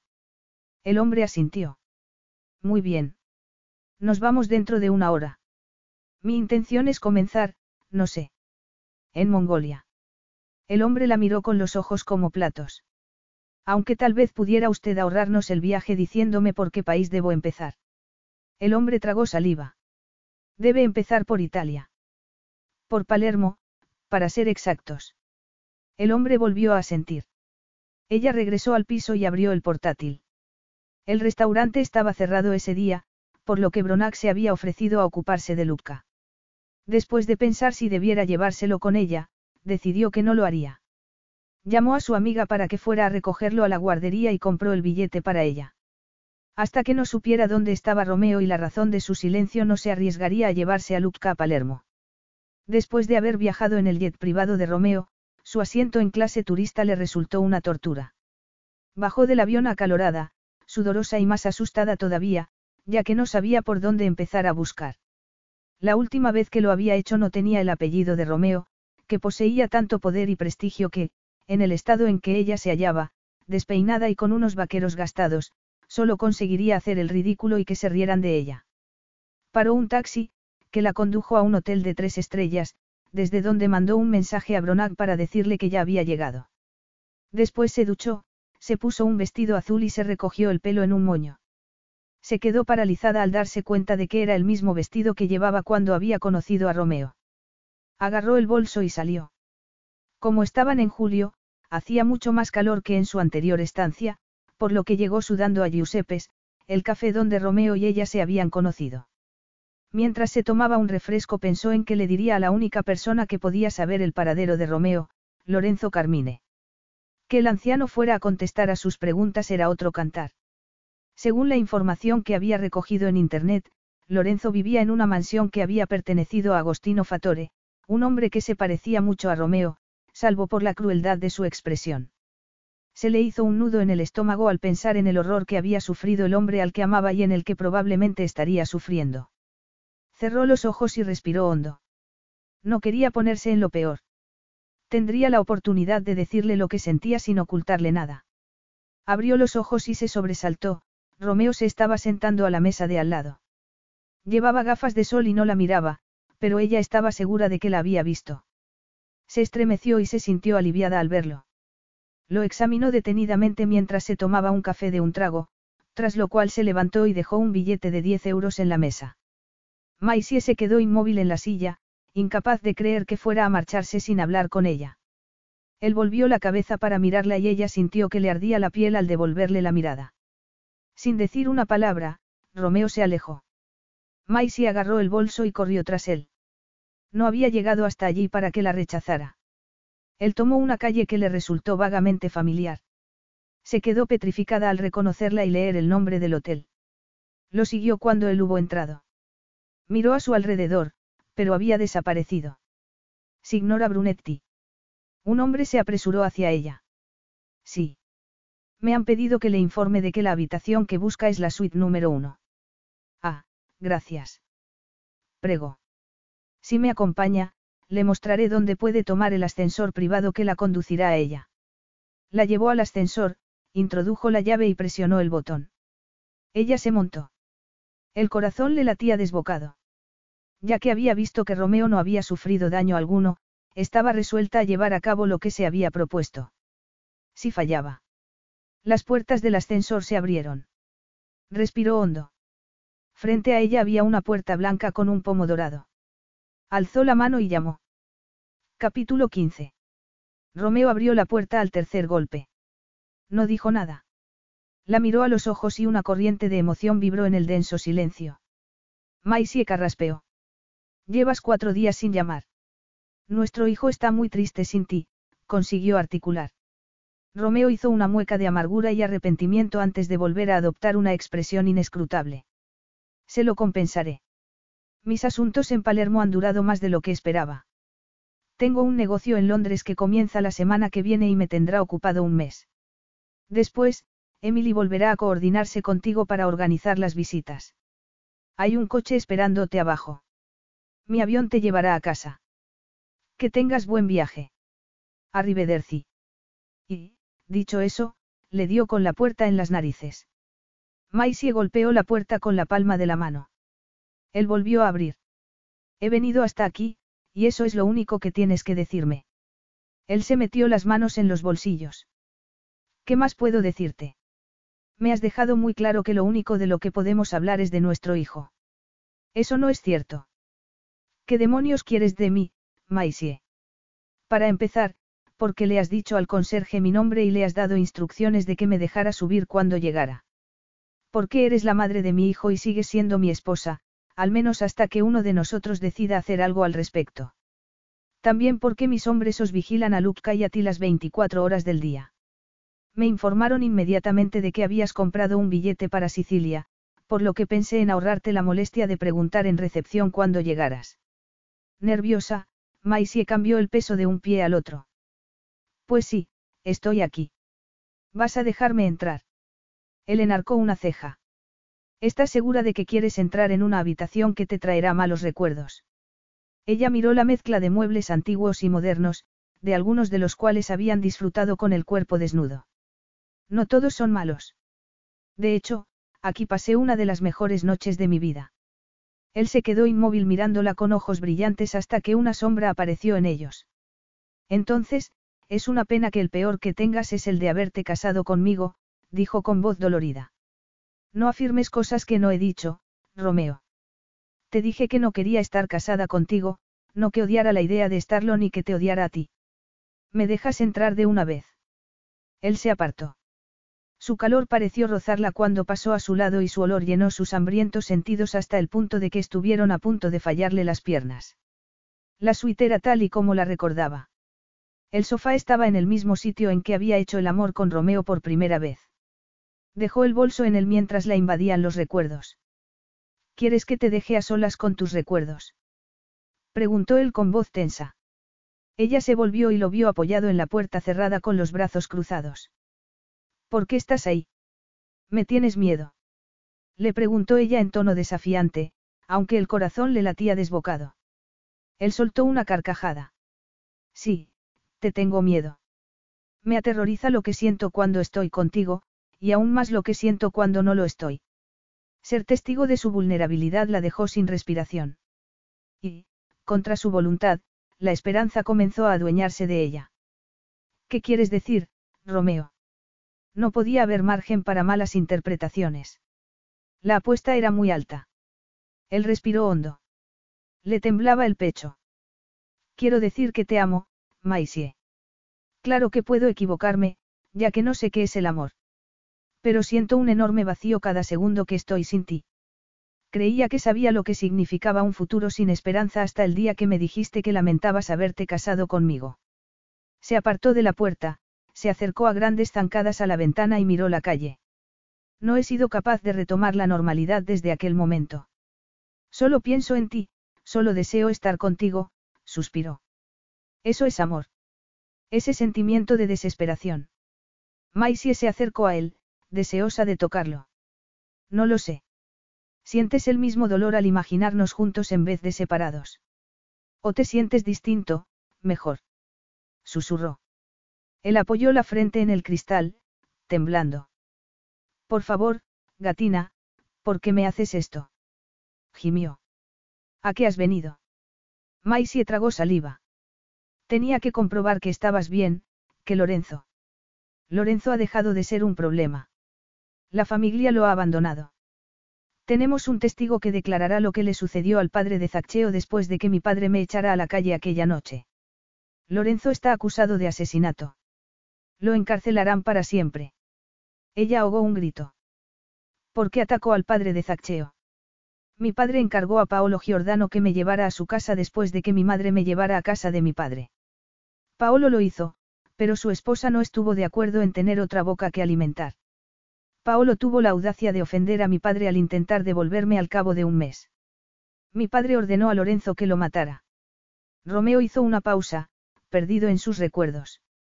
He declarado ante la policía hace dos días y han detenido a Lorenzo, que permanecerá en la cárcel hasta que lo juzguen. Si sale libre, se lo pensará dos veces antes de venir a por mí o a por los míos. Así que fue así como acabaste en la calle. ¿Por qué tu madre te abandonó? Era prostituta de lujo. Quedarse embarazada de mí fue un obstáculo en su carrera. Cuando no pudo seguir soportándome me llevó a una casa desconocida, me dijo que el señor que vivía allí era mi padre y se marchó sin siquiera haberse bajado del coche. ¿Volviste a verla? Él asintió. Me llamó al cabo de años de silencio. Yo le seguí la pista a lo largo de los años y me enteré de cuando las cosas le iban mal. Le enviaba dinero sin que ella supiera su procedencia. No quería que me buscara al saber que era rico, sino porque yo era su hijo y deseaba verme. Me llamó una semana antes de morir. Yo estaba eufórico. ¿Qué pasó? Quería usar mi tarjeta de crédito. No le interesaba quién era ni si podía hacer frente al gasto que ella pretendía. Tenía un tumor cerebral y no le quedaba mucho tiempo de vida. Quería morir con estilo. Le reservé la suite presidencial de un hotel y me quedé con ella, con la esperanza de que me demostrara de alguna forma que se arrepentía de haberme abandonado. No lo hizo. Le sostuve la mano hasta que falleció y lo único que hizo fue maldecirme por parecerme a mi padre, hizo una pausa. Así que no sé si esto que siento es amor o la necesidad de aferrarme a algo que está dañado porque lo he tocado. Ella se sintió conmovida. No digas eso, por favor. Él volvió la cabeza hacia ella. Sus ojos reflejaban un profundo dolor. El día en que nos conocimos fue el primero en que acepté que la esperanza era un sentimiento inútil, que el amor no existía. Al menos, para gente como yo. Romeo. No pasa nada, gatina. Sé que no me quieres. Ten por seguro que el divorcio será rápido y que te dejaré en una buena situación económica. No quiero divorciarme, ni tampoco tu dinero. De la garganta de él salió un sonido animal. Ella avanzó otro paso y le puso la mano izquierda en el pecho. Si lo quisiera, me habría quitado la alianza al marcharme de Hawái. Él miró el anillo. No podemos seguir casados solo por Luca, observó con tristeza. No quiero ser responsable de que te sientas desgraciada. Pues haz que me sienta feliz. Quiéreme y quédate conmigo. Él alzó la cabeza y la miró. Pero en la isla dijiste. Dije que no quería seguir casada contigo porque no soportaba la idea de amarte sin ser correspondida. Él la miró con los ojos como platos y le puso las manos en los hombros. ¿Qué? A Maisie se le llenaron los ojos de lágrimas. Te quiero, Romeo. Te quise desde la noche que pasamos en esta habitación. He sido muy desgraciada sin ti, si no te importa, no quiero divorciarme. No me importa, ni me importaría aunque viviera una decena de vidas, respondió él, aturdido. Estupendo, porque son todas las que voy a necesitar para demostrarte cuánto significas para mí. Dios mío, gatina. Ella lo agarró de la barbilla. Abrázame, Romeo. Bésame. ¿Cuánto te he echado de menos? Él unió sus labios a los de ella con un gemido. Tres horas después, ella apartó la cabeza del pecho masculino. ¿Estás listo para hablar con Luca por videoconferencia? Romeo alzó la cabeza y la besó en la boca. Creo que se me ha ocurrido algo que hará que me perdone por no haber hablado con él estos últimos días. ¿El qué? La promesa de que tendrá un hermano. Maisie lo besó en los labios. Creo que acabas de ganar el premio al mejor padre del mundo. Romeo se rió y preparó el portátil después de que ella hubiera llamado a Bronag para que estuvieran conectados. Unos segundos después, el hermoso rostro de su hijo apareció en la pantalla. Mamá. Papá. ¿Cuándo vais a volver? Estaremos allí cuando te despiertes mañana, contestó Romeo. He estado aprendiendo algunas palabras en italiano, papá. Romeo agarró la mano de Maisie y se la llevó al pecho.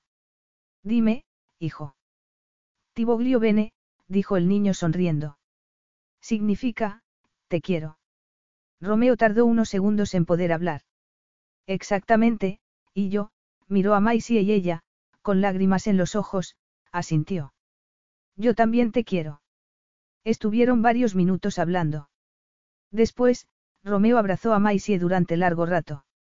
De pronto, comenzó a sonar música de ópera en la suite. ¿Por qué escuchas esas cosas? Son muy tristes. Él la apretó aún más contra sí. Para recordar que la esperanza era un sentimiento inútil, que todo acaba por morir. Pero ahora me recordará que, incluso en los momentos más sombríos, puede resurgir la esperanza. Ella alzó la cabeza y lo miró. Te amo, Romeo. Él la besó en señal de aceptación de su amor. Y, cuando levantó la cabeza, el brillo de sus ojos llenó de felicidad a Maisie. Te has librado de que Luca te leyera la cartilla. Él se rió. De todos modos, pienso cumplir la promesa que le he hecho de darle un hermano. Muy pronto, afirmó con seriedad. Ella le acarició los labios con los dedos. Muy pronto. No se me ocurre nada que desee más que tener otro hijo contigo. Él la giró suavemente y le acarició el vientre antes de abrazarla. Eres mi principio y mi fin, il mio cuore. Lo eres todo para mí. Epílogo. Tres años después. ¿A quién se le ha ocurrido la brillante idea de que sería divertido montar en un yate a siete niños hiperactivos y a dos padres emprendedores para irse de vacaciones? Gruñó Eva mientras iba detrás de su hija de diez meses que corría a gatas por la cubierta del barco. Donatella Giordano protestó inmediatamente al ver su libertad coartada. Maisie sonrió y alzó la cabeza para recibir en el rostro el sol del Mediterráneo. ¿Tú crees que hubiéramos podido impedírselo a Romeo y a Zaccheo después de haber comprado juntos este superyate por el que llevaban babeando más de un año? Eva se sentó a su lado con Donatella en el regazo. Es un barco precioso, pero no puedo pegar ojo pensando que uno de los niños se tire por la borda por diversión. Romeo me ha asegurado que es imposible. Lo interrogué durante horas antes de acceder a traer a Lupka y a Marcelo. Marcelo, de dos años, alzó la cabeza al oír su nombre y sonrió mientras chapoteaba en la piscina con Gianni y Angelo, el segundo par de gemelos de los Giordano. Eva besó la cabeza de su hija y lanzó un suspiro de felicidad. Está bien que se relajen, ¿verdad? Pero me gustaría que no lo hicieran con tanto vigor. Maisie se rió y vio pasar dos motos acuáticas al lado del yate, acompañadas de gritos infantiles. En una iban Romeo y Lupka, en la otra, Zaccheo con los gemelos mayores. Romeo miró a Maisie con tanto amor que ella se quedó sin aliento. Se tocó los labios, que aún le cosquilleaban de cuando habían hecho el amor horas antes. Después se acarició el vientre y pensó en la sorpresa que iba a dar a su esposo. Como Romeo no ha dicho nada, supongo que todavía no lo sabe, apuntó Eva mirándole el vientre. No, no lo sabe. ¿Pero cómo? Por favor, desde ayer que embarcaste, estás resplandeciente. Supongo que no has tenido tiempo de decírselo porque Zaccheo monopolizó su atención hasta la madrugada. Maisie lanzó un bufido. Se acostó a las cinco de la mañana, la había despertado y le había hecho el amor hasta dejarla exhausta. Cuando volvió a despertarse, él ya se había levantado y estaba con los niños. Se lo diré esta noche. Decirme el que, amore mío. Maisie se sobresaltó al oír la voz de su esposo a su lado. Si te lo digo ahora, no será una sorpresa. Después de haber besado a su hijo menor, Romeo se inclinó sobre la tumbona en que estaba ella y la asió de las caderas. Maisie vio de reojo que Zaccheo besaba a su esposa. Pero solo tenía ojos para Romeo, que la miraba con una intensidad que no había disminuido desde el día en que se habían conocido. ¿Hay algún motivo para que haya que esperar hasta esta noche? Ella no pudo encontrarlo. No. Él le tendió la mano. Ven. Ella, excitada, protestó. Los niños. Emily se ocupará de ellos. Fueron al camarote y cerraron la puerta. Con sorpresa o sin ella, él se las hubiera arreglado para conducirla allí a la menor oportunidad. No se cansaba de Maisie, de su amor, de su devoción por él y por su familia. Se abrazaron. Te quiero, murmuró ella. Te amo Anchio, contestó él. Te estoy muy agradecido por haber ido a Palermo hace tres años. Me hubieras buscado antes o después. Solo necesitabas dejar descansar tus fantasmas. Él asintió. Los fantasmas habían muerto, por fin. Lorenzo había sido declarado culpable de asesinato y condenado a cadena perpetua. El resto de la familia se había dispersado acabando así con el legado envenenado de Agostino Fatore. Romeo había donado la mansión de su padre al orfanato local. Sentía tanto amor y era tan feliz que a veces se asustaba. ¿Y la sorpresa? Preguntó mientras le desataba el bikini. Maisie le tomó de la mano, se la besó y la puso en su vientre. ¿Otro bebé? Preguntó él, estasiado. Ella asintió con lágrimas en los ojos. Romeo se puso de rodillas y le besó el vientre. Ciao, bella bambina. ¿Estás seguro de que esta vez será niña? Estoy seguro, y será tan guapa como su madre. Ella se rió mientras él la tomaba en brazos y la tumbaba en la cama. Horas después, se vistieron y se reunieron con los niños y los Giordano para cenar. La noticia fue recibida con besos y abrazos. Zaccheo levantó la copa. Por la familia, brindó mirando a todos alrededor de la mesa hasta llegar a su esposa. Y por el amor. Por la familia, repitió Romeo. Después miró a Maisie. Y por ti, para siempre, le murmuró al oído. Fin.